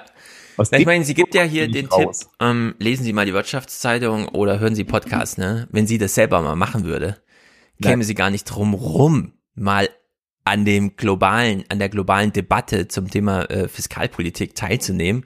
Und dann würde sie auch verstehen, wie kleingeistig es ist, hier ihre 10.000 Euro beschützen zu wollen, indem sie irgendwie die ganze Welt vor die Wand fährt mit irgendeiner Inflationspolitik. Da läuft immer die Unterstellung mit, ah, die Christine Lagarde macht das ja ganz falsch. Ich könnte das viel besser. Und so, ja, ich bin der eigentliche Bundestrainer hier. Äh, das ist wirklich, äh, das war mal wieder so ein richtiger Sabrina Fritz-Kommentar. Das ist äh, unwürdig, sowas zu spielen. Ich verstehe das gar nicht, liebe Tagesthemen. Irgendwo muss doch mal äh, der Groschen fallen, die Blase platzen, der Drops gelutscht werden, ja, dass man hier mal Personal austauscht oder äh, Vetos einlegt oder sonst irgendwas. Es kann doch nicht sein, dass sie sich 10 Uhr in der Telefonkonferenz durchsetzt mit so einem kleingeistigen Blödsinn, um dann irgendwie abends den Kommentar einzusprechen. Also das ist wirklich, das verstehe ich einfach nicht. Naja, das, da, da bin ich jetzt aber bei Andi Scheuer, wie er im Morgenmagazin gesagt hat, das ist ihre Meinung. Das Grundgesetz, nee, ist ihre Meinung. Ja, genau. Und bei ihr, das ist halt die Meinung von Sabrina Fritz. Ich meine, da ist halt auch, man, man muss ja dann schon sagen, ne, das ist natürlich auch Mut, sich da hinzustellen. Und ähm, es ist aber auch kurz vor der Demagogie. Also wirklich sich im Ja, richtig. irgendwie, ja, wenn du dir, also, also, also wenn wir jetzt mal das wirklich so ein bisschen so richtig auf die Spitze treiben, ne, solche Kommentare führen zu mehr AfD-Wählerinnen.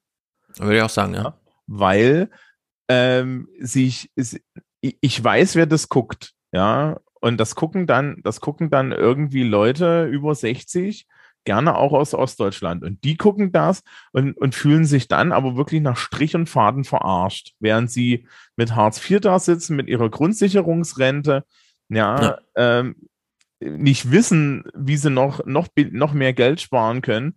Und dann erzählt die Truller oder auch irgendwie, Entschuldigung, Entschuldigung, dann erzählt Frau Fritz noch irgendetwas davon, ähm, äh, dass, dass hier die, dass sie doch mal irgendwie sich mal überlegen müssen, wie sie ihren Reichtum anlegen, ja. Hm. Also Ich, ich, ich weiß nicht, wir, wir, wir haben ja vorhin irgendwie so kurz den, so, so, so kurz Frau Merkel schon verabschiedet. Ja, die größte Leistung von ihr müssen wir ja immer noch sagen. Sie hat 16 Jahre an Hartz IV nichts geändert.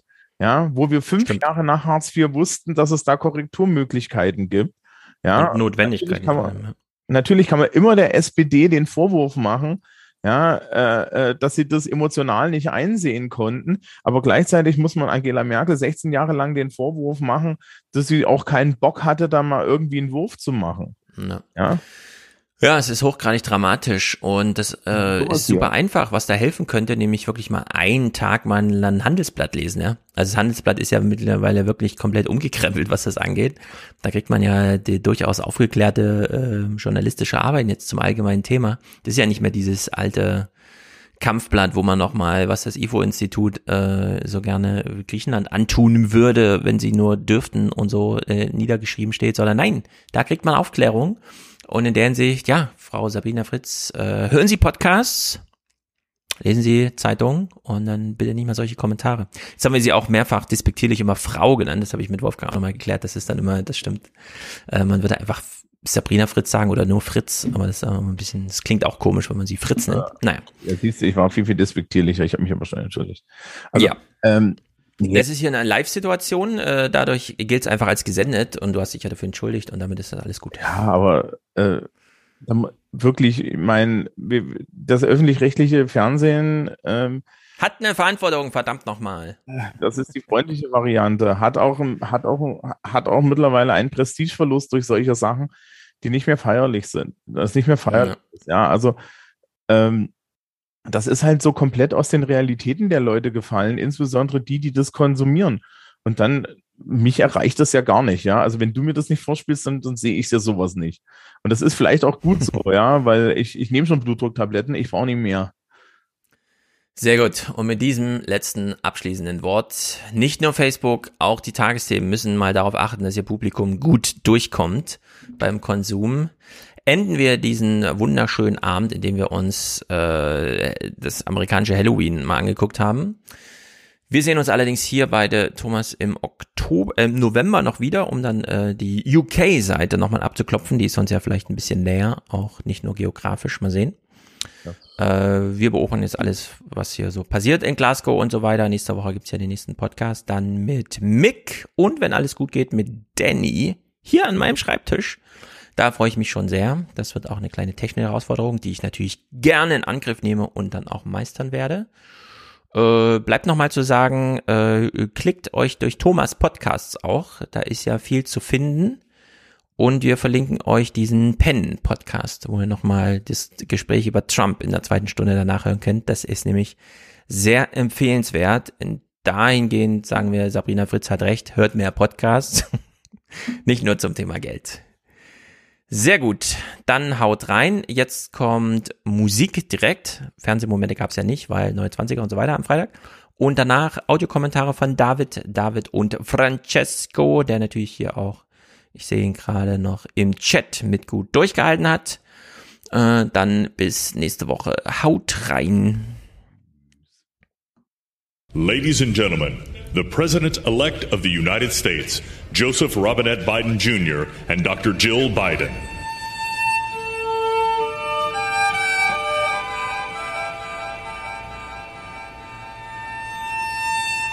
As a nation and people of faith gathered in this historical moment, let us unite in prayer. God, we gather under the beauty of your holiness and the holiness of your beauty. We seek your face, your smile, your warm embrace. We petition you once more in this celebration.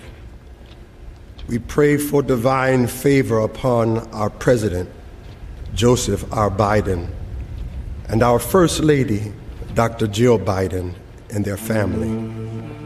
We further ask that you would extend the same favor upon our Vice President, Kamala D. Harris, and our second gentleman, Doug Emhoff, and their family. More than ever, more than ever, they and our nation need you.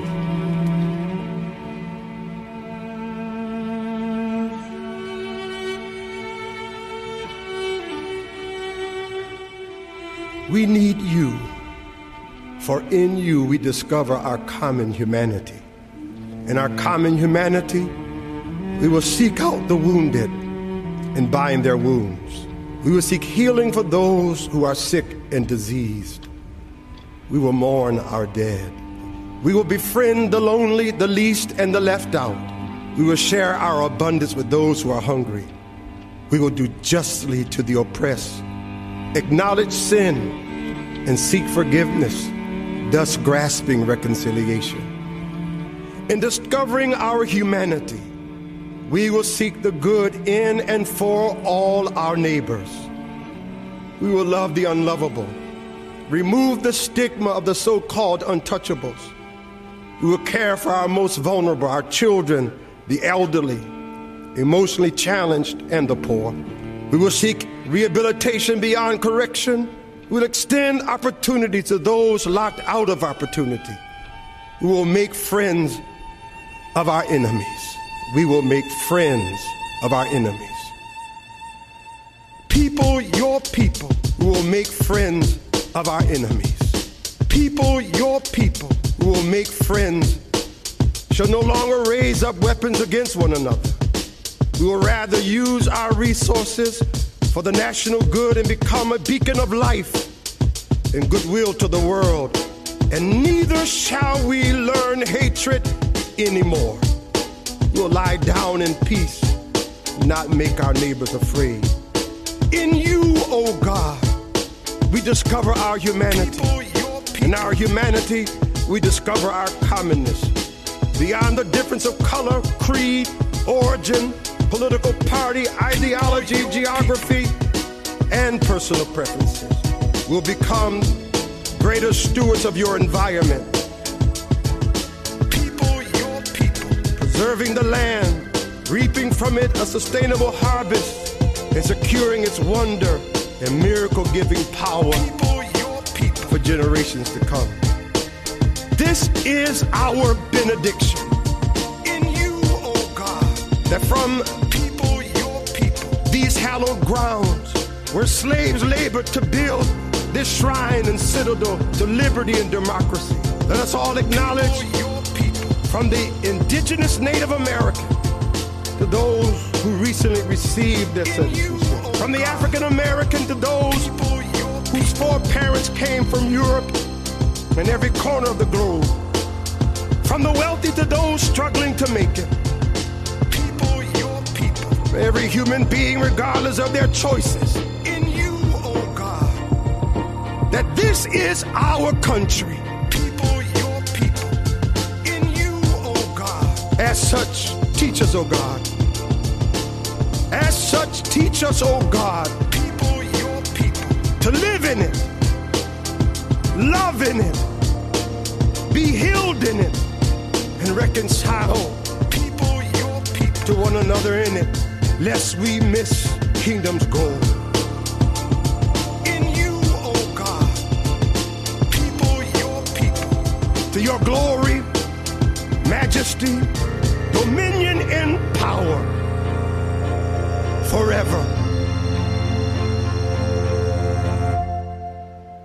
Hallelujah. Glory. Hallelujah. In the strong name of our collective faith. Amen. Hallo Stefan, hallo liebe Zuhörenden des Alias Podcast da draußen. Hier ist der Francesco und ich melde mich zur Folge Polens Exit-Strategie. Vor allem, weil ich eurer Einordnung des Münkler-Interviews ein wenig widersprechen wollen würde.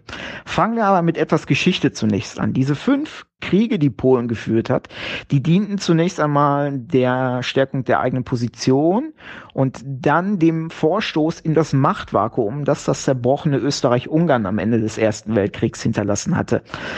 Was letztendlich dazu führte, dass man eigentlich nur noch mit Rumänien und ich glaube es war Lettland normale nachbarschaftliche Beziehungen führte. Mit allen anderen hatte man irgendwie Zwist. Mit Preußen beziehungsweise Deutschland ging es um Oberschlesien und Posen. Mit Litauen, der Ukraine und der Tschechoslowakei hatte man sich im Clinch befunden. Und einen Grenzkrieg mit Sowjetrussland gab es. Und der angesprochene Jaruzelski war zu dem Zeitpunkt höchstens Teenager, also auf den kann er sich definitiv nicht beziehen.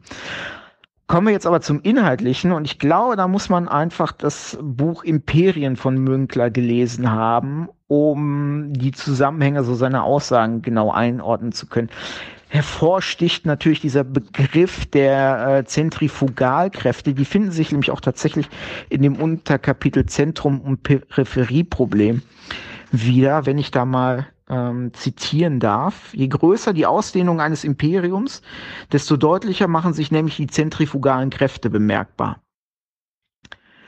Und äh, grundlegend ist bei seiner Imperientheorie, dass es ein Zentrum gibt, das ähnlich eines Wassertropfens, der auf eine Wasseroberfläche fällt, sich dann konzentrisch ausbreitet, beziehungsweise so wie es dann eben der Rahmen erlaubt.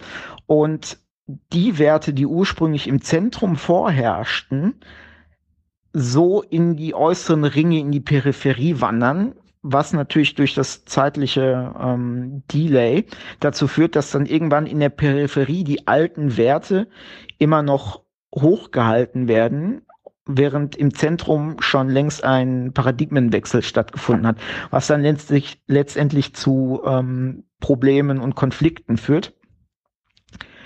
Und das sehen wir ja jetzt so ein bisschen ne? mit äh, Ungarn, das ohne irgendwelche größeren Sanktionen erst da so gewisse Grenzen überschreiten konnte und Polen, dass da jetzt so quasi Nachahmer der ganzen Situation ist. Und er führt es ja auch an, also man findet keine Mittel, um diese beiden Staaten entsprechend zu sanktionieren.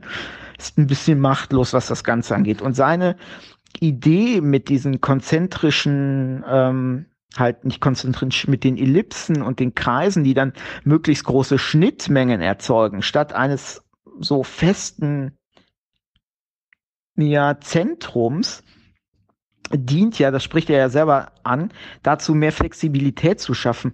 Ich weiß jetzt nicht genau, wie er sich denn die Umsetzung in die Praxis vorstellt. Ich kann mir das nämlich nur so vorstellen, dass es in verschiedenen Bereichen funktioniert, dass es diese Schnittmengen erzeugt. Sei es auf dem im wirtschaftlichen Bereich, im sozialen Bereich, wo auch immer. Ähm, so dass dann halt eben dieser, dieser Paradigmenverfall nicht bei einem statischen Zentrum entsteht. Und die Kritik, dass er ja mit ähm, dass er ja quasi die zwei Geschwindigkeiten trotzdem drin hat, stimmt so übrigens nicht. Er sagt ja selber, er benutzt diesen Begriff nicht, weil das nämlich dazu führen würde, dass man nämlich ähm, einen festen Punkt hat, an dem alle ankommen, was ja auch wieder dem ähm, entspricht, was ich gerade schon ausgeführt habe. Wie gesagt, wie man das in der Praxis genau arrangiert, ist jetzt die Frage, ob man da funktionalistisch herangeht und dann eben sagt, okay, es gibt halt Staaten, die ähm, sollten sich auf ihre Stärken besinnen und können dann dort das besser machen und die können dies besser machen. Und so erzeugen wir dann die Schnittmengen in dem Ganzen. So ein bisschen, wie heißt es bei den USA auf der Dollarnote nochmal, äh, in Unicum Pluribus oder so? Oder in, in Pluribus Unum. Ich glaube, das Erste ist es, ne? Also so in der Vielfalt und dann bringt jeder seine Stärken ein und so. Und so schafft man eine größere Langlebigkeit, denn das hat er nämlich auch in demselben Kapitel, was ähm, nämlich dieser, dieser Zwist und das Problem nämlich führt, wenn man halt diese Loyalität zum klassischen Zentrum nicht mehr hat, das sind eben Abtrünnige aus verschiedenen Gründen. Also sei es jetzt, weil man, weil man halt eine gewisse Klientel vor Ort äh, bedient. Ähm, das sind dann immer gewisse, er schreibt dann auch so von Randgruppen und es passt irgendwie zu diesen ganzen auch Brexiteers und so, die dann ja von einer gewissen Elite, die auch in Europa aktiv war, es trifft ich hoffe, ich irre mich da jetzt nicht beispielsweise auf Nigel Farage zu. Ähm, Orban war ja auch irgendwie Führer der, der internationalen war es, Liberalen oder so und äh, in Brüssel sehr aktiv. Also Leute, die dann halt genau wissen, womit sie dann halt diese Spannung erzeugen können und sich dann vor Ort eben ihre Rückendeckung sichern. Ähm, ist natürlich immer schwierig, das alles jetzt auf moderne Demokratien zu übertragen, beziehungsweise, ja, also Demokratie in Anführungsstrichen, ihr wisst, wie ich es meine. Von daher ähm, Leseempfehlung, was das angeht, nochmal. Und ich hoffe, ich habe das einigermaßen verständlich rüberbringen können und nicht zu lang, wie auch immer. Bleibt alle gesund, bleibt alle fit. Ähm, wir hören uns. Ciao, ciao. Ja, moin, hier ist äh, David. Ähm, ich bin Jurist und Europarecht ist jetzt nicht mein Steckenpferd, aber so ein bisschen mit den Grundlagen habe ich mich schon mal beschäftigt. Und ähm, deswegen dazu ein kleiner Kommentar. Ich lasse die politischen Sachen erstmal so ein bisschen raus, weil da habe ich jetzt kein Sonderwissen, aber bei Europarecht vielleicht doch ein bisschen. Ähm, zu eurer Polenfolge. Ähm, der äh, das Bundesverfassungsgericht, das hat schon immer eigentlich die äh, die Überlegenheit des Europarechts ähm, in Zweifel gezogen, beziehungsweise diese nie anerkannt, äh, nach meinem Kenntnisstand, sondern äh, man hat immer gesagt, nur solange und soweit das Europarecht im Wesentlichen den äh, Standards des Grundgesetzes genügt, hat es Anwendungsvorrang, aber keinen Geltungsvorrang. So, ähm, letztlich geht es um die Frage, die Edmund Stoiber in einem berühmten Interview mal aufgeworfen hat. Äh, Kompetenz, Kompetenz, Kompetenz, Kompetenz. Wer hat hier die Kompetenzkompetenz? Und zwar, wer ermächtigt hier eigentlich wen? Und äh, die Argumentation ist letztlich, die Staaten ermächtigen erst die EU. Und wenn die Staaten das nicht mehr wollen, können sie diese Ermächtigung sozusagen auch äh, beenden. So, um es mal ganz vereinfacht zu sagen. Und ähm, so ähnlich sieht das auch das Bundesverfassungsgericht. Ähm, das Europarecht hat nur Anwendungsvorrang, solange es sich in den Grenzen des Grundgesetzes bewegt. Insofern war jetzt das viel kritisierte Urteil, äh, das das Bundesverfassungsgericht äh, gesprochen hat, für mich jetzt nicht so überraschend. Äh, also inhaltlich mag das als Quatsch gewesen sein, aber die, die Linie ist eigentlich alt. Und ähm, insofern finde ich jetzt auch erstmal nicht völlig verrückt, wenn das polnische Verfassungsgericht sich auch darauf beruft, beziehungsweise diese Gefahr ist auch tatsächlich von unserem Bundesverfassungsgericht ähm, maßgeblich mitgeschaffen worden. Und zwar nicht erst in jüngerer Vergangenheit, sondern das ist wirklich im Europarecht eigentlich eine alte Kamelle, würde ich sagen. Ähm, die so lange und so weit Rechtsprechung. Darunter wird das diskutiert. Kann man sicherlich auch noch ausführlicher recherchieren. Das habe ich jetzt wirklich einfach nur so aus meinem Kopf, aus irgendeiner Vorlesung, die ich vor zehn Jahren mal gehört habe. Also ähm, trotzdem für den, Hinter für den Hintergrund sicherlich gut zu wissen, dass, äh, wie gesagt, ich habe, das ist Wissen aus Vorlesungen von vor zehn Jahren oder so. Äh, das sind jetzt keine neuen Entwicklungen gewesen, sondern angelegt ist das Ganze schon viel, viel länger. Also, vielleicht hilft's, vielleicht auch nicht. Ähm, ansonsten weiter viel Spaß und vielen Dank für den tollen Podcast. Hallihallo, Hallihallo, David aus Dortmund hier. Mensch, Mensch, Mensch, Folge 61, die ist ja voll von spannenden Themen. Das ist ja unglaublich. Also ich weiß, bei mir klingt das immer so leicht sarkastisch, aber es ist gar nicht so gemeint. Das ist wirklich total interessant, ähm, was ihr da diskutiert. Balsam für meine Seele war ja, als gesagt wurde, ähm, dass der Freiheitsbegriff, so wie er politisch verwendet wird, eigentlich bescheuert ist im Moment.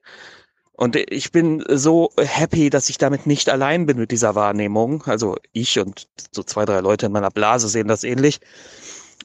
ähm, das ist wirklich, ich nenne das ja immer Vulgärliberalismus, was da gerade stattfindet. Die FDP ist ja schnöde für das Recht des Stärkeren, ja. Ähm, das hat alles nichts zu tun mit den aufklärerischen Texten und Ideen der Aufklärungsphilosophen. Das ist die einfachste, simpelste Form von Freiheit. Wer mehr Macht hat, setzt sich durch. Und das ist das Modell, das die FDP und ihre Anhänger vertreten. ah, Entschuldigung, meine, ich bin ja leider chronisch krank und das macht mir gerade wieder zu schaffen. Deswegen äh, atme ich etwas schwer und muss mich manchmal räuspern.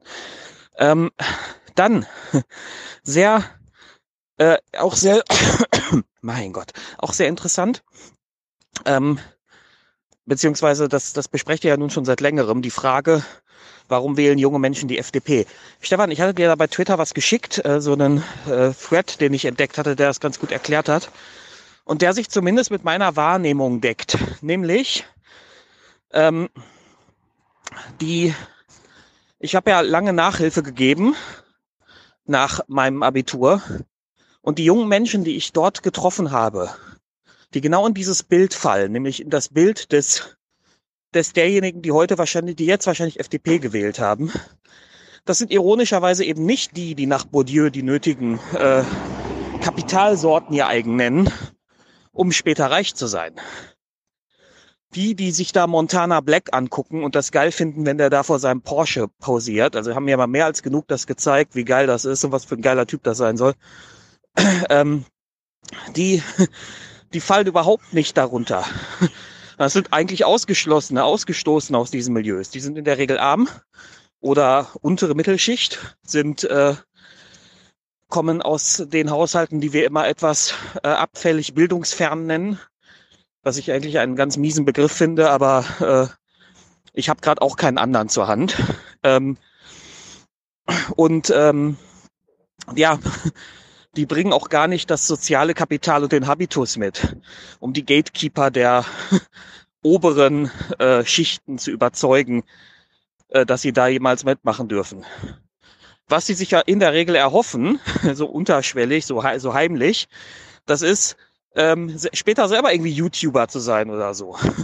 Nur ist das ja auch, also ich, ich gebe zu, das kann eine soziale Überholspur sein. Kann. Für ganz, ganz, ganz, ganz, ganz wenige. Denn die Zugangsvoraussetzungen hier sind, äh, also da werden so manche Regeln, die sonst gegolten haben, ja ausgehebelt bei YouTube und bei Twitch und so. Ich, ich muss halt nicht mehr, ich muss halt äh, Ah, Entschuldigung, meine Atemluft. Ich muss halt nicht mehr ähm, ähm, für bestimmte Gruppen da die, die, die, die Gatekeeper überzeugen, dass sie mich in ihr Milieu lassen. Ich kann da einfach theoretisch loslegen und dann hoffen, dass ich eine Zielgruppe aufbaue, die sich genau für meinen Content und für meine Art interessiert. Aber die großen YouTuber, die großen Twitch-Streamer und so, die arbeiten sich auch alle tot. Ne? Und das ist natürlich auch eine Form von Leistungshabitus, den du erstmal haben musst, der muss dir in der Regel auch in die Wiege gelegt sein. Ich benutze den Begriff Leistung hier sehr, sehr ungern. Ich nenne es lieber Ausdauer. Es muss, die haben einen sehr ausdauernden Habitus. Die sind sehr fleißig. Die arbeiten sehr viel und sehr hart. Ähm, ob das unterm Strich gesamtgesellschaftlich gesehen wirklich eine Leistung ist, äh, ständig YouTube-Videos zu produzieren, hängt, glaube ich, sehr stark von den produzierten Videos ab. Ähm, und bei so einem Montana Black bin ich mir da nicht so sicher. Ähm, ja, Mensch. Und dann noch eine Anmerkung, ähm, die mir so ein bisschen gefehlt hat ähm, zum Thema Armutsbekämpfung in Deutschland. Stefan, du sagst ja, Armut lässt sich hier, lässt sich in Deutschland ganz einfach bekämpfen. Ja, äh, diese, äh, von weg von diesen 60 Prozent hier äh, ähm, relative Armutdefinition, tralala. Ähm, dazu zählt aber mehr als nur den Mindestlohn anzuheben. Dazu müsste man eben auch wieder die Arbeitnehmerrechte stärken, damit die Gewerkschaften wieder stärker machen und so weiter. Denn das größte Problem im, im Niedriglohnprekariat ist nicht der niedrige Lohn, sondern das größte Problem im Niedriglohnprekariat ist, dass du immer um deinen Job bangen musst. Immer. Und so keine Sicherheit hast, überhaupt keine, so nichts ordentlich planen kannst und so auch zum Beispiel Aufstiegsversuche nicht ordentlich planen kannst. Wenn du nebenher studieren willst und du hast einen Job, bei dem du nicht weißt, ob du den einem Jahr noch hast, ist das schwierig. Und wenn du den dann wirklich verlierst, dann ist ein Großteil deiner Planung kaputt. Und dadurch lässt sich natürlich Aufstieg noch mal viel schwieriger re äh, realisieren. Und nun bin ich aber gar kein Fan des individuellen Aufstiegsversprechens. Aber grundsätzlich, wenn, dann doch nur mit Sicherheiten. Ja, ähm, das heißt, wir bräuchten wieder einen Kündigungsschutz, der den Namen verdient. Wir bräuchten Gesetze, die uns wegführen von dieser Dauerprekarisierung. Und ähm, ja, nee, Punkt einfach. Punkt an dieser Stelle. Ähm, ich danke euch allen für die Aufmerksamkeit. Bleibt alle gesund. Es tut mir leid, es tut mir leid. Ich fühle mich äh, genötigt, noch was zu sagen, ähm, weil mir das gerade aufgefallen ist, weil es so schön passt zu eurer äh, zu, zu Teilen eurer Themen. Ähm, ihr, ich bin gerade an der Stelle, wo ihr euch diesen Kabarettisten anhört, der sich über die Alten lustig macht mit diesem pseudo-spektakulären Okay-Boomer-Text. Äh, und der macht doch genau das, was ihr vorher ähm, schon bemängelt habt im Podcast, nämlich dass die Diskurse verwechselt werfen, werden und teilweise durcheinander geworfen werden. Wo du so schön sagst, Stefan, nicht die Alten sind das Problem, sondern vor allem die Reichen, was, Klima, was die Klimakrise angeht, aber wenn wir mal ehrlich sind, auch was die sozialen Krisen angeht. Ähm, und er wirft doch hier einfach Alte und Reiche mal eben zusammen in einen Topf. So, das ist dann der alte Typ, der dann die ganze Nacht feiern ist und morgens mit, einer, mit einem Glas Shampoos sich ausnüchtert, ist natürlich klischeehaft, krass übertrieben, aber ähm, das ist doch, der wirft er die einfach mal zusammen, so als seien alle Alten irgendwie auch Reiche, was natürlich totaler Bullshit ist. Ähm, ja, das wollte ich nur noch mal anmerken. Ich, ich äh, hoffe doch, äh, also ich hoffe doch sehr, dass, dass ich jetzt jetzt schweigen kann und einfach nur den Podcast hören kann.